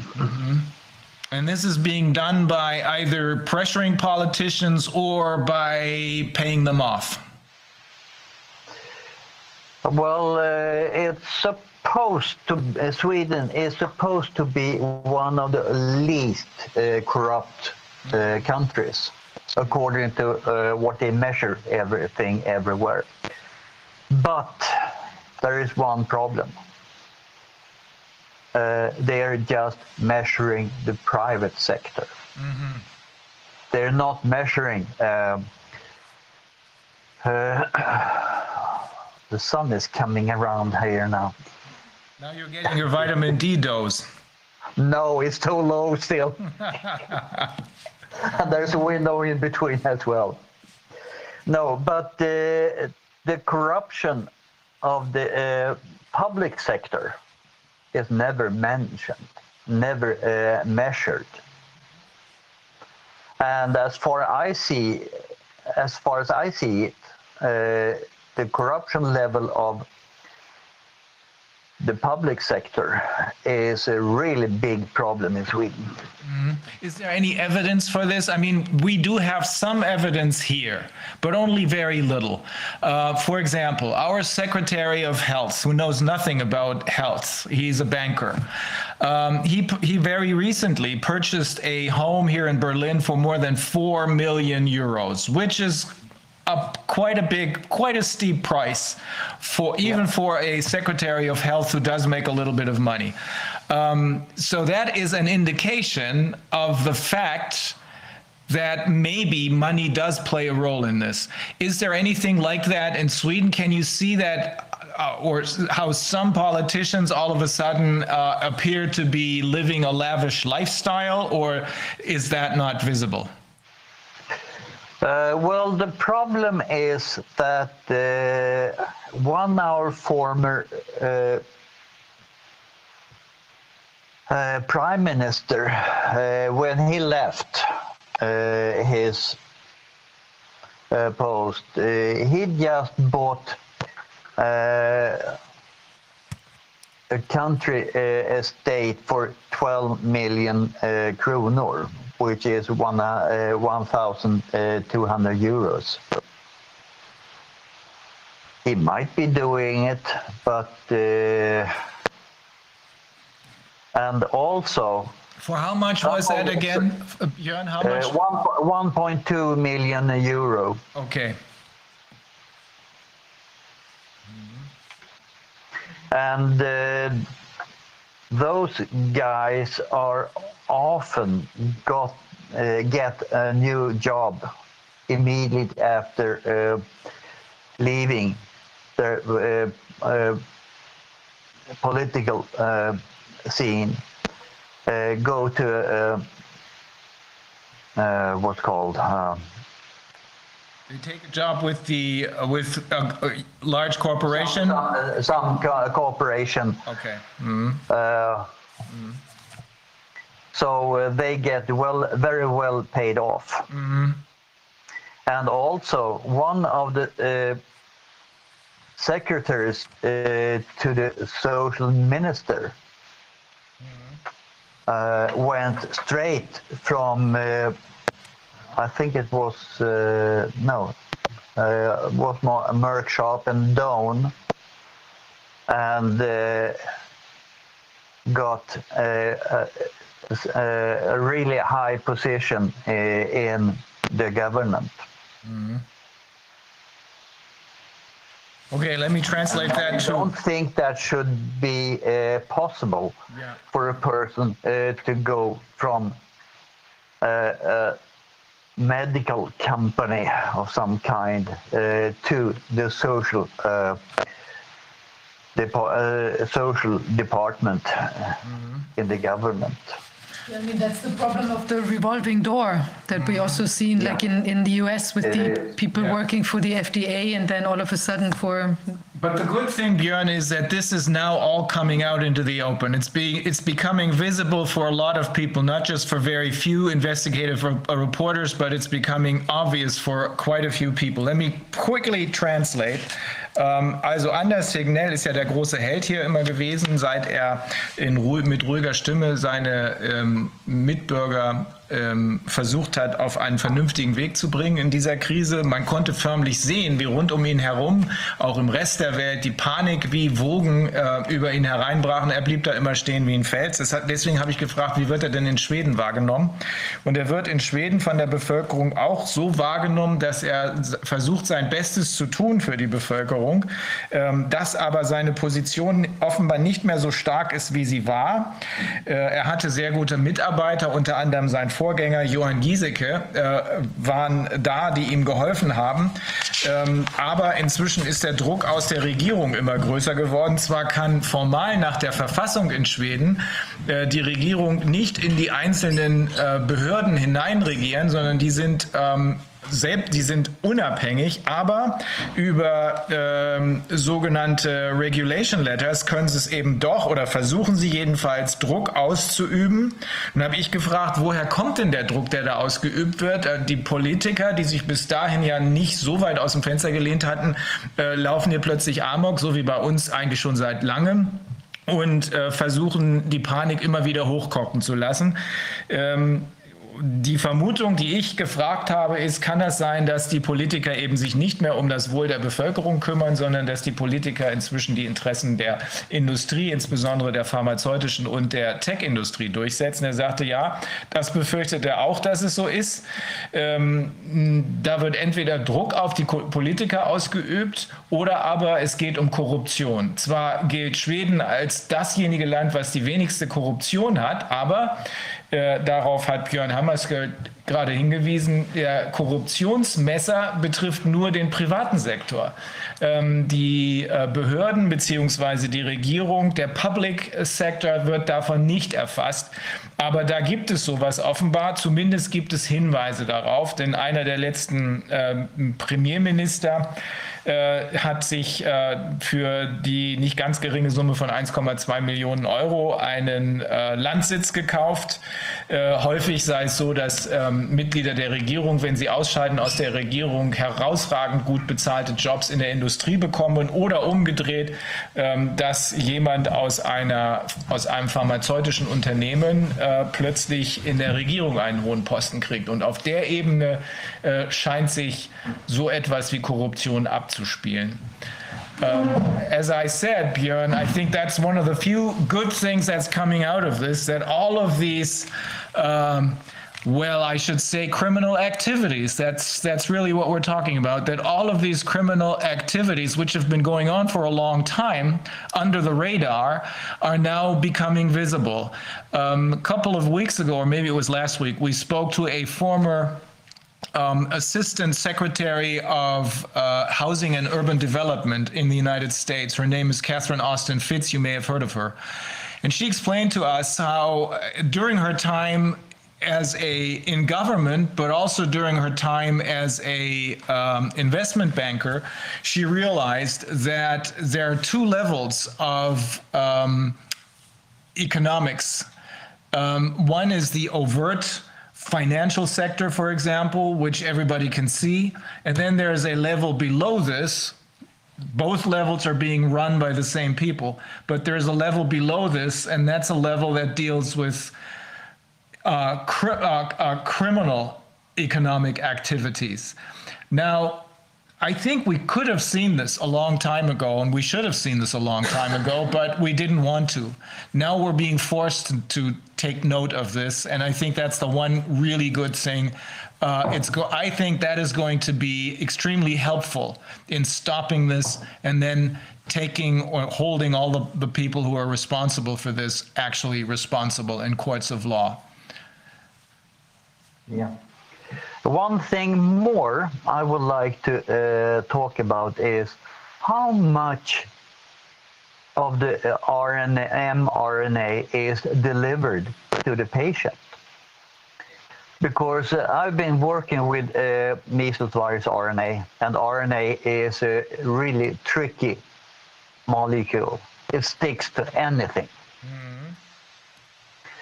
So uh, I just read uh, what it uh, what in the jab, and that is one millimole of sodium per dose,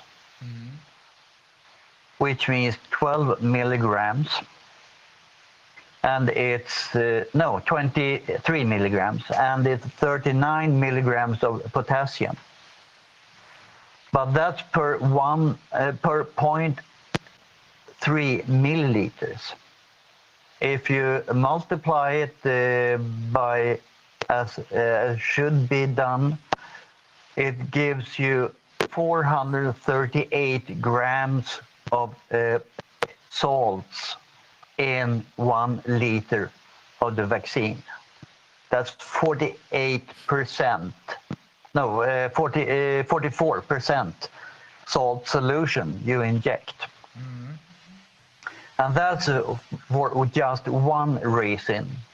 Otherwise, the RNA would uh, fold like hairpins and uh, give fold and attach to each other to itself. As a RNA, single-stranded RNA or nucleic uh, nucleic uh, nucleic acids, they uh, always try to get together in double-stranded form. So this means you get a, a loop like that, and then attach itself, a loop out there and going out. So it just, if you don't have enough salt, salt. And then they say it's essentially salt-free. So 48%, uh, 44% solution is salt-free. It's just marvelous. And then it, you, uh, it contains uh, PEG, polyethylene uh, glycol. And uh, why do you need that one? Because otherwise the RNA would attach uh, to the vial, uh, walls of the vial.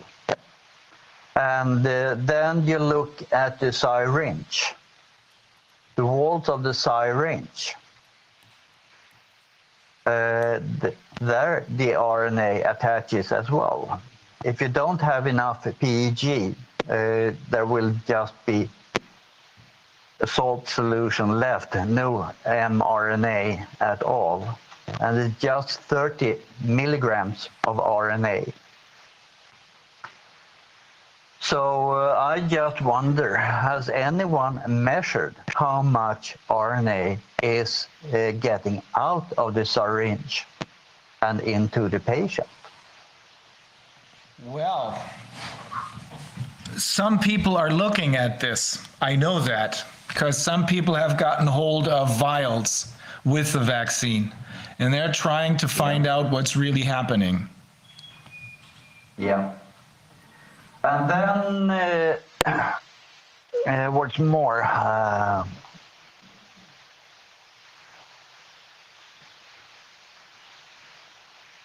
so there are, as far as I can calculate, it's about uh, 1.5 times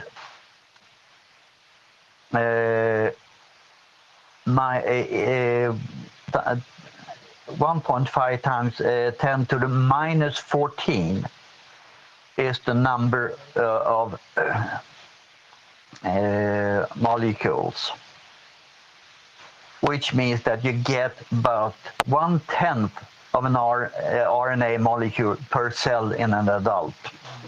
That's not very much.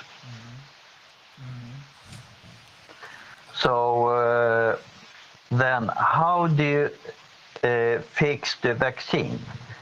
They add phospholipids and they add uh, cholesterol and then they add ultrasound to mix it together to get those small particles. The sa- very same way that you uh, can make uh, liposomal uh, vitamin C. That's the very same method. And uh, what happens to the RNA when you uh, shake it that much with the uh, ultrasound? Well, it says in the document that uh, according uh, they are having less messenger RNA and more uh, fragmented RNA uh, than in the tests they did. So actually, it is not the very same vaccine that is tested by the uh, pharmaceutical companies. It's less RNA, M- mRNA, and more uh, of uh, RNA fragments.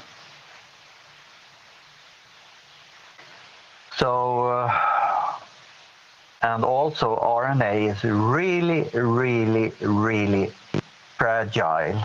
And we have lots and lots and lots of uh, enzymes breaking down RNA, RNases, because RNA should not be free in the body. It should be just uh, be within cells. And the messenger RNA is normally produced in the nucleus and is transported out through the nuclear membrane into the cytoplasm, where it should uh, find a ribosome which can translate the RNA code to protein. So uh, first question is how to get the RNA inside the cell and how to get uh, uh, the RNA free from those phospholipids. Uh, so the RNA can really reach a ribosome and start working. I think there are many, many, many questions there. Well, Björn, we will talk about this um, probably a lot more because our colleague Dr. Renate Holzeisen from Italy um, has just filed or is about to file a, uh, a nullification complaint against the EU Commission for admitting the vaccines. And we have heard some of the some of the wildest stories from experts about this messenger RNA. This is there are new points that you're um, that you're pointing out right now I think we're going to have to go deeper into this, and I think the discussion is just about to start right now uh, because more and more people, unlike what is being reported in the mainstream media, more and more people do not want to cross this red line of getting vaccinated. But um, Björn, I think we're going to have, unless there's something that we forgot to talk about that's really important, I think we're going to have to uh, switch over to Italy because uh, we have um, Dr. Angelo Giorgiani, who is going to join us with the help of our translator, Dr. Renata Holzeisen, uh, who's a high-ranking judge from Italy, and he will uh, tell us a little bit about what's going on in Italy. And I think that's um, quite that it'll, that will in fact confirm some of the suspicions that you and I have been talking about today about the criminal activities that are going on in the background. Yeah. Okay, let me briefly translate what you just said. Also, Björn fragt sich, äh, Professor Hammerskjöld fragt sich, ähm, wie viel von dieser mRNA kommt denn überhaupt in den Körper? Wie viel kommt da in, dann an in den Zellen, wo ja dann sozusagen der Generator losgehen soll und äh, die, ähm, äh, die Immunabwehr ähm, in, in praktisch ersetzen soll? Ähm, er sagt, er geht davon aus, dass wahrscheinlich nur ein Zehntel äh, von der RNA überhaupt ankommt. Und er geht davon aus, nachdem er das, nachdem er sich angeguckt hat, äh, wie fragil die RNA überhaupt ist, dass diese Messenger-RNA nur zu einem kleinen Teil überhaupt ankommt. Da sind die Lipide, die noch ähm, benutzt werden, da ist Cholesterol, was benutzt wird, dann muss das Ganze kompliziert zusammengemischt werden mit äh, Ultraschall. Ähm, das Ganze ist so fragil, dass er sich fragt, was bringt das überhaupt? Was kommt da überhaupt an? Dem werden wir nachgehen müssen. Ähm, wir es ist gut, dass das angesprochen worden ist. Ich kann das, ich bin selbst nicht ansatzweise fachkundig, aber wir werden dem nachgehen. Und ich glaube, äh, die Kollegin Holzeisen hat jetzt auch zugehört. Äh, das könnten Dinge sein, die im Weiteren noch eine Rolle spielen. Björn, I, unless there's something important that still needs to be mentioned, uh, I would like to switch over.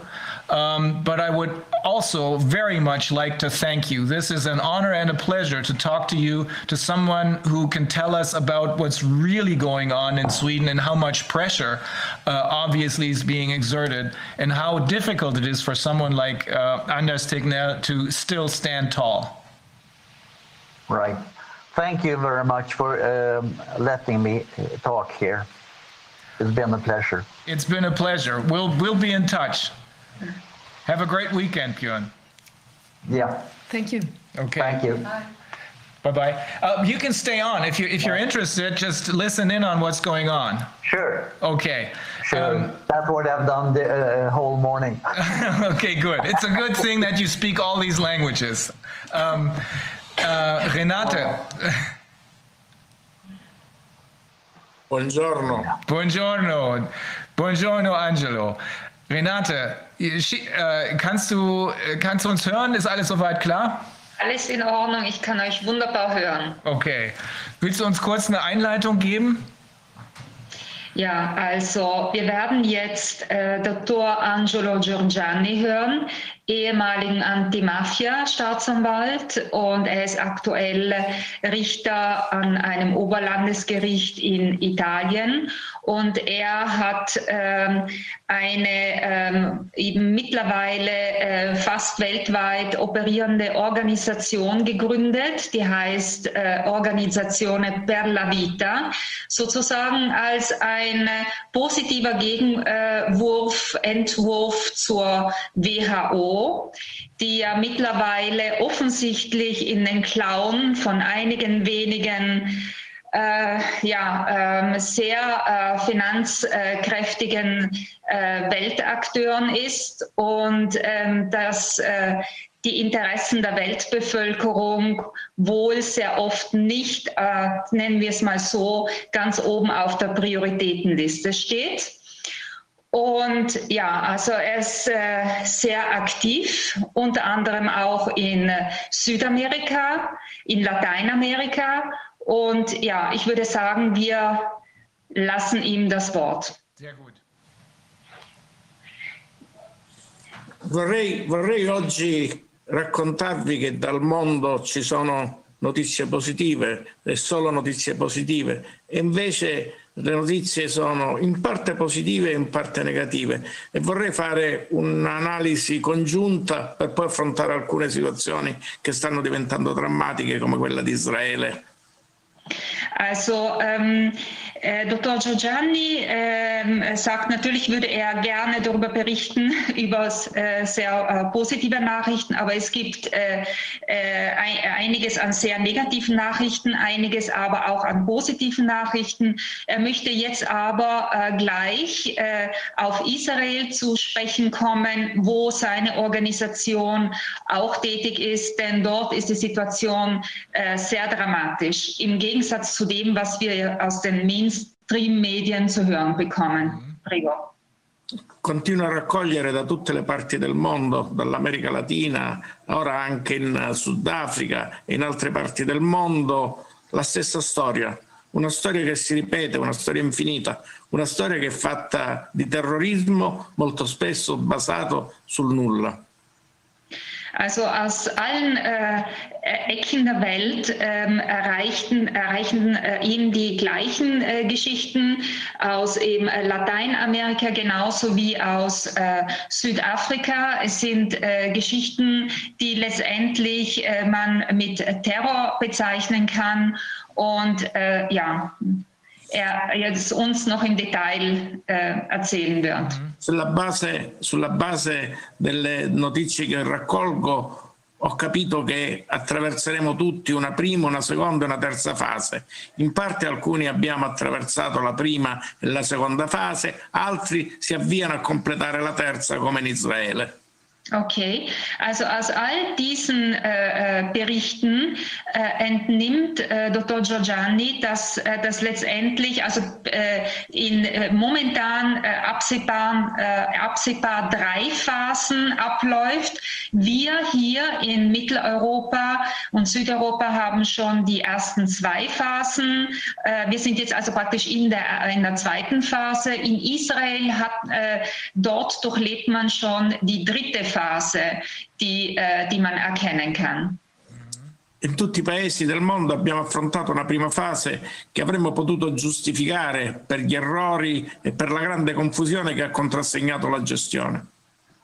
Also die erste Phase, die man weltweit beobachten konnte, die könnte man noch erklären und rechtfertigen mit äh, einer ja, um, äh, anfänglichen Konfusion, Irritation und auch äh, einfachen Fehlern. Ja. in tutti i paesi abbiamo avuto una situazione nella prima fase, una situazione di abbandono dei pazienti in assenza di terapie domiciliari. E negando l'esistenza di queste terapie che pure c'erano.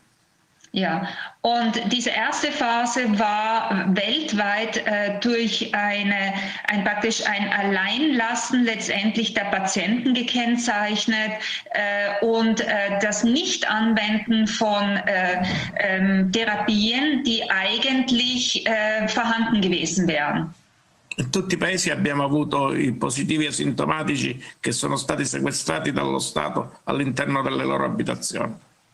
Und in allen, äh, äh, also weltweit, äh, sind die asymptomatischen praktisch ihrer Freiheit beraubt worden, eben wie wir ja wissen, aufgrund der PCR-Tests. In tutti i paesi le indicazioni che venivano dalle istituzioni sanitarie pubbliche erano per tenere i pazienti in casa fino a quando non insorgessero gravi complicazioni di natura polmonare.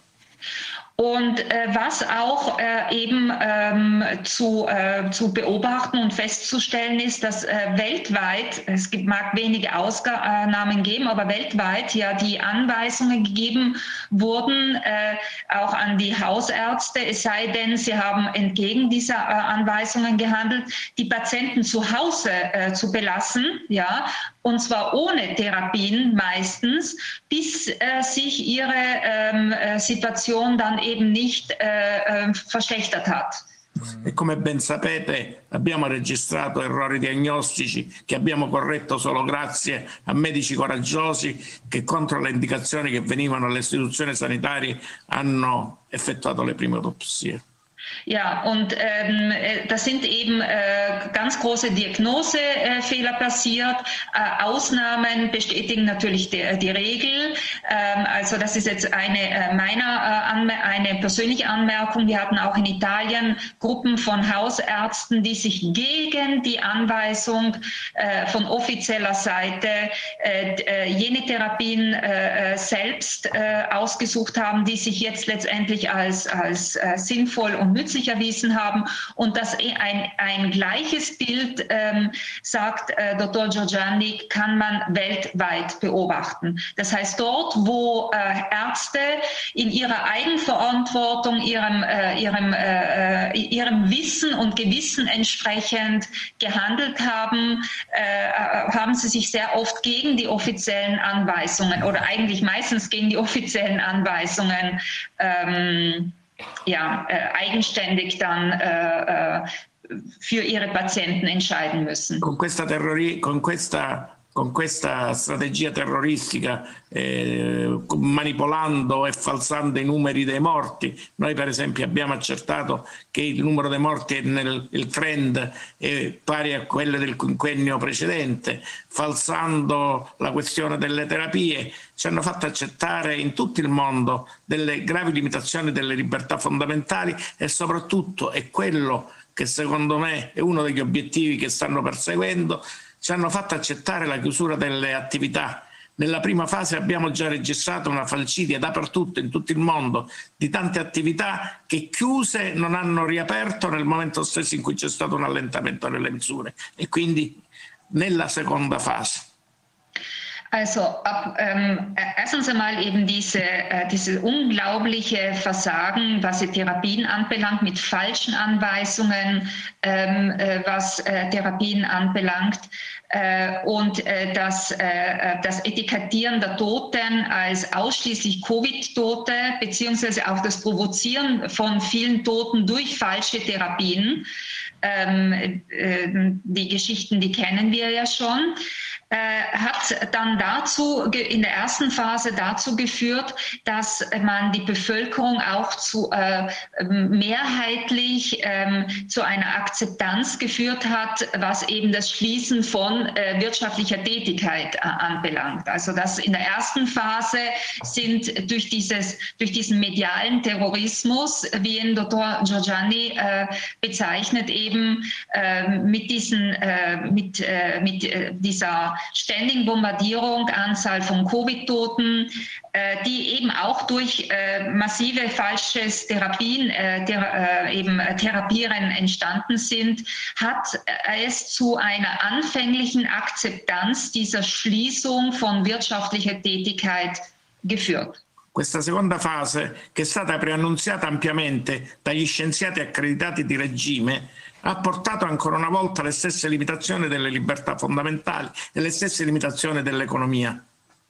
Und die zweite Phase, die uns ja von den Haus- und Hof-Virologen, äh, von denen es ja überall in allen Ländern äh, die äh, eben gibt und die sie uns ja schon über den ganzen Sommer hinweg angekündigt haben, ja, diese, diese zweite Welle, da hat, hat es dann wiederum eben diese ähm, Schließung der wirtschaftlichen Tätigkeit und der, der massiven Verletzung der Grund Rechte generell eben äh, geführt. Questa, questa, seconda fase che doveva essere contrassegnata dall'arrivo del messia vaccino e quindi dall'inizio di una fase diversa che doveva portare all'allentamento in tutto il mondo delle eh, misure restrittive, invece paradossalmente ha segnato ancora una volta una eh, riconferma delle misure restrittive e un'ulteriore limitazione delle attività produttive. Mhm. Diese zweite Phase, sagt Dr. Giorgiani, hätte eigentlich durch diese messianische Ankündigung, wie er es äh, nennt, äh, der, äh, dieser, äh, dieser angeblich heilsbringenden Impfstoffe in eine Abschwächung äh, der restriktiven Maßnahmen führen sollen. Äh, dem ist aber nicht so, sondern im Gegenteil, die Maßnahmen werden laufend verschärft. E questa seconda fase, che doveva essere risolutiva, invece diventa anticipatoria di una terza fase che già stiamo vivendo in altri paesi del mondo. Fortunatamente ancora non in Europa, ma la stiamo vivendo in parte in Sud America e in parte in Israele. Mhm. Und in äh, diese äh, zweite Phase, die, äh, äh die äh, geht jetzt eben in eine langsam in die dritte Phase über, die wir jetzt in Europa noch nicht in der Form haben, wie sie, äh, sie, wie sie schon in anderen Teilen der Welt eben durchlebt wird, wie in Südamerika oder Israel. Ci susseguono dappertutto le registrazioni degli eventi avversi e degli effetti collaterali del vaccino. E mentre sul piano della logica ci si sarebbe aspettato che si incrementassero le terapie domiciliari, favorendo quindi una, una un decongestionamento delle strutture ospedaliere e, e, consentendo nello stesso tempo un allentamento della terapia vaccinale, si continua a puntare su una terapia vaccinale che in tutti i paesi, a prescindere dal tipo di vaccino, si sta dimostrando fallace proprio perché e la sperimentazione è stata insufficiente e come diceva il professor Giulio Tarro e va ripetendo il professor Giulio Tarro dal febbraio del 2020 un, non c'è la possibilità di avere un vaccino che sia valido, univoco per risolvere il problema di questo coronavirus. La verità è che è come un virus influenzale che quindi è soggetto alle mutazioni e oggi si fa un gran parlare della variante africana e della variante inglese. Basta vedere le dichiarazioni di Tarro di marzo per capire che era stato ampiamente previsto e proprio rispetto a questo lui suggeriva un incremento delle terapie efficaci. Mm-hmm. Und äh, äh, was äh, äh, festzustellen ist äh, weltweit, dass man sich eben äh, hier total auf diese ähm, äh, angeblich heilsbringenden äh Impfungen, Covid-Impfungen eben konzentriert. Ähm, das äh, so richtig äh, voranpeitscht und die eigentlich die Behandlung, die rechtzeitige Behandlung, die Therapie der, der Covid-Patienten äh, mit Medikamenten, die ja existieren, zu Hause nebenbei, nebenbei durch den Hausarzt, das wird nach wie vor sträflich vernachlässigt. Also das ist, das kann man weltweit beobachten. Also hier ist offensichtlich offensichtlich äh, das ganze Augenmerk darauf gerichtet, diese Impfstoffe an den Mann und an die äh, Frau zu bringen. Impfstoffe, die äh, ähm, äh, starke Nebenwirkungen haben. Also wir reden ja jetzt von diesen experimentellen äh, Impfstoffen und die äh, in allen Ländern äh, eben äh, zu verzeichnen sind. Und, und diese Impfstoffe haben nicht nur das Problem, sogenannte Impfstoffe. Ja, also ich sage jetzt Impfstoffe unter Anführungszeichen. Das hat einen besonderen Grund.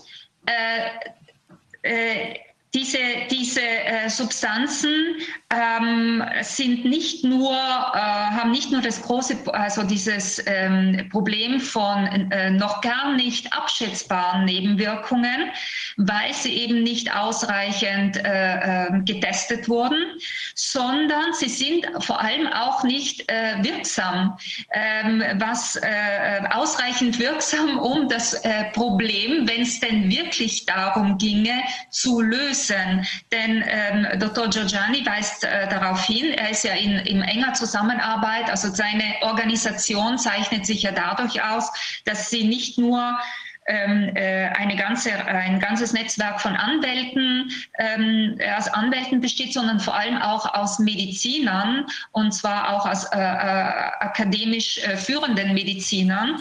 Und unter anderem gehört zu seinen engsten Mitarbeitern Professor äh, äh, Giulio Taro, der schon 2020 darauf hingewiesen hat, dass es keinen wirksamen äh, Impfstoff geben wird, weil ein Coronavirus so äh, einfach dadurch gekennzeichnet ist, äh, dass es mutiert und äh, die, äh, dies, äh, dies, diese äh, Märchen, die uns jetzt eben aufgetischt werden von der äh, britischen Variante, von der südafrikanischen Mutation und so weiter. Ich meine, ähm, Fakt ist, ein äh, Coronavirus mutiert und deshalb kann kein Impfstoff das Problem lösen. Oggi sempre più insistentemente si sente parlare di richiami di questo vaccino. Oggi sempre più insistentemente si profila la possibilità che gli individui restano dipendenti da un farmaco che non so per quanti anni dovremmo portare avanti, dato che le mutazioni sono continue. Ma nessuno ci dice, parlavo proprio stamattina col professore Tarro, che queste varianti, ho sentito anche altri virologi, che queste varianti, man mano che il virus si adatta per sopravvivere, perde della sua consistenza e della sua forza. Quindi queste varianti di per sé stesse non giustificano l'adozione di un vaccino e a maggior ragione l'adozione di un nuovo vaccino sperimentale. Mhm. Also was ganz auffällig ist, äh, dass also man ja jetzt schon äh, äh, darauf vorbereitet wird, dass man ständig Auffrischungs- unter Anführungszeichen Impfungen dann brauchen wird. Wie wir wissen, das ist jetzt, das sage ich jetzt kurz in einer Klammer, weiß man ja bei diesen neuen ähm, Substanzen ja gar nicht, ob sie wirken und wie lang sie wirken. Man kündigt, es wird wie Dr. Giorgiani eben hier betont, äh, äh, jetzt schon darauf hingewiesen, äh, dass man sich ständig wieder impfen wird müssen. Das heißt, hier wird die Bevölkerung in eine absolute Abhängigkeit man, gebracht. Man führt, man will die Bevölkerung in eine Abhängigkeit eines, äh, ähm, eines Stoffes führen. Und die, die Geschichte Um, adesso mi sono perso l'ulti, eh, l'ultima parte, ehm, ehm, Angelo, me lo potesti... Ehm...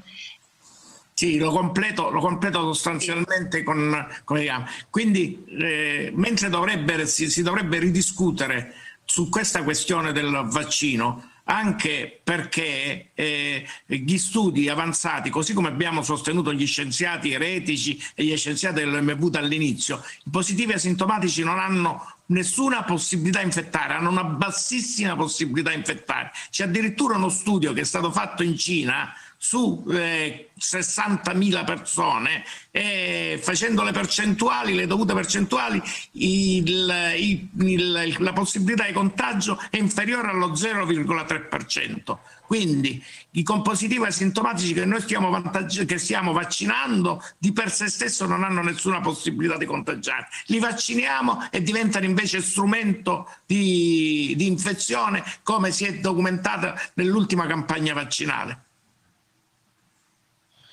Also ähm, Dr. Giorgiani weist äh, eben auf das Thema der ähm, äh, positiv getesteten asymptomatischen oder generell, äh, jetzt, jetzt, testet man, also man, man geht ja davon aus, also die soll ja die Gesamtbevölkerung äh, geimpft werden, weil diese, diese mehr der, der, der Ansteckungsgefahr von den asymptomatischen äh, ja ähm, verbreitet wird, obwohl, äh, wie er ja auch hier, äh, wo er ähm, sagt, man äh, in, gerade in Wuhan ähm, äh, mit einer Millionenbevölkerung, mit, auch mit einer Studie, die ja auf einer ähm, äh, Millionenbevölkerung ähm, gemacht wurde, eindeutig nachgewiesen hat, dass von äh, asymptomatischen so gut wie keine ähm, Ansteckungsgefahr ausgeht. Ähm, ja. Se allora vogliamo guardare in faccia la verità, La verità è che noi ci avviamo a essere più come computer, più sempre come computer, che vengono infettati molto spesso da virus che, che pretendono, che richiedono l'aggiornamento di anno in anno. E molto spesso in questo circuito perverso non si capisce chi ha fatto il virus e chi ha fatto il vaccino perché si confondono pericolosamente. Also, äh, Dr. Giorgiani sagt, also man macht uns immer mehr äh, zu einem Computer, wo wir auch wissen, äh, dass äh, die werden, also, äh, also man sieht uns wie ein Computer, äh, ähm, die, der von einem Virus befallen wird, der dann laufend eben mit solchen Antivirenprogrammen ähm, praktisch ausgestattet wird und im, im Falle des, des menschlichen Wesens, da weiß, kommt es jetzt zu einem einer äh, diabolischen letztendlich äh, Zirkel, äh, Zirkel zwischen äh, Virus und sogenannter Impfung und letztendlich weiß man eigentlich gar nicht mehr, was was äh, hervorruft. Also ja. Invece registriamo che in alcuni paesi, come per esempio Israele, in questo momento abbiamo un incremento delle pressioni e delle misure per avere una vaccinazione eh, globale. Und in Israel, äh, äh, das sich ja in dieser dritten Phase schon äh, befindet, verzeichnet man einen enormen Druck, also ist, der Druck auf die Bevölkerung eben, weil, sie sich schon in dieser dritten Phase befinden, enorm groß, weil man einfach da dieses globale, die gesamte Bevölkerung eben umfassende Impfprogramm durchpeitschen will. Perché vi racconto di? Israele, perché Israele è la nazione più avanzata nella recitazione di questo drammatico copione e se guardiamo Israele vedremo uno spaccato di quella che è la realtà mondiale nella prossima fase, la terza fase in cui già Israele si trova. Also Dr. Giorgiani bezieht sich auf Israel, weil äh, das äh, exemplarisch uns zeigt, was uns in der dritten Phase bevorsteht. Israele è un campione in cui pro- probabilmente un'altissima percentuale, vicino al 90%, sarà completamente vaccinata. Also äh, in Israel äh, wird man wahrscheinlich bis zu 90 Prozent der Bevölkerung äh, durchimpfen. Stamattina ho sentito Realdea, l'ho sentito anche nei giorni scorsi, ho sentito il rabbino Rav Manon e eh, mi hanno confermato il fatto che in Israele hanno firmato dei contratti il governo con le aziende farmaceutiche in cui si impegnano a consegnare entro una data prestabilita un tot milioni di vaccinati obbligandosi a fornire quotidianamente un report dettagliato delle reazioni avverse al vaccino. Mhm. Also ähm, äh, zwischen Israel und den ähm, Pharmaunternehmen äh, äh, sind, also ähm, Dr. Giorgiani bezieht sich da auf äh, Informationen direkt auch aus Israel. Äh, er hat dort auch gute Kontakte und ähm, praktisch hat sich die Regierung gegenüber den Pharmaunternehmen verpflichtet, äh, ein, ein gewisses Soll an, an, an Geimpften äh, periodisch äh, zu liefern und äh, die ähm, äh, und äh, außerdem sämtliche praktisch ähm, ähm, Daten äh, der, äh, also zu den, zu den äh, Nebenwirkungen, also wirklich detaillierte Daten, personenbezogene Daten der geimpften Personen. A riprova che si sta consumando un crimine contro l'umanità. Und das ist eben ein, äh, dort, äh, dort äh, wird schon praktisch dieses Verbrechen gegen die Menschlichkeit definitiv vollzogen. Questa è la prova provata che siamo oggetto di una grande sperimentazione. Ci stanno utilizzando come cavie. Und das ist der Beweis äh, dafür, dass sie äh, uns als Objekt einer, eines enormen, also eines weltweiten ex, äh, durchgeführten Experiments äh, eben verwenden. Also wir sind letztendlich jetzt die Laborratten. Siamo, siamo stati venduti alle case farmaceutiche come cavie. Die Weltbevölkerung ist den äh, Pharmaunternehmen als Labortier äh, verkauft worden. E siccome questa campagna vaccinale porta grandi ritorni economici a coloro che, stanno, che sono propugnatori di questa campagna, in Israele sono tappezzati di manifesti per eh, incoraggiare questa campagna vaccinale e siccome le sacche di resistenza ancora esistono, addirittura ci sono agenti delle forze dell'ordine che vanno casa per casa per minacciare le persone che non si sono vaccinate. Also in Israel ist es also die, die, ähm, die, äh, ist die Impfpropaganda allgegenwärtig ganz massiv. Und äh, es gibt natürlich noch äh, äh, Gruppen äh, äh, oder Resistance, äh, Widerstand dagegen, aber es gibt praktisch schon ähm, Geheimdienstähnliche ähm, Aktivitäten. Ähm, da gibt es Leute, die von Haus zu Haus gehen, dort, wo man Impfwiderstand vermutet und eben Drohungen praktisch ausspricht. Quindi dopo aver superato una fase in cui offrivano doni pecuniari e lotterie e avendo fallito nel tentativo di vincere la resistenza, ora sono passate alla fase delle minacce. Also äh, jetzt ist in Israel ist man schon in der Phase der äh, effektiven Bedrohung der Leute, die sich nicht äh, impfen wollen. E non ridite, in una città del nord, Sasana, Addirittura le persone che non sono vaccinate si devono presentare al lavoro con un uh, camice di colore lo stesso dello stesso colore. Sono marchiati. Mhm. Also unglaublich äh, in, einer, äh, in einer Stadt des Nordens. Ich weiß nicht, ob ich äh, äh den Namen richtig verstanden habe. Sassana si chiama, Angelo? Sì, una città del nord. Mhm. Also in Nordisrael äh, ähm, äh, soll in einer Stadt äh, sollen in einer Stadt äh, jene Menschen, die nicht geimpft sind, ähm, äh, verpflichtet sein äh, zur Arbeit mit praktisch mit einem mit mit, einem, mit einer Arbeitskleidung kommen, zu kommen, die eben mit der, die dieselbe Farbe hat. Praktisch. Ja, è diventato più violento. La ministra della Sanità ha detto ieri in Parlamento che depureranno le città dei nuovi pidocchi. Mhm. Und insgesamt, pardon, insgesamt ist äh, die Sprache enorm aggressiv geworden und man spricht eben von der Ausrottung derjenigen, äh, also des, des, äh, des Widerstands gegen, äh, gegen, den, äh, gegen die Impfung. Le nostre notizie sono verificate dirette perché sono dei nostri militanti.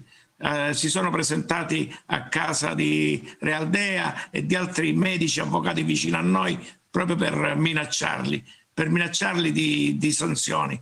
E nei giorni scorsi hanno bruciato la, la, la, la sede della moschea del rabbino Rav Amnon. Mm-hmm. Also die Informationen, über die äh, Dr. Jajani verfügt, äh, die sind direkter Natur, eben von Leuten, äh, von Israelis, die seiner Organisation angehören, also Rechtsanwälte, aber auch aus dem religiösen Bereich und äh, die eben bedroht werden mittlerweile. Und äh, äh, es ist auch eine Moschee, eine ähm, ähm, ein, ein äh, religiöses Gebäude eines Rabbiners äh, abgefackelt worden. Vorrei ricordarvi che il rabbino Rav Menon, che è il capo non solo degli ebrei ortodossi in Israele, ma uno dei leader nel mondo, è il capo dell'area spirituale dell'OMV. Ähm, com'è che si chiama, uh, Angelo? Rav Menon. Uh, also, der Rabbiner Rav Amnon, non so, uh, spero di aver espresso uh, giusto il, Mhm. Il Nome. Ähm, das ist äh, eben auch, äh, äh, gehört eben der, um, der Organisazione äh, Mondiale per la Vita an, der äh, Dr. Giorgiani vorsteht und äh, der eben in Israel versucht, eben nach wie vor Stellung zu halten. Aber die Situation ist sehr, sehr ernst. È quello che ha spinto gli altri rabbini a dichiarare che il vaccino era vietato per la loro religione. Und er ist derjenige, also dieser Rabbiner, äh, der zu, äh, zu äh, OMW, zur Organisation von Dr. Äh, Giorgiani äh, gehört, ist auch derjenige, der die anderen Rabbiner dazu eben bewogen hat, zu erklären, dass äh, diese dieser, äh, diese Art von Impfstoffe eben ähm, von aus religiöser äh, Sicht auch absolut nicht, äh, nicht zulässig ist. Io vi propongo di aprire una, una seduta per sentire sia il rabbino Rav Amnon che un altro rabbino che Dea perché se studiamo quello che sta accadendo in Israele, forse potremo prevenire quello che accadrà nel resto del mondo da qui a qualche giorno. Ja, und Dr. Giorgiani sagt auch, es wäre sehr gut, wir würden uns äh, das anhören, was diese Rabbiner äh, erzählen, denn dann wissen wir, äh, was, äh, die dritte, wie die dritte Phase aussieht und was uns bevorsteht. Non ti, eh, sei, eh, non ti sentiamo, Angelo, sei...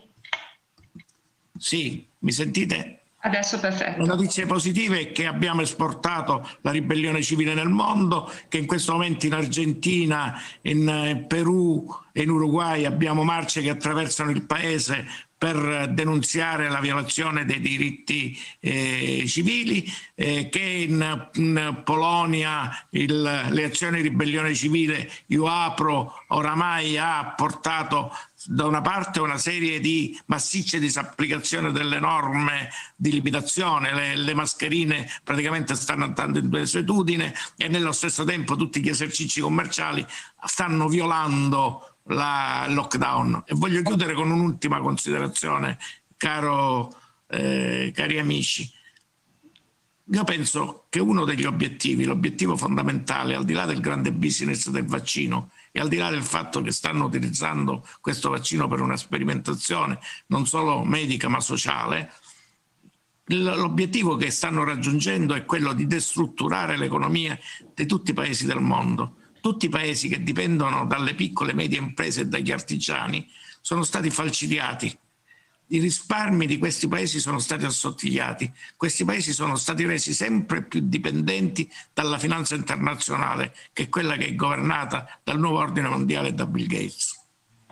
Okay. Ed è per questo che dovremmo fare uno sforzo per cercare di creare una rete di solidarietà tra le piccole e medie imprese, se vogliamo difendere le nostre economie altrimenti ci dovremo arrendere a un paradigma che vede un'unica economia gestita da ben noti soggetti.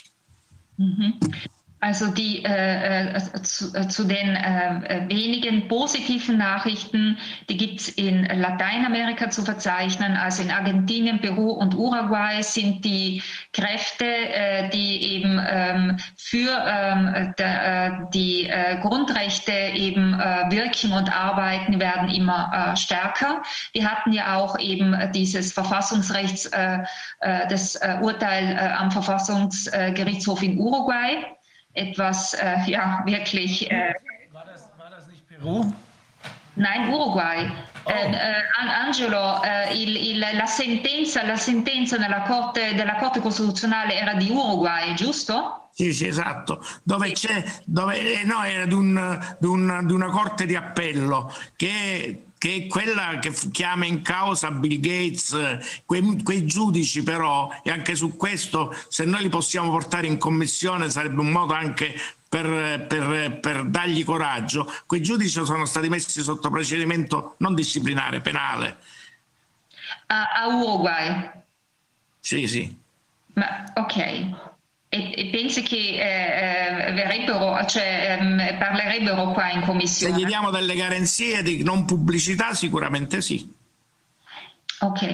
Uh, e, e, la sentenza della Corte Costituzionale? Non è Corte Costituzionale, è una Corte d'Appello, è una Corte. Ah, allora era inkonstitutionell. Okay. Ja, also das, ähm, äh, es ist effektiv, äh, das war das Urteil eines Oberlandesgerichtes von Uruguay, das den Lockdown als verfassungswidrig erklärt hat. Und die Regierung ja, das, das kennen wir nicht. Wir kennen bisher nur die Entscheidung eines Untersuchungsrichters aus Peru, der gesagt hat, die, das Strafverfahren, also der quasi das Strafverfahren gegen Bill Gates, äh, George Soros und andere zugelassen hat. Genau, das schon. Nein, nein, aber ich habe dir dieses Urteil schon geschickt, Rainer. Oh, muss ich, muss ja. Ich, ja, hast du es per Mail oder äh, per Mail geschickt? Ähm, in, in, ich, äh, ich, ich, weiß nicht mehr in welcher Form, aber dieses Urteil ist, ist das einzige in der Art bis dato, ja. das einzige eines, äh, und dieses Urteil wurde von der Regierung dann auch akzeptiert. Oh. Ja. Ja, also volevo riferire di un'altra cosa simpatica, di un medico Non ho ancora finito di tradurre, scusami Angelo, se no perdiamo äh, cose molto importanti.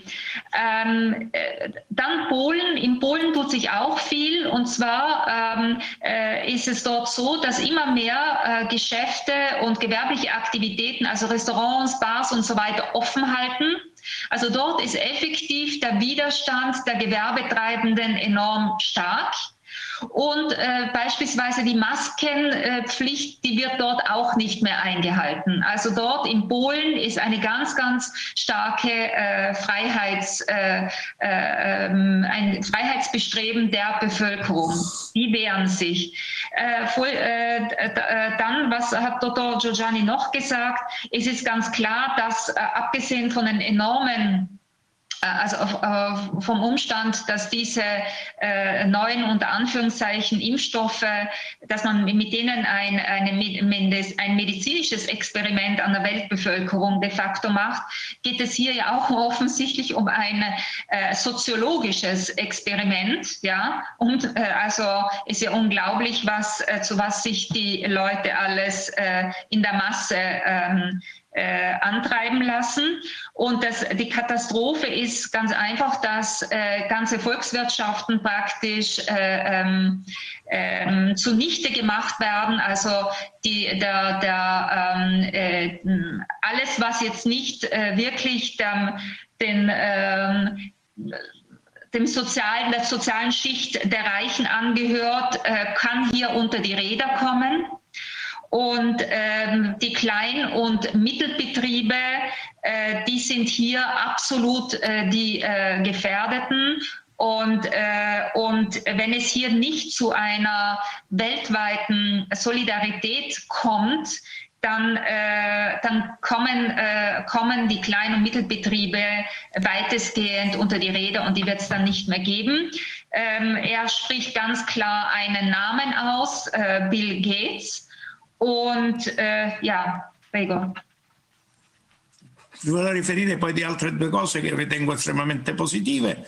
Un nostro medico attivista, Mariano Arrago, che, che, è uno dei paladini della libertà, è definito ritenuto un patriota in Argentina e ha attraversato il paese a cavallo. Il suo giro si completerà dopo quasi un anno a Salt nei prossimi giorni ed è andato in giro anche per andare dalle popolazioni andine dalle varie popolazioni per predicare, per cercare di tranquillizzarli, per portare le terapie.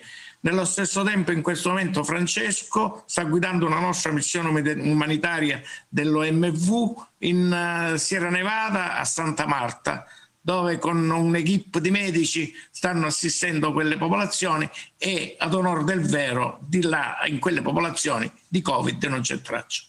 Mhm. Also ähm, Dr. Giorgiani berichtet auch über die ähm, Aktivitäten von Ärzten äh, seines äh, Netzwerkes, äh, beispielsweise in Argentinien, die effektiv äh, von, äh, von Ort zu Ort, äh, von Dorf zu Dorf gehen, um einfach auch den, der, der Bevölkerung die ähm, ähm, ja, ähm, sinnvolle Therapie für den Fall, dass es sie braucht, eben ähm, zeigen. Und es gibt ganz einfach auch aber große Landstriche, wo es kein Problem mit äh, einer Covid-Erkrankung gibt.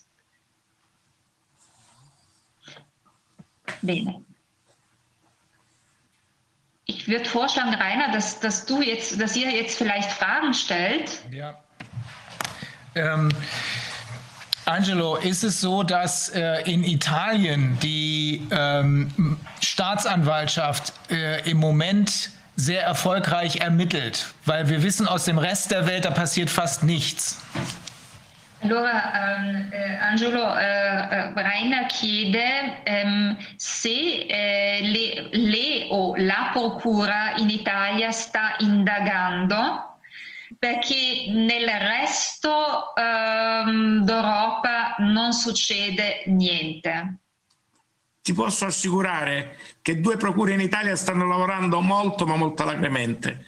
E ti posso assicurare che i risultati arriveranno e i risultati arrivano per tutti noi perché i problemi che stanno affrontando sono gli stessi che abbiamo avuto in ogni parte del, del mondo eh, addirittura in, uh, i magistrati di Bergamo sono stati a fare delle acquisizioni importanti sequestrando computer e altro presso il Ministero della Sanità da collaboratori stretti e diretti del ministro, alla, del ministro Speranza.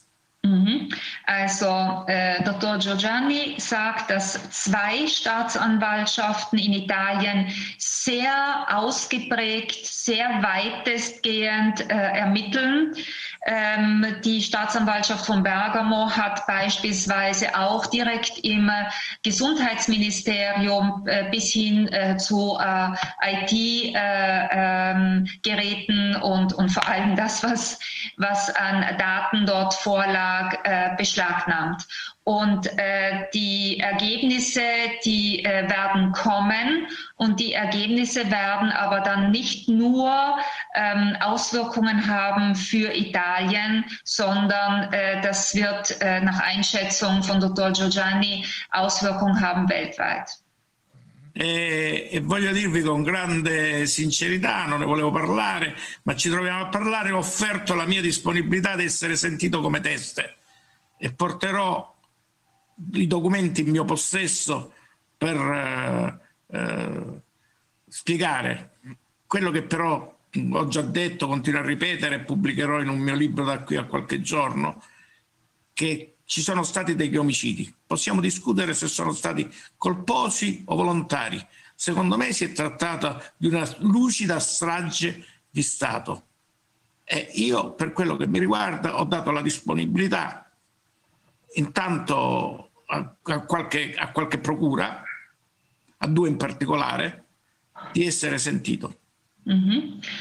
Und äh, Dr. Äh, Giorgiani sagt auch, er hat sich auch, er, er ist ja schon lange äh, länger dabei, äh, gerade eben, das sage ich jetzt, äh, als, als äh, damit man auch ihn, also seine Tätigkeit noch besser versteht. Er hat ja damals diese Organisation, Organisation ähm, Mondiale per la Vita gegründet, weil er diese Entwicklung ja schon länger vorhergesehen hatte und deshalb auch über sehr, sehr viel äh, äh, Wissen verfügt. Und er hat jetzt speziell äh, in diesen letzten Monaten enorm recherchiert.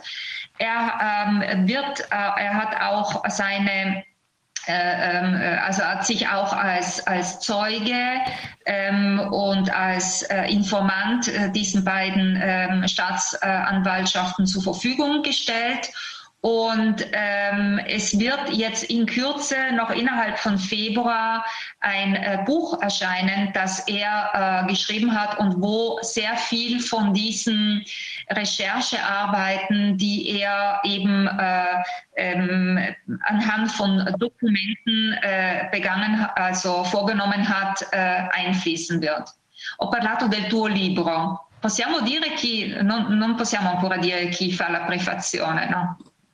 La prefazione la fa Nicola Gratteri. Questa è la bozza che sto correggendo. È un libro di 400 pagine che se vi faccio vedere è tutta fatta di riferimenti. Non c'è affermazione che noi che, che scriviamo che non sia documentata. Per questo dico, una delle cose, eh, vi posso anche dire un'altra cosa, che nel momento stesso in cui ho iniziato a scrivere questo, non pensavo di scrivere un libro, stavo preparando la famosa denunzia per, eh, internazionale per chiedere una nuova Norimberga. E questo libro è la base della mia denunzia. Mhm. Also ähm, nur als, äh, als Information äh, dazu, wie, wie, Entschuldigung, aber Es ist äh, die Situation, gerade einen Augenblick bitte.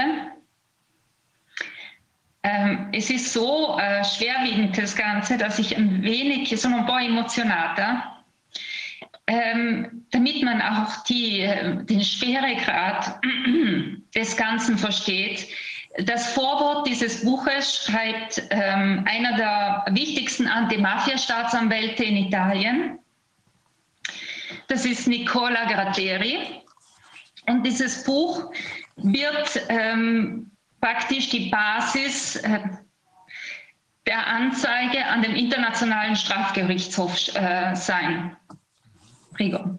Il libro uscirà, uh, il libro uscirà alla fine, ho finito quasi la correzione, uscirà alla fine di febbraio, eh, invierò, anzi porterò io stesso ad alcune procure la copia del mio libro, offrendo la disponibilità a essere sentito. Indicherò una lista di persone, di testimoni, scienziati e non in grado di poter documentare le singole affermazioni.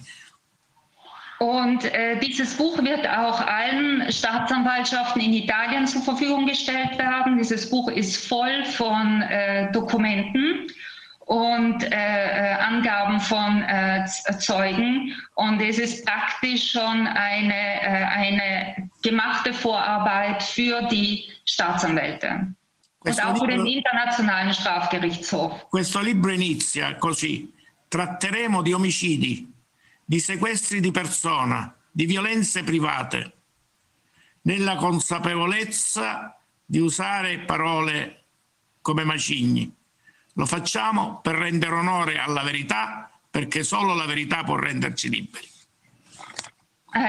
Dieses Buch. E so che avrò tanti problemi in esito alla pubblicazione di questo libro, ma affronterò le conseguenze perché sono consapevole di quello che ho scritto e sono consapevole dei rischi che l'umanità sta correndo.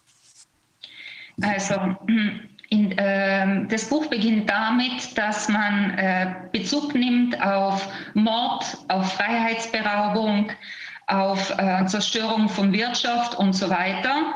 Und äh, ähm, Dr. Giorgiani sagt, er ist sich bewusst, äh, welche auch ähm, Belastung er mit diesem Buch auf sich nimmt, aber in Anbetracht der ähm, der äh, immensen Tragweite und der Tragik äh, der Situation äh, geht er diese Belastung gerne ein.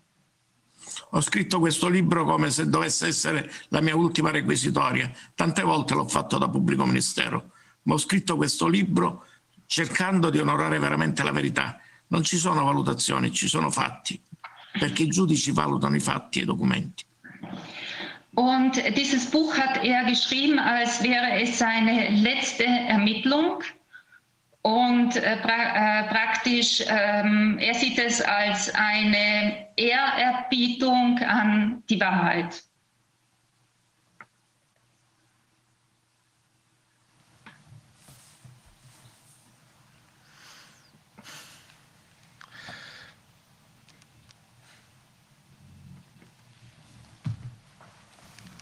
Angelo, die ähm, italienischen Antimafia-Staatsanwälte sind besonders gut ausgebildet.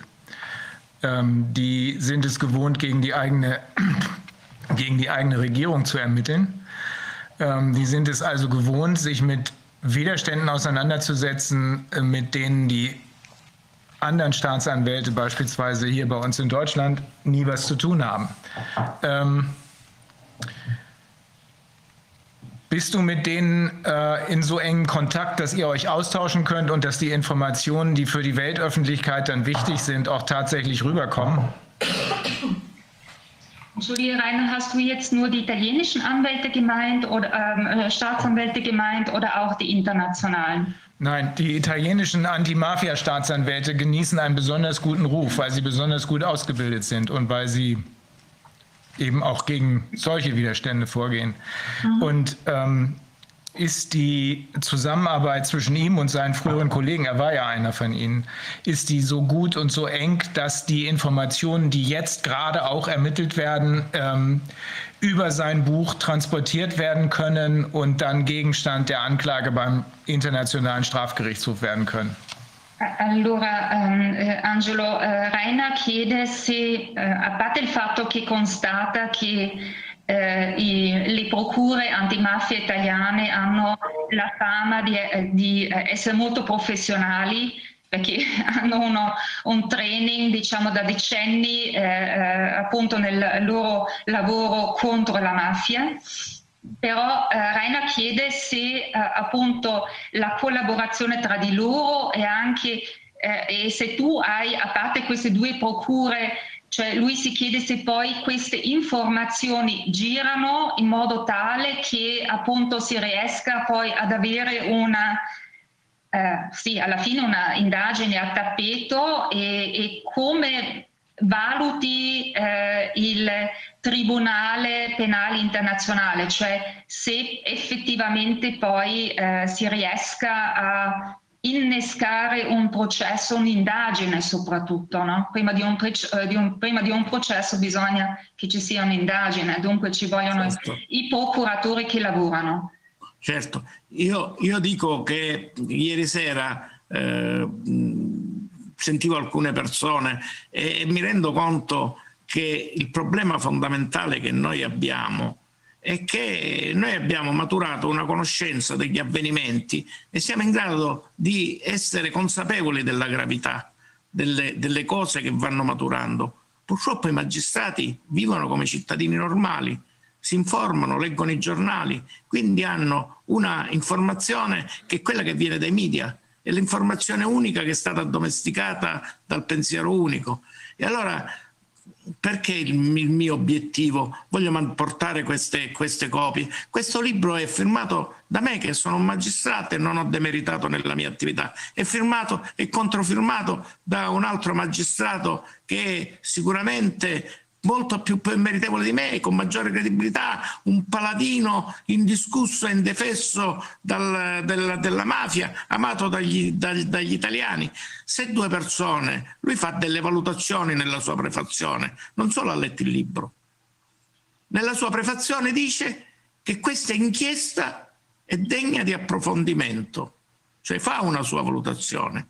Allora io mi auguro che magari susciteremo la curiosità mandandola alle procure delle repubbliche mandandola a qualche mio collega, magari delle procure che, sono, che dovrebbero essere impegnate su questo fronte, magari qualcuno ci leggerà. E leggendoci qualcuno si renderà conto con i suoi occhi, come studiando un fascicolo, che ci sono degli elementi che meritano approfondimenti, come dice Nicola Gratteri. Also äh, Dr. Giugiani sagt, äh, Richter, Staatsanwälte sind natürlich auch äh, einfach Menschen, die wie wir alle in, äh, ähm, von Medien abhängig sind. Und äh, ähm, dann kann es natürlich auch passieren, dass, äh, dass es die gibt, die eben einen bestimmten Medienkonsum haben, dem Glauben schenken und weniger eben auch informiert sind zu, über, über Sachverhalte. Er sagt eben, sein äh, Bemühen ist eben in die, mit äh, seiner Aufklärungsarbeit, die er jetzt äh, in, praktisch in dieses Buch einfließen lässt. Das, wie gesagt, das Vorwort stammt von einem übrigens auch in Deutschland sehr bekannten Antimafia-Staatsanwalt, weil er sehr viel auch eben über die ähm, mafiösen Tätigkeiten in Deutschland ermittelt hat, also Luca äh, Nicola Gratteri. Und ähm, ähm, Dr. Giorgiani wird dieses äh, Buch, das wie gesagt jetzt äh, gegen Ende Februar erscheinen wird, bei jeder Staatsanwaltschaft hinterlegen. Und er geht schon davon aus, dass man zumindest die Nase hineinstecken wird. Äh, denn äh, es ist ein Buch, das und, äh, praktisch äh, letztendlich unterschrieben ist von zwei äh, ähm, äh, von einem Richter und von einem ähm, Anti-Mafia-Staatsanwalt. Und äh, also er hofft schon sehr stark, dass äh, die Kollegen äh, zumindest so neugierig sind, dass sie äh, sich das anschauen und dass es zu Denkanstößen führt. Wird das Buch auch in, in Deutsch oder in Englisch erscheinen?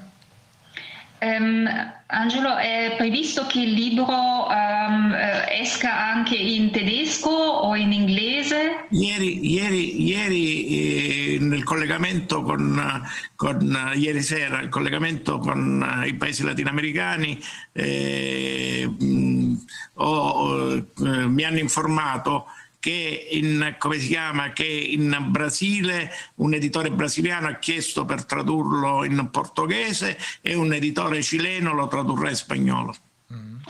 Okay, also äh, zunächst, wie wir gehört haben, eben äh, ist noch nicht Deutsch und Englisch vorgesehen, aber das kann man ja äh, äh gleich ändern. Also das ist. Das a scanso d'equivoci voglio dire subito una cosa, che questo libro i, proventi di questo libro non, non c'è stato aperto un, un, conto corrente dedicato perché i proventi di questo libro devono andare ai, al, per la realizzazione di un acquedotto e della strada dei paesi di Santa Mar- dei, degli abitanti dei villaggi di Santa Marta e della Sierra Nevada. Mhm. Also und äh, das, äh, also ist ihm auch sehr wichtig, äh, das Erlös dieses Buches kommt nicht ihm zugute, sondern es ist, äh, es äh, wird dazu bestimmt für ein äh, Aquädukt und einer Straße ähm, äh, der Bevölkerung in der Sierra Nevada. Quindi non li, quindi non li, non li gestiremo noi, sarà il Mamo che è l'autorità spirituale a gestire questi soldi e li utilizzerà per questi due progetti per contribuire. Magari non sarà letto questo libro, ma comunque quantomeno servirà per contribuire. Also es hat also darüber hinaus eben auch noch diesen, also der Erlös dieses Buches kommt eben äh, einem äh, diesen Hilfsprojekten zugute. Es ist die Anti-Mafia-Staatsanwaltschaft, es ist seine Tätigkeit als ehemaliger Anti-Mafia-Staatsanwalt, es ist äh, der bekannteste Anti-Mafia-Staatsanwalt Nicola Gratteri, der das Vorwort geschrieben hat.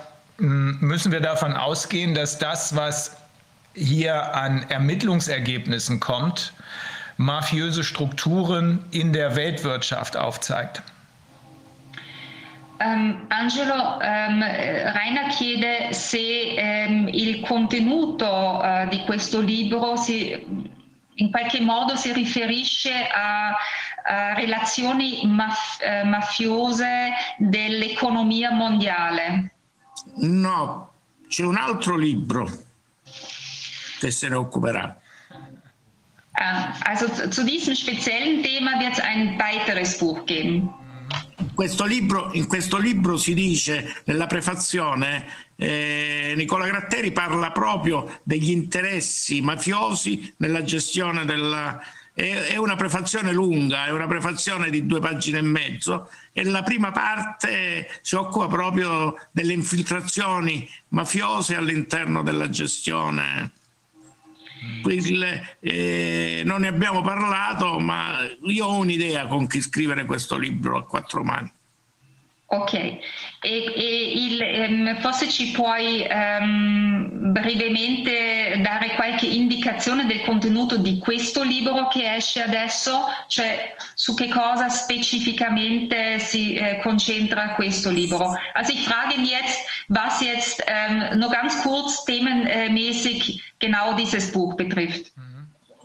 Questo, questo, libro è una prima parte che, che ricostruisce la cronologia di tutti i fatti a livello nazionale e internazionale dal primo giorno della, in cui è stata dichiarata la, la pandemia al, aggiornato al 30 dicembre di, di, di quest'anno. E poi affronta tutte le incongruenze del, delle istituzioni sanitarie pubbliche, in particolare le incongruenze che vengono dall'OMS, le incongruenze della scienza accreditata, le bugie che sono state raccontate dedichiamo un capitolo, per esempio, alle bugie che il governo italiano ha accreditato per giustificare la crisi. Noi, questo capitolo si chiama Pinocchio, eh, confrontiamo i documenti che vengono dai comitati tecnico-scientifici e che vengono dai comitati internazionali con le verità che sono state affermate invece in Parlamento per giustificare. Sostanzialmente sosteniamo che alcune cose che sono state presentate con un'evidenza sanitaria, alcune restrizioni, limitazioni di libertà fondamentali che sono state presentate come evidenza sanitaria, noi con i fatti smentiamo e quindi evidenziamo che non c'è un'evidenza sanitaria. Se non c'è un'evidenza sanitaria sono state adottate per ragioni politiche e quindi sono crimini contro l'umanità. Per questo dico è l'antefatto della nostra denunzia. Perché okay. c'è la prova provata di quelle cose che noi diciamo, l'assenza di, di, di, un'emergenza, tutti i passaggi che noi ben conosciamo, che io, Rainer, tu e gli altri abbiamo sviluppato, li abbiamo documentati. Perfetto, perfetto. Also dieses Buch, Rainer, ist wirklich abgestellt auf äh, die äh, Aufdeckung äh, des äh, Vorgehens, des nicht evidenzbasierten Vorgehens der italienischen Regierung weltweit, äh, der Rolle der WHO, äh, des Ausblendens der Wissenschaft, der effektiven Wissenschaft, ähm, hier wird anhand von Dokumenten ähm, wird, äh, werden die Lügen der italienischen äh, Regierung eben äh, offengelegt. Es gibt zum Beispiel ein, ein Kapitel, das nennt sich Pinocchio. Jeder, der die Märchenfigur Pinocchio kennt, weiß, um was es hier geht. Ähm, hier wird nachgewiesen, dass eben diese restriktiven Maßnahmen, die ergriffen wurden, die nach wie vor ergriffen werden, die ja noch äh, im Grunde verschärft werden, in keinster Weise einer, also evidenzbasiert sind. Und dass im Gegenteil es jede Menge von Dokumenten gibt, die ganz klar den Aussagen der äh, Regierung äh, widersprechen. Also das ist äh, eben das, er sagt, dies ist ein, ähm, das ist, äh, das ist das das ist die Basis der äh, Anzeige an den Internationalen Strafgerichtshof, weil hier auch ganz spezifisch die Rolle der WHO ähm, ins Visier genommen worden ist. È in una copia in italiano, ma se vuole io il PDF glielo posso già iniziare a mandare, ma è una copia in italiano. Und eine, eine ähm, also äh, du bekommst äh, gerne. Perché lo reputo un amico e mi fido. Also äh, du bekommst äh, gerne schon vor Erscheinen des Buchs eine, eine PDF. Ähm, äh, Ausgabe, es ist halt in italienischer Sprache und er erachtet dich als seinen Freund und deshalb äh, vertraut er dir, dass du das äh, vertraulich vor äh, Erscheinen des Buches behandelst. Da kann er sich drauf verlassen. Ich erachte ihn auch als meinen Freund. Um, allora, ha detto che ehm, anche per lui tu sei un amico. Grazie. Per me è importante sapere che ho un amico da qualche altra parte che è competente professionalmente, che magari mi potrà difendere. Also es ist für ihn auch wichtig, irgendwo anders äh, auf der Welt einen äh, professionellen Freund zu haben. Man weiß nie, ob man sich nicht gegenseitig helfen muss. Ah, Io oramai sono abituato, ho subito campagne di delegittimazione quando ero pubblico ministero e guarda caso di che cosa mi stavo occupando, riciclaggio, traffico internazionale di armi. E mi sono permesso di dire che esisteva una cupola politica, affaristica, mafiosa che a livello internazionale dal Principato Monte, di Monte Carlo dirigeva una serie di avvenimenti internazionali. Und er sagt, er war schon in seiner Zeit als äh, Staatsanwalt, wo er sich äh, um äh, internationale Geldwäsche, Waffenhandel äh, eben äh, gekümmert hat, äh, gewohnt angegriffen zu werden, auch persönlich. Und ja, deswegen weiß er auch, wie wichtig es ist, letztendlich die richtigen Leute, das Netzwerk der richtigen Leute zu haben. Durante il periodo prima, prima di lasciare, di sospendere per un periodo la mia attività in magistratura perché ero stato oggetto di attentati, in particolare un attentato a, a mia figlia, eh, era andato in, al, presso la procura competente a denunziare gravi reati che erano stati commessi da magistrati, alcuni dei quali sono stati poi arrestati anche per fatti collegati alla mafia sapete che cosa è successo? Che paradossalmente nelle more che venisse istruito quel processo, quei magistrati testimoniavano contro di me in commissione antimafia, ma non testimoniavano fatti di mafia, perché avrei preso il caffè con qualche mio indagato. Fatti che poi si sono dimostrati destituiti di fondamento sia in sede eh, disciplinare sia in sede giudiziaria dove sono stati liquidati prima ancora nella fase dell'istruzione sommaria. Und er hat letztendlich seine Tätigkeit als Staatsanwaltschaft dann aufgegeben äh, nach einem äh, versuchten Attentat auf seine äh, Tochter. Und äh, die Situation war damals so äh, eben auch gravierend, dass er äh, auch ähm, Anzeige erstattet hat gegen äh, Mitglieder der Richterschaft. Und äh, es ging dann so weit, dass äh, also man versuchte ihn eben zu äh, äh, ähm, äh, eben ähm, ähm, seinen Ruf zu schädigen und so weiter und so fort. Das ist dann alles äh, letztendlich äh, aufgeklärt worden. Aber was er zum Ausdruck bringen will, wenn man sich gegen, gegen gewisse Kräfte natürlich auflehnt, dann hat man mit sehr, sehr viel Gegenwind äh, zu rechnen. Und äh, er hat darin sehr viel Erfahrung. Io ho scelto il nome di eretico e di magistrato eretico e di eretici perché gli eretici sono destinati al rogo. Magari oggi non il rogo fisico, solo il rogo mediatico. Ma noi non ci preoccupiamo. La verità è luminosa, è come il sole e non c'è notte così lunga che possa impedire al sole di risorgere. Also er hat ja auch, äh, abgesehen von der Organisation Mondiale della Vita, also von dieser weltweiten Organisation für das Leben, äh, auch eine Vereinigung, die heißt L'Eretico, die Heretiker. Äh, er sagt, also es ist ja ähm, nicht mehr so, äh, dass man praktisch äh, ähm, äh, an, an, an ähm, ja, es, man, man, man ist es äh, historisch schon gewohnt als Heretiker, die ja äh, die Wahrheit, äh, ähm, den Kult, also ähm, die Wahrheit als, als Zentrum ihres Bemühens sehen. Man ist gewohnt, äh, angegriffen zu werden. Jetzt ist der Angriff natürlich in diesen Zeiten äh, in erster Linie ein, ein, äh, ein Angriff über Medien, also die aber äh, wie gesagt, äh, jemand, der, äh, ähm, der ähm, einen Lebenssinn darin sieht, die, der Wahrheit zu huldigen, so scheint es wohl bei äh, Angelos zu sein, äh, der lebt es so. Okay, also wir sind geehrt, dass wir das Buch gleich als Erste kriegen, ich besonders. Äh, und wir werden so schnell wie es geht dafür sorgen, dass es aufs Deutsche übersetzt wird. Wir werden schon nächste Woche dafür sorgen, dass die internationale äh, Zusammenarbeit äh, für jedermann sichtbar ganz stark verschärft, verstärkt wird. Ähm, das besprechen wir nochmal gesondert, damit das nicht vorher torpediert werden kann.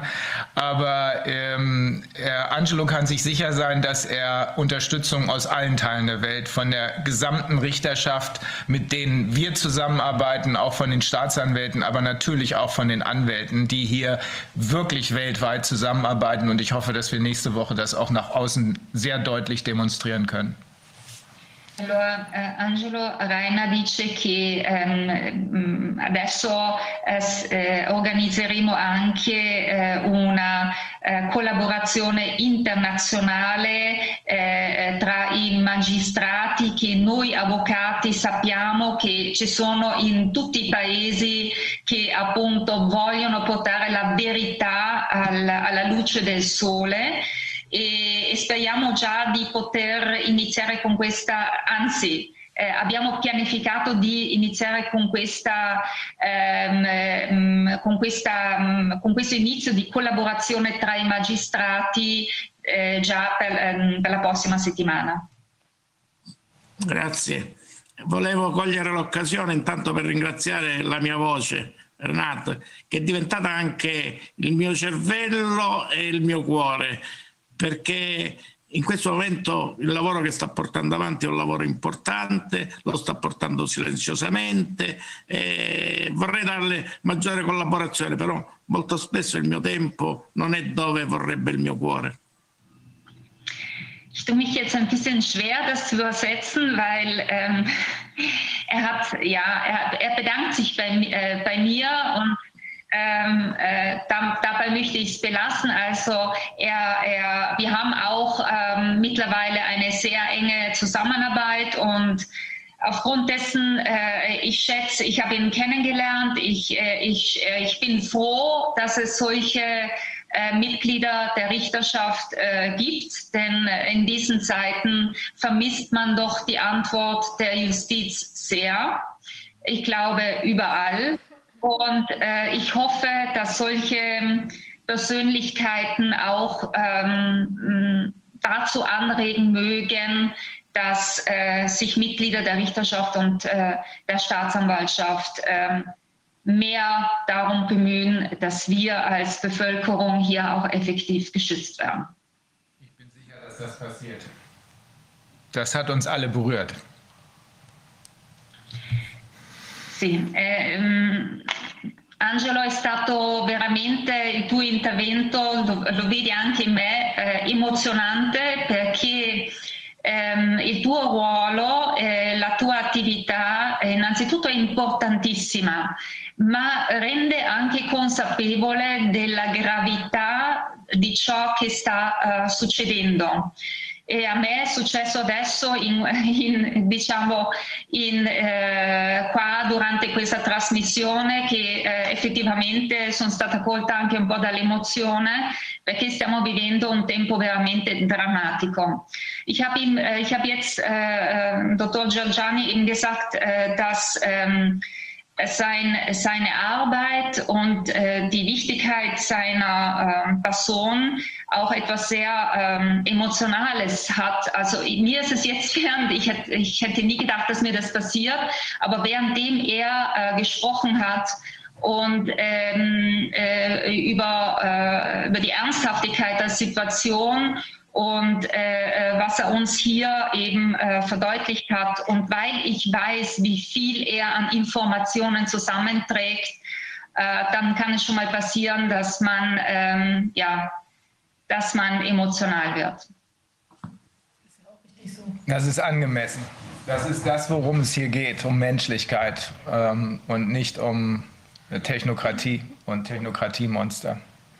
Wir werden uns nächste Woche, glaube ich, auf einer ziemlich großen Bühne öffentlich ähm, verbünden können mit den Kollegen, die hier in die gleiche Richtung arbeiten. Und dann werden einige Menschen vielleicht überrascht sein, wie viele das eigentlich sind. Okay. Okay. Ja, Dank, Angelo, das, das war toll. Das, wir sind sehr geehrt und ähm, wir sind sehr froh, dass wir mit ihm zusammenarbeiten können. Allora, eh, si sentono eh, molto onorati i nostri amici e sono molto contenti della collaborazione. Grazie a voi di darmi la possibilità di collaborare. E gli deve dire che magari per la presentazione della prima del mio libro, che sognerei di fare a Roma o a Milano, mi piacerebbe che Rainer fosse con noi. Äh, also er, er bedankt sich ebenso äh, sehr für die Zusammenarbeit Und äh, er würde sich wünschen, bei der Präsentation seines Buches, die entweder in Rom oder in Mailand äh, äh, stattfinden wird, äh, dass du, äh, Rainer, dabei wärst. Così conoscerà Nicola Gratteri. Äh, weil dann könntest du den eben Antimafia-Staatsanwalt auch Nicola Gratteri kennenlernen. Sehr gerne, sehr gerne, da freue ich mich. Also molto volentieri. Grazie, grazie grazie Rainer, grazie a tutti. Grazie a tutti. Ciao Angelo. Oh Mann. Junge, Junge. Ich fürchte, also wir haben ja schon mal vorher gesprochen, Renate. Äh, da war äh, Viviane dabei, ich weiß nicht, ob Martin dabei war. Äh, ich glaube nicht, aber wir haben schon mal ausführlich gesprochen und da konnte ich ja schon nicht glauben, was Angelo uns da erzählt hat als Ermittlungsergebnisse, die jetzt in dieses Buch offenbar eingeflossen sind. Ähm, wenn er jetzt auch noch ein weiteres Buch dazu schreibt, wie hier die kriminellen Strukturen offenbar weite Teile der Weltwirtschaft beherrschen, äh, dann passt das allerdings zu dem, was wir auch von ähm, Catherine Austin Fitz schon gehört haben. Die hat uns, ich, das hast du glaube ich auch mitgekriegt, ne? Die hat ja. uns ja auch erzählt, dass an der Oberfläche die scheinbar saubere Wirtschaft äh, zu sehen ist, aber darunter glücklicherweise nach ihrer Einschätzung weniger als 50 Prozent, aber darunter dann die, der kriminelle Teil der Wirtschaft, der äh, offenbar jetzt immer stärker an, ans Licht äh, drängt und deswegen auch bekämpft werden muss mit allen Mitteln. Also ich glaube, wir können froh sein, dass äh, jemand wie er da seine Möglichkeiten genutzt hat und offenbar keine Angst hat. Ja, also ähm, es ist gut so, dass wir solche äh, Mitglieder der Richterschaft haben, die sich, äh, die sich so öffentlich äh, engagieren. Also ans ansonsten muss ich sagen, würde ich momentan relativ schwarz sehen. Also speziell wir hier in Italien. Also ähm, es ist gut zu wissen, von ihm äh, hört man, hören wir dann da auch, dass es zwei große Staatsanwaltschaften gibt, äh, die äh, stark recherchieren. Von einer hört man das auch offiziell. Aber es geht ja nicht nur um, äh, um äh, Staatsanwaltschaften, sind ja immer territorial organisiert, wie überall. Äh, die Situation ist so dramatisch, da müsste jede Staatsanwaltschaft äh, ähm, recherchieren, allein schon wegen des Missbrauchs der PCR-Tests. Ja. Und da passiert äh, gar nichts oder viel zu wenig. Und ähm, das ist etwas, was sehr, sehr beunruhigend ist und äh, wo ich ganz ehrlich sagen muss, ich sehe momentan den verfassungsrechtlichen Schutz ganz einfach nicht. Ja. Also ich, äh, der ist sehr, sehr schwach. Und wir ähm, verhältnismäßig Anzahlen, äh, anzahlmäßig wenigen äh, Rechtsanwälte, die sich wirklich hier bemühen. Und zwar, äh, ich sage es jetzt nicht, um, um, um mich hervorzuheben, weil ich sage es wirklich in, in äh, Vertretung aller, äh, die wir äh, das machen, äh, mittlerweile mit einem Zeitaufwand, der äh, jenseits von Gut und Böse ist. Denn wir haben ja auch noch unsere normale Arbeit zu machen. Mit, den, mit der normalen Arbeit verdienen wir unser Geld, mit, mit unserem Engagement sicher nicht. Also ähm, das, äh, es wäre wünschenswert, wenn einfach noch viel, viel mehr äh, Kollegen dazukommen würden, um endlich hier auch äh, die nötige Handbremse zu ziehen. Denn es ist wirklich aus meiner Sicht notwendig, hier eine Handbremse zu ziehen. Also nächste Woche wird was passieren. Wir besprechen das noch.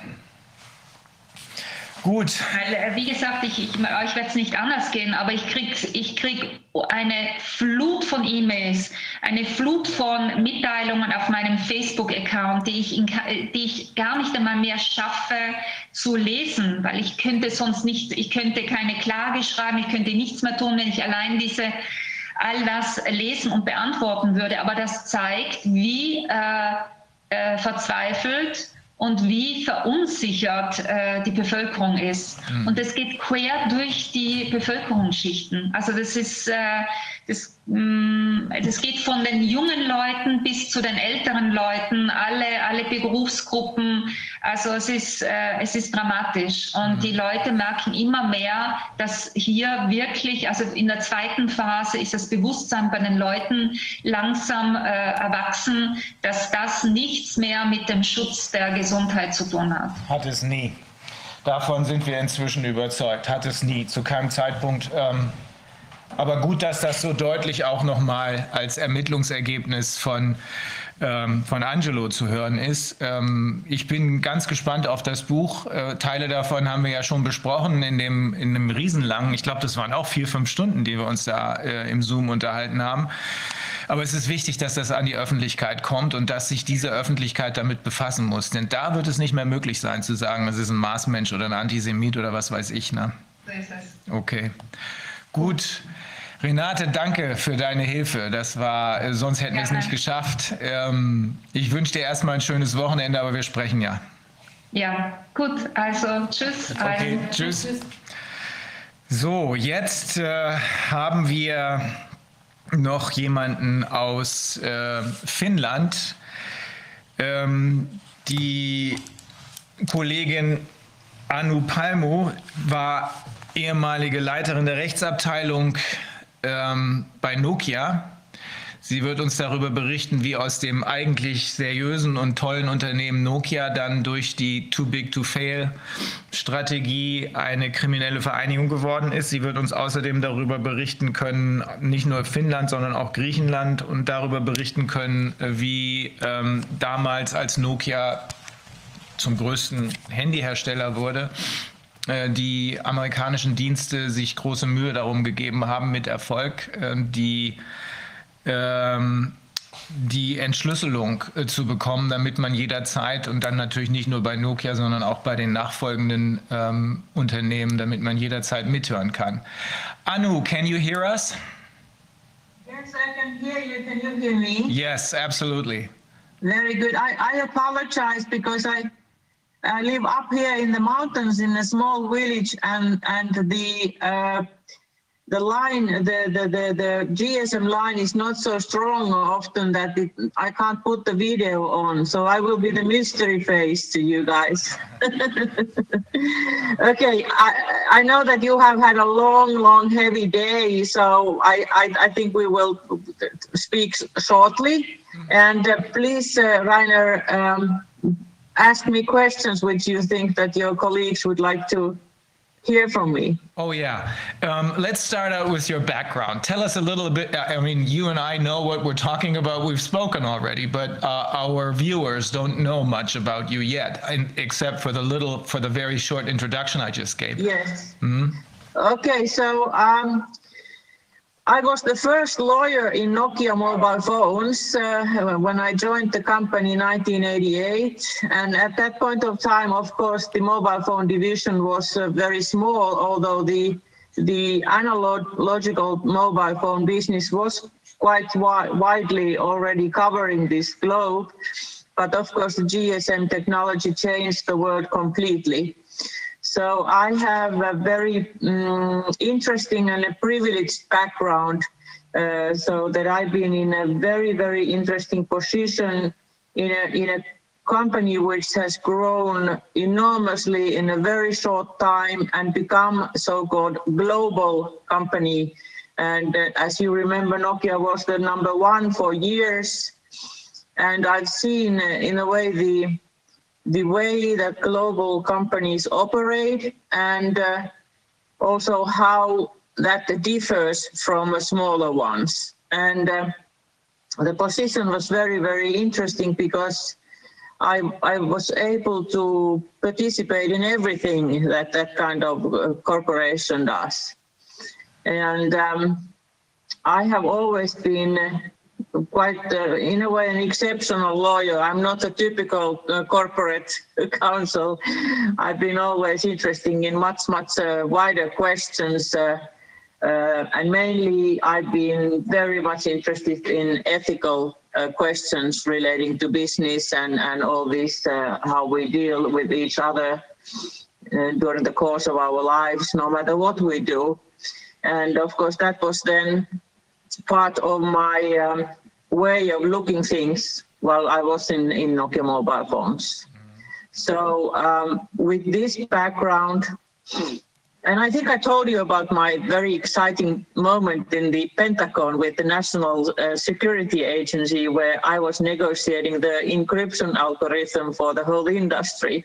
So uh, that sort of opened my eyes very much uh, and with the, uh, that understanding, I can actually vision what is happening with these vaccines. Okay. Also ähm, Anu Palmu sagt, ähm, sie hat zu einem Zeitpunkt bei Nokia angefangen. Da war Nokia noch eine ganz kleine Firma, die oder eine kleine äh, im Verhältnis jedenfalls Gesellschaft und deren äh, Mobilfunksparte war damals erst am entstehen. Irgendwann ist Nokia dann zur Nummer eins geworden, aber sie sagt, sie sei keine wirklich typische Anwältin, sondern sie hat sich immer auch für ähm, das Leben und das menschliche Zusammenleben interessiert. Deswegen hat sie so ein bisschen auch mit Distanz beobachtet, wie aus diesem kleinen Unternehmen ein großes wurde.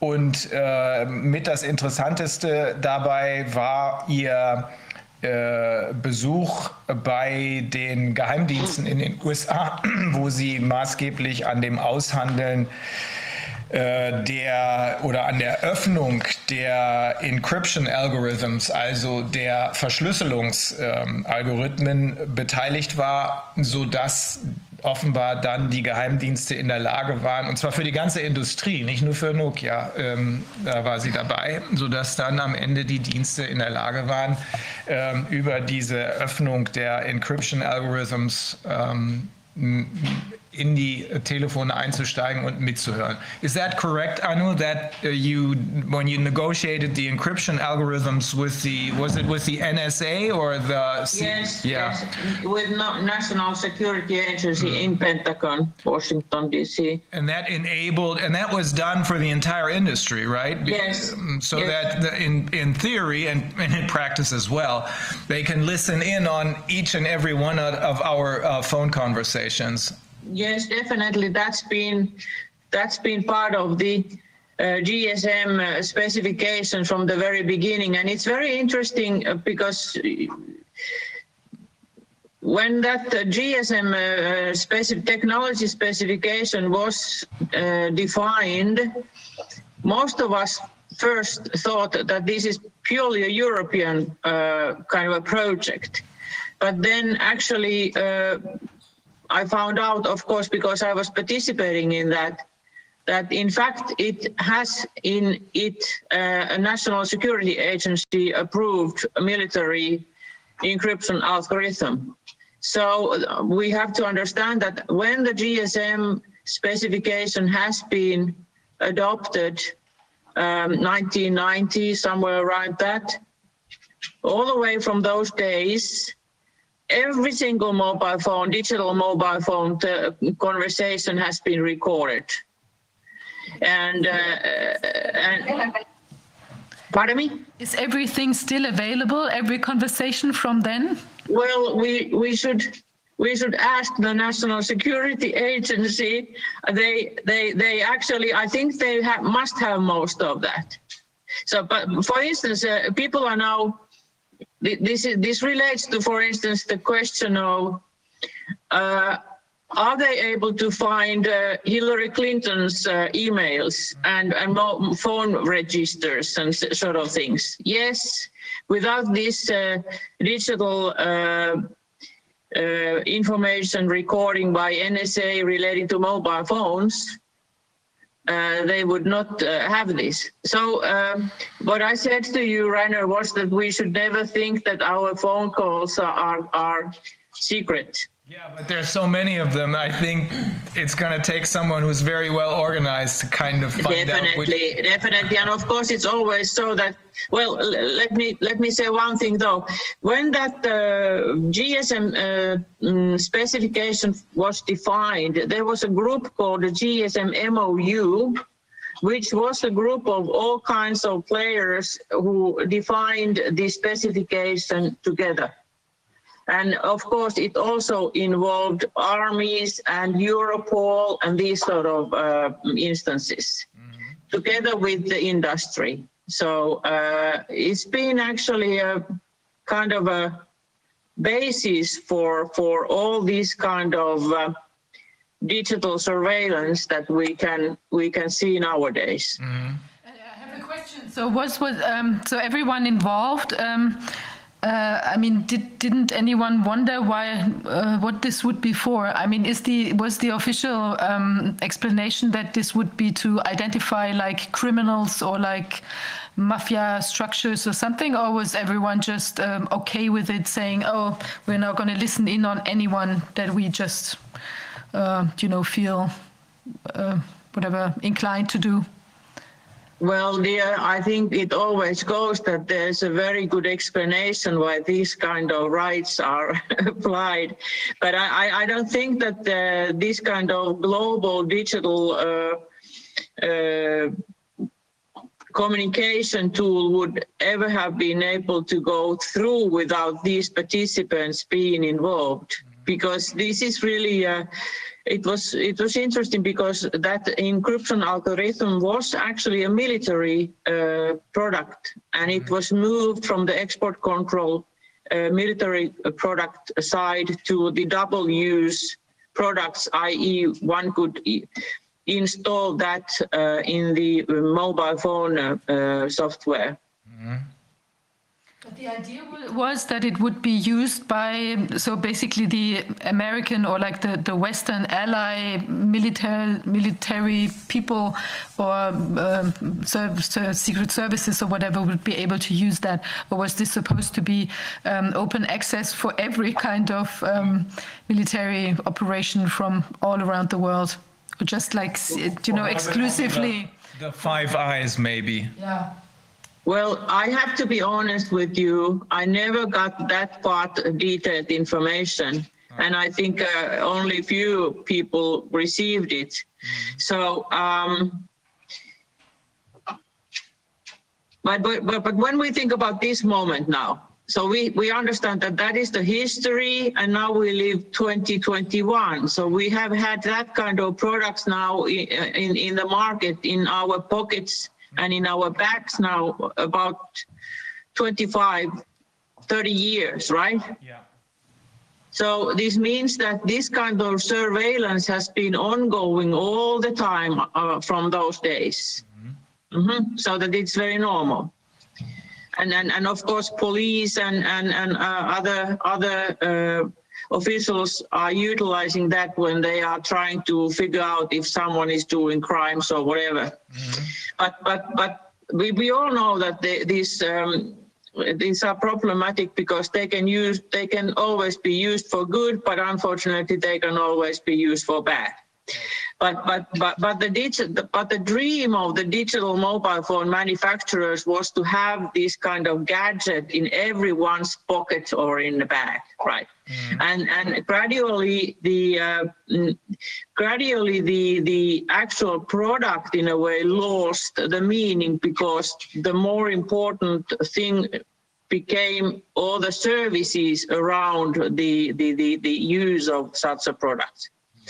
So, uh, and the, as everyone who knows mm, about electronic uh, gadgets, we know that everything is based on the memory chip and memory size and how how how humongous the the, the memory size is in in these chips now. So, at those days.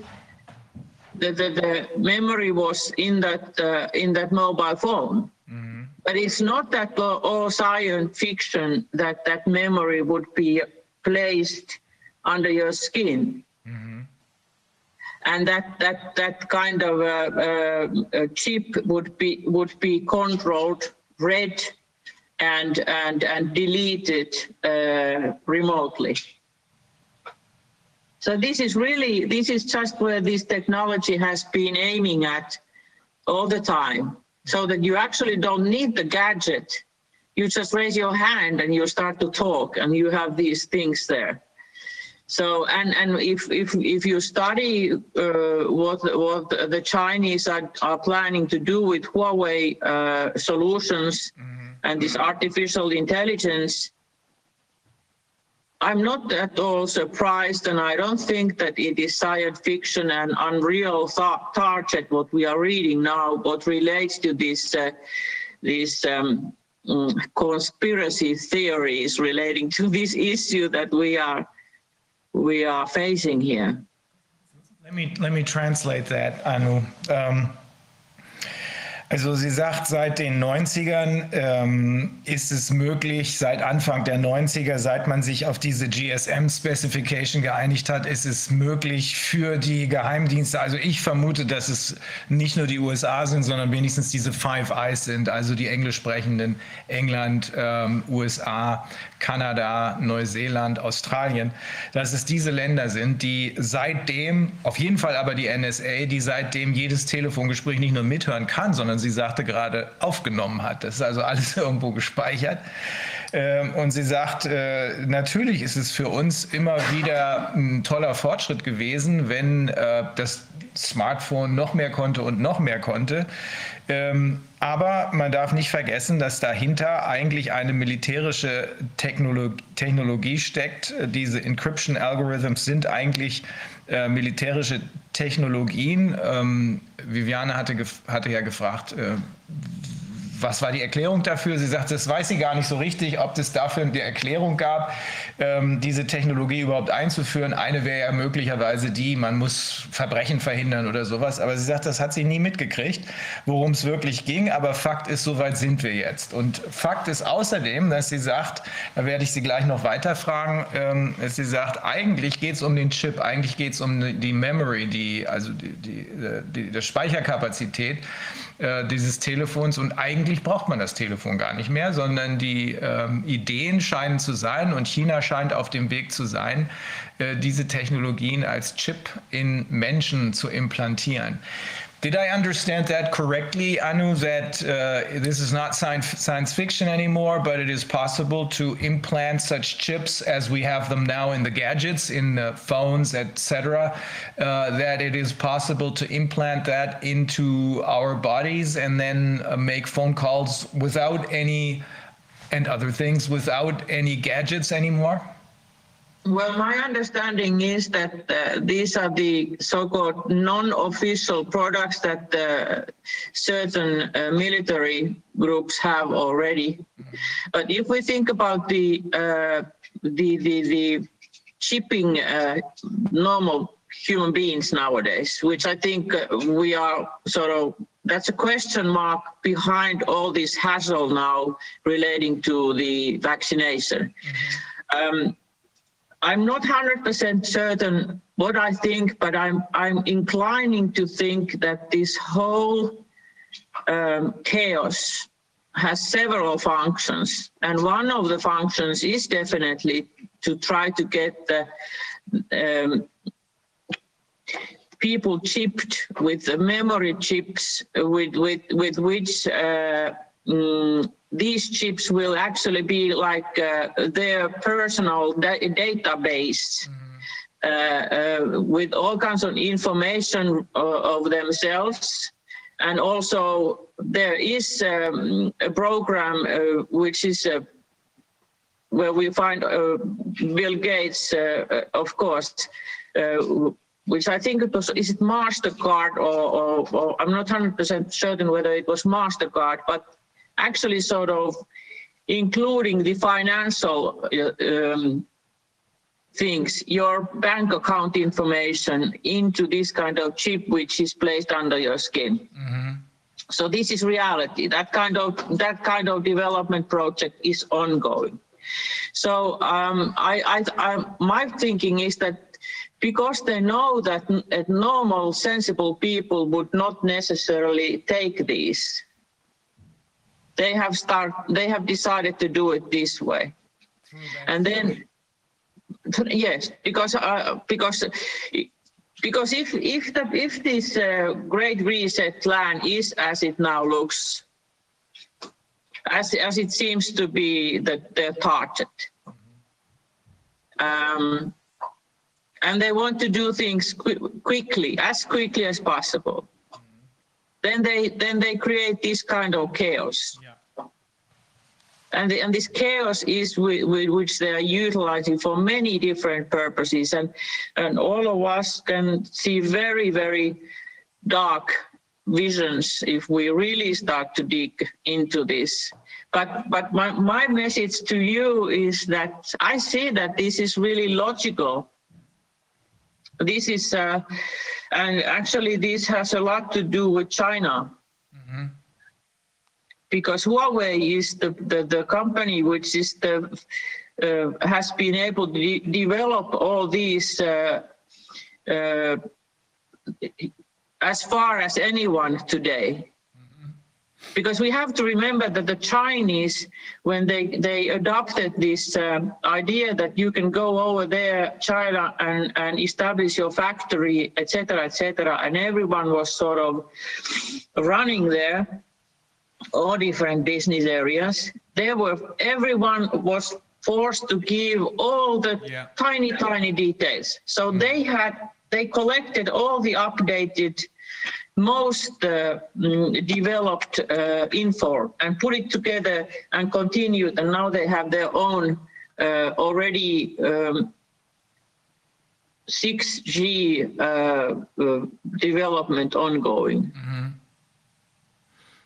Let me translate that too. Also ähm, sie sagt, sie glaubt schon, dass äh, die, ähm, dass dieses gegenwärtige Chaos, was hier ähm, gezielt verursacht wird, daran kann ja überhaupt kein Zweifel mehr bestehen dass dieses gegenwärtige Chaos ähm, und die Verunsicherung der Bevölkerung, das in Paniksetzen der Bevölkerung verschiedenen Zielen dient. Eins davon ist allerdings die Kontrolle ähm, über äh, den Menschen zu bekommen, indem das, was jetzt in den Mobilphones sind oder noch viel mehr, solche Chips jedenfalls implantiert werden, unter die Haut implantiert werden, sodass wir sozusagen äh, jederzeit durchsichtig werden mit allen äh, uns betreffenden biologischen und anderen Daten.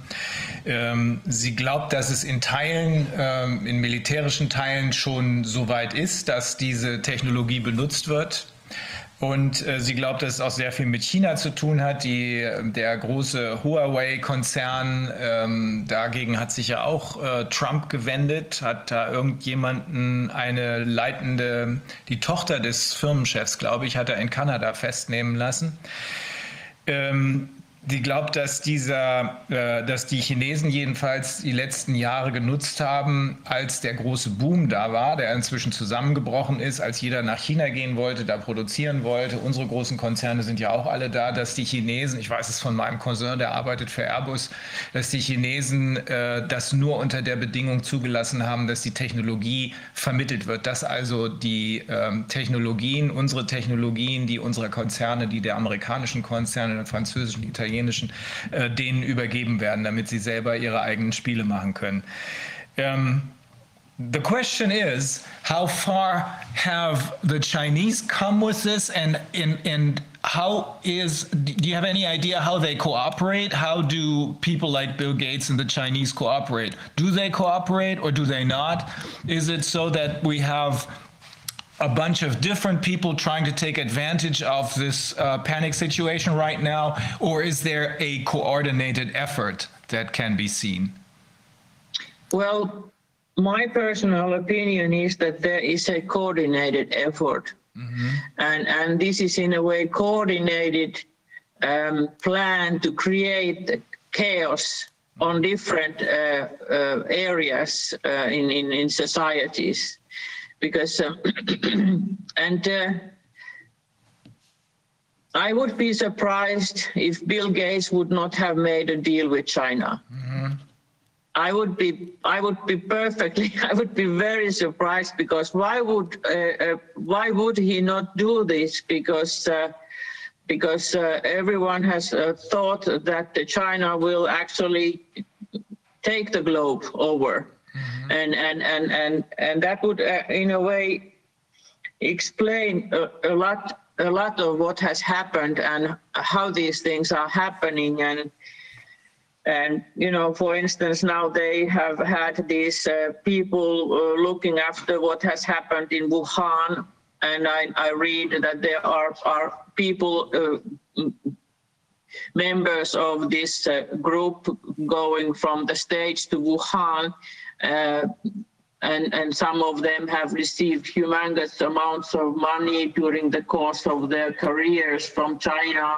Mm-hmm. So, so they are not uh, objective, clearly.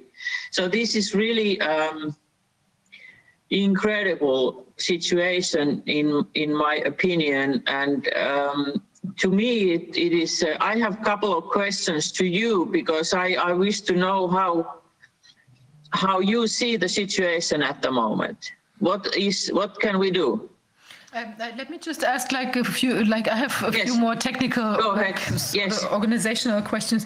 I was wondering, um, so you would think that uh, if, this is the plan, um, uh, let's just assume it, it is. Uh, like, would you then uh, think that these vaccines that they're now using, that this is already like implanting something, or is it just like getting people basically like on the vaccine addiction trip, or like you know whatever that they can always.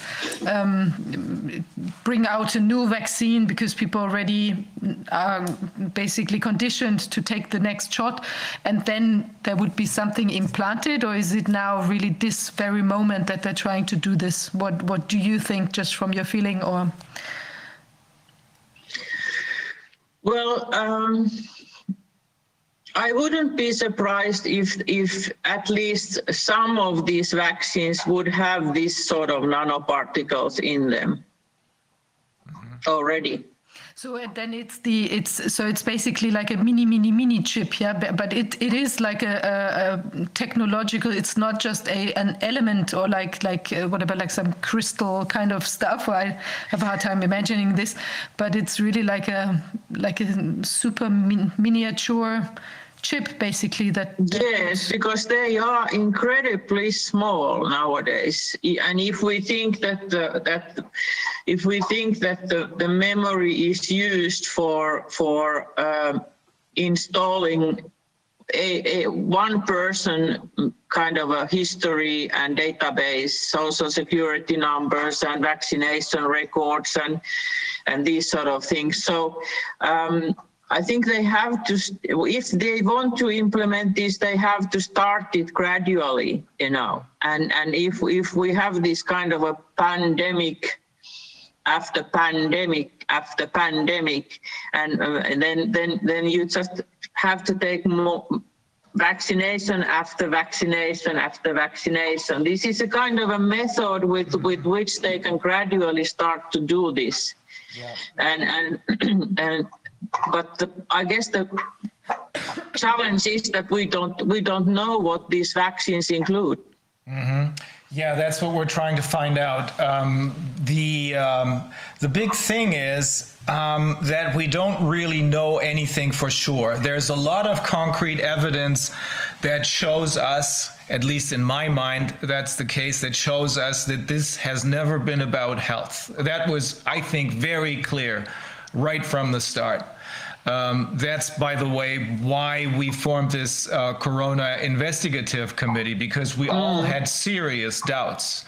Now, over the course of our work here, we've come to the very very definite conclusion that this has never been about health, but it's always been about making people panic and taking them one step after another to mass vaccinations. And now it turns out it's not going to be ma- one mass vaccination, but they want to condition us so that we will agree to uh, very regular.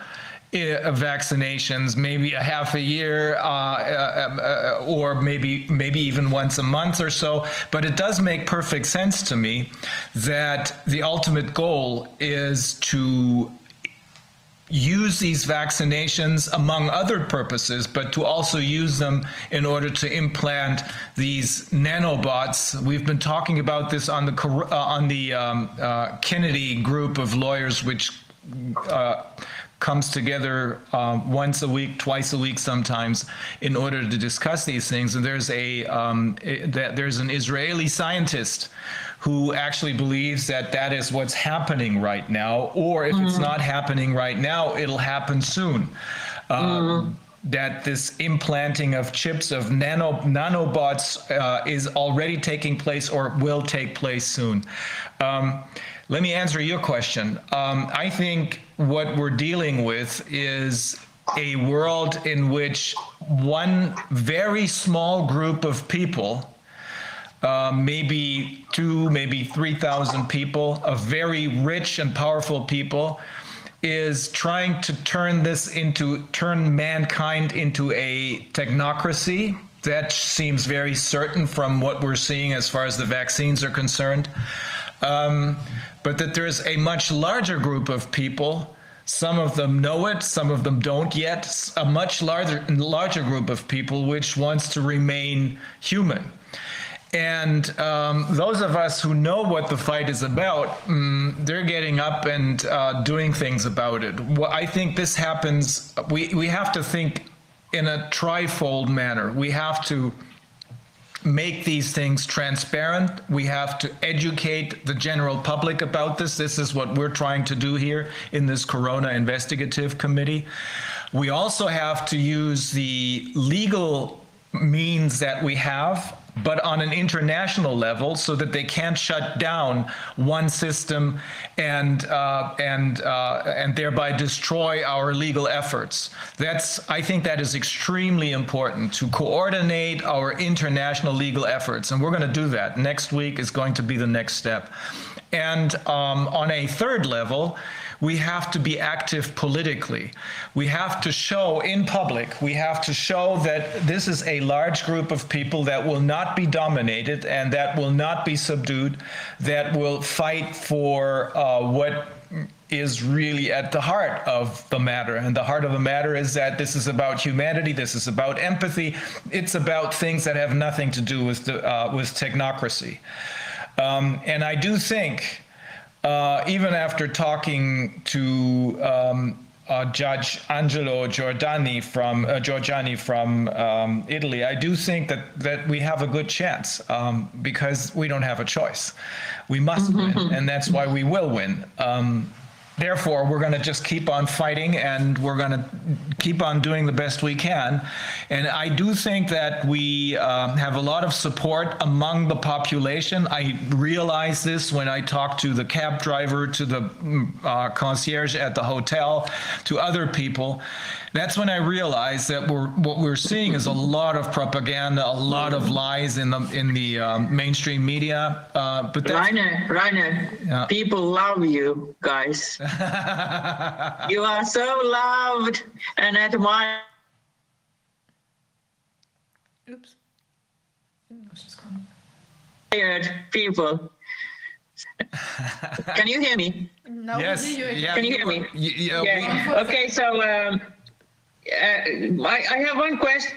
I've, I've been thinking uh, about the um, because I, pe- people in Finland are very kind of a mm, quiet and um, they trust every single authority and this is the the, the, the, the country has developed in, to be this kind of uh, you know culture that people are people don't question um, it, mm, openly not at all and if you start to question this uh, sensibility of this whole thing and, and these sort of things you really get sting mark on your uh, forehead yeah.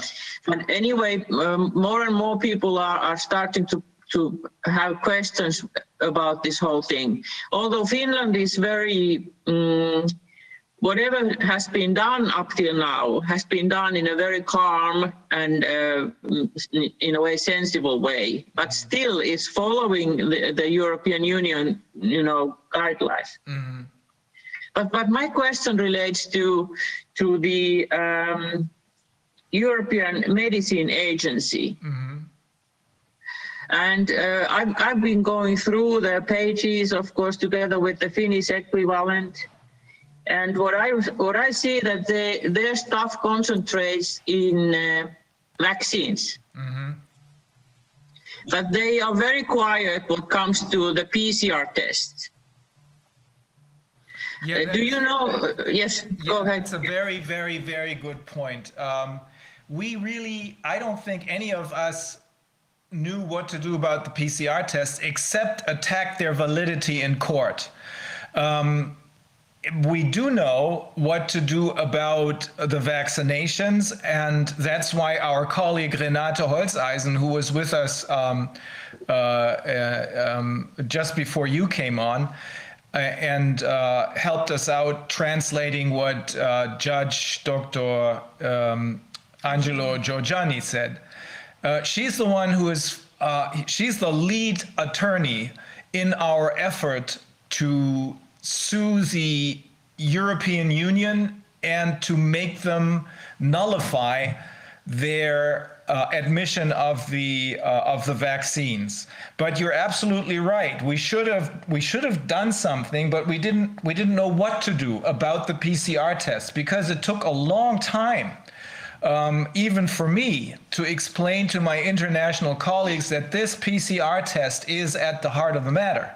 That if we destroy the credibility of the PCR test as a means to find out about infections, and if we de- destroy the second lie that Drosten uh, came up with, and then the WHO um, uh, pushed all over the world that the notion that people who have no symptoms can be infectious. If we destroy that in a court of law, then the whole house of cards is going to come down. Um, I wish we were a little faster, but I know, of course, that in some of the courts of law, uh, we have judges who are in line with the government and who will not doubt anything that the government says, and they will step on the brakes as soon as one of these cases is filed. Um, however, we're going to file many more cases, and we have now more lawyers than we did in the beginning that are capable of filing such cases, not just here in Germany, but also in the United States and Canada and other countries, including Australia. Um, but you're right, the PCR test should have been attacked right from the start. But it took me a while, it took us a while to. Yeah. Um, Um, so, Rainer, dear, what I think is that the the the Eu- European Medicine Agency has to have had the um, approval process for the PCR tests as the same way as for the vaccines, right? So when they have approved the PCR test to be used as the test for this sort of coronavirus, they must have the scientific approve, approval, scientific uh, documents in which this is in a way uh, confirmed. So yeah. That's the question. I mean, it can be that they're simply operating as a Yeah, it is. sort of very- inter, intermediate position or whatever, you know, that they just have the right to use it for now as this like diagnosticum, but it's that it has not undergone such a such a full blown um, um, admission process. Yeah, I well, think so. Uh, well, I, well, well, what I think is that because uh, this is kind of a basis for all this hassle. I mean, uh, without this uh, test, which which has been used the way it has been used and is used at the moment the way it is used, they would not have any kind of possibility of claiming that there is a real pandemic or anything. Yeah, we know that. So, so I, I think if because I'm I'm not a specialist to do this this, but I I have a group of uh, neurologists and and and uh, vaccine uh, people, doctors who uh, know quite a lot of vaccines. But but this um, this test. Mm, I think that this is so cleverly built story that that they, that, that you know you have this you have this PCR test just as you were saying, Ryder, that you you guys have been looking into the PCR test because that is actually the key. That is the whole thing. If that's if that's if if we can shoot that down completely, then everything else goes down. Yeah, then the emperor will suddenly be seen Yes. without clothes. Yes, And, and, and, and the quickest way to do this is to make a, a very strict inquiry to the European Medicine Agency. We're going to do that, Anu. Um, it is very possible, however, that no one was involved except Drosten and the WHO. But we'll Yes. find out. We yeah, will but they have to open the books because this is Yeah. something. And then, you know, I have been thinking about this. if they if they send uh, a, a kind of a feedback which is which is like nothing. I think we are dealing with that kind of question that then we have to consider whether we take that reply to the European Court of Human Rights mm-hmm. because they are utilizing these tests as the as the basis on which they build all kind of restrictions, not to mention the vaccination. Yes. That's a good idea. You know what? We're going to have to talk about this in detail with some of the colleagues that Yeah, are please around do you. that. We'll let's uh, we'll we'll come up with another meeting sometime next Yeah, week. yeah. I don't want to talk about it right now, but um, we will come we will come together, um, and it'll happen next week. Anu, Yeah. I have just one more appointment for today. That's why I have Yes, yes, go. we will stop here now, and and you guys, you have had very long day, and I do. Uh, Thank you warmly that you were able to listen to me, and I had uh, because this this was my point to go to, to go after the European Medicine Agency because that is uh, they have to reply very quickly because of this issue. Yeah, we will do that. And we will, first, before we do that, we're going to have some more detailed discussions about this. Yeah. Well, okay. I- have a wonderful weekend, and thank you for for letting me to be to become part of this important thing. Well, th- well, thank you for joining us. This is a, okay. We're You take care. yeah, you too. Yeah. Bye bye. Ja, und ich glaube, das war so viel für heute, dass es uns fast aus den Schuhen gehauen hätte. Aber äh, es geht ja nichts über Informationen. Ähm, nur mit Informationen kann man sich eine echte Meinung bilden. Und ähm, bevor ich das allerdings jetzt schaffe, wird ja auch nicht anders gehen, muss ich, muss ich erstmal ein bisschen Ruhe haben. Ähm, deswegen glaube ich, an dieser Stelle könnten wir jetzt wirklich einen Punkt machen und sagen, Die andere Sache war anders. die äh, GEZ-Sache haben wir angesprochen. Also wir werden, das, das wollen wir vielleicht am Ende noch mal kurz sagen. Wir werden dazu noch eine eigene Session haben. Nicht, nicht fünf Stunden lang, aber so lange auch mit den richtigen rechtlichen Beratern, äh, dass es jedenfalls von jedem verstanden wird. GEZ-mäßig haben wir folgende Nummer vor. Es gibt eine Menge Leute, die völlig unabhängig von Corona schon seit Jahren äh, unzufrieden sind mit, äh, den, mit der Bezahlung ähm, dieser GEZ-Gebühren oder Beiträge, äh, weil äh, die Gegenleistung dafür nicht stimmt. Also die Gegenleistung hat im letzten Jahr, haben wir ausgerechnet, nun weiß Gott nicht gestimmt, da kam nur noch Propaganda, also anstatt Information und Bildungsauftrag erfüllen und so kam nur noch Propaganda. Ein Haufen Leute haben uns dummes Zeug erzählt. Äh, deswegen glauben wir erstens, man sollte, es kommt noch im Detail, man sollte äh, aufhören, diese Gebühren überhaupt zu bezahlen, stattdessen in einen Treuhandfonds einzahlen und damit dann einen echten, neuen, informativen und dem Bildungsauftrag tatsächlich gewidmeten äh, Rundfunk aufbauen mit Playern, die jetzt schon alle da sind in den alternativen Medien. Äh, Ken Jebsen ist einer davon, Frau Preradovic ist einer davon, viele, viele andere, ähm, die allesamt in Betracht kommen dafür. Und dieses Geld sollte man dann nehmen, um daraus ein ganz neues Netzwerk zu gründen. Viviane hat da schon was vorbereitet. Wir werden das nächstes Mal noch besprechen. Für die Vergangenheit äh, würden wir sagen, kann man einfach mit einem Mahnbescheid, auch das besprechen wir nochmal, für die vergangenen zwölf Monate oder sowas sind es ja jetzt schon fast gewesen, kann man einfach mit einem Mahnbescheid diese 17,50 Euro pro Monat zurückfordern. Das ist billig, das ist schnell und es äh, wird sicherlich so sein, wenn das viele, viele, viele Menschen machen, dass irgendwelche dieser Mahnbescheide rechtskräftig werden, weil die gar nicht alles schaffen werden zu bearbeiten. Aber die Details bringen wir später. Das waren im Wesentlichen war das ein Brainstorming, was wir zunächst gemacht haben. Aber wir haben gesehen, dass es außerhalb der äh, Menschen, die sich wegen der Corona-Maßnahmen Gedanken machen, schon lange Skeptiker in Anführungsstrichen gibt, GEZ-Leugner gibt, äh, die wir gerne zu unseren Freunden machen würden auf diesem Wege. Also, Näheres kommt dazu, aber jetzt erstmal wünschen wir allen ein schönes Wochenende. Noch einen kleinen äh, Punkt. Wir haben einen, kleinen, äh, eine E-Mail-Adresse eingerichtet, gez.corona-ausschuss.de und da kann man zum Beispiel schon mal ähm, uns ein paar Vorschläge liefern, wer denn vielleicht ein unterstützenswertes Medium wäre. Und ähm, genau, das wird auch sehr interessante Aspekte dann hervorbringen. Also da ist was Schönes in Vorbereitung. Die Details, wie Rainer schon sagt, werden wir demnächst nochmal veröffentlichen, sodass man sich das dann alles äh, im Detail angucken kann.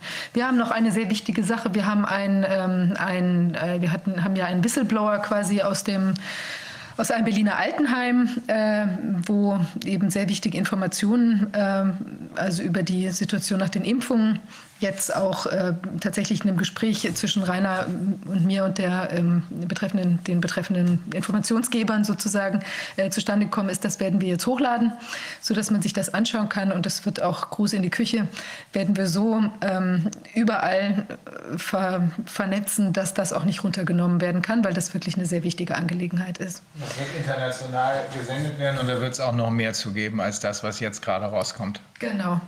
Ja, dann nach diesem wirklich sehr intensiven äh, Tag jetzt wünschen wir einen schönen Abend und ein schönes Wochenende und dann hören Ja. wir uns bald wieder. Bis dann. Tschüss.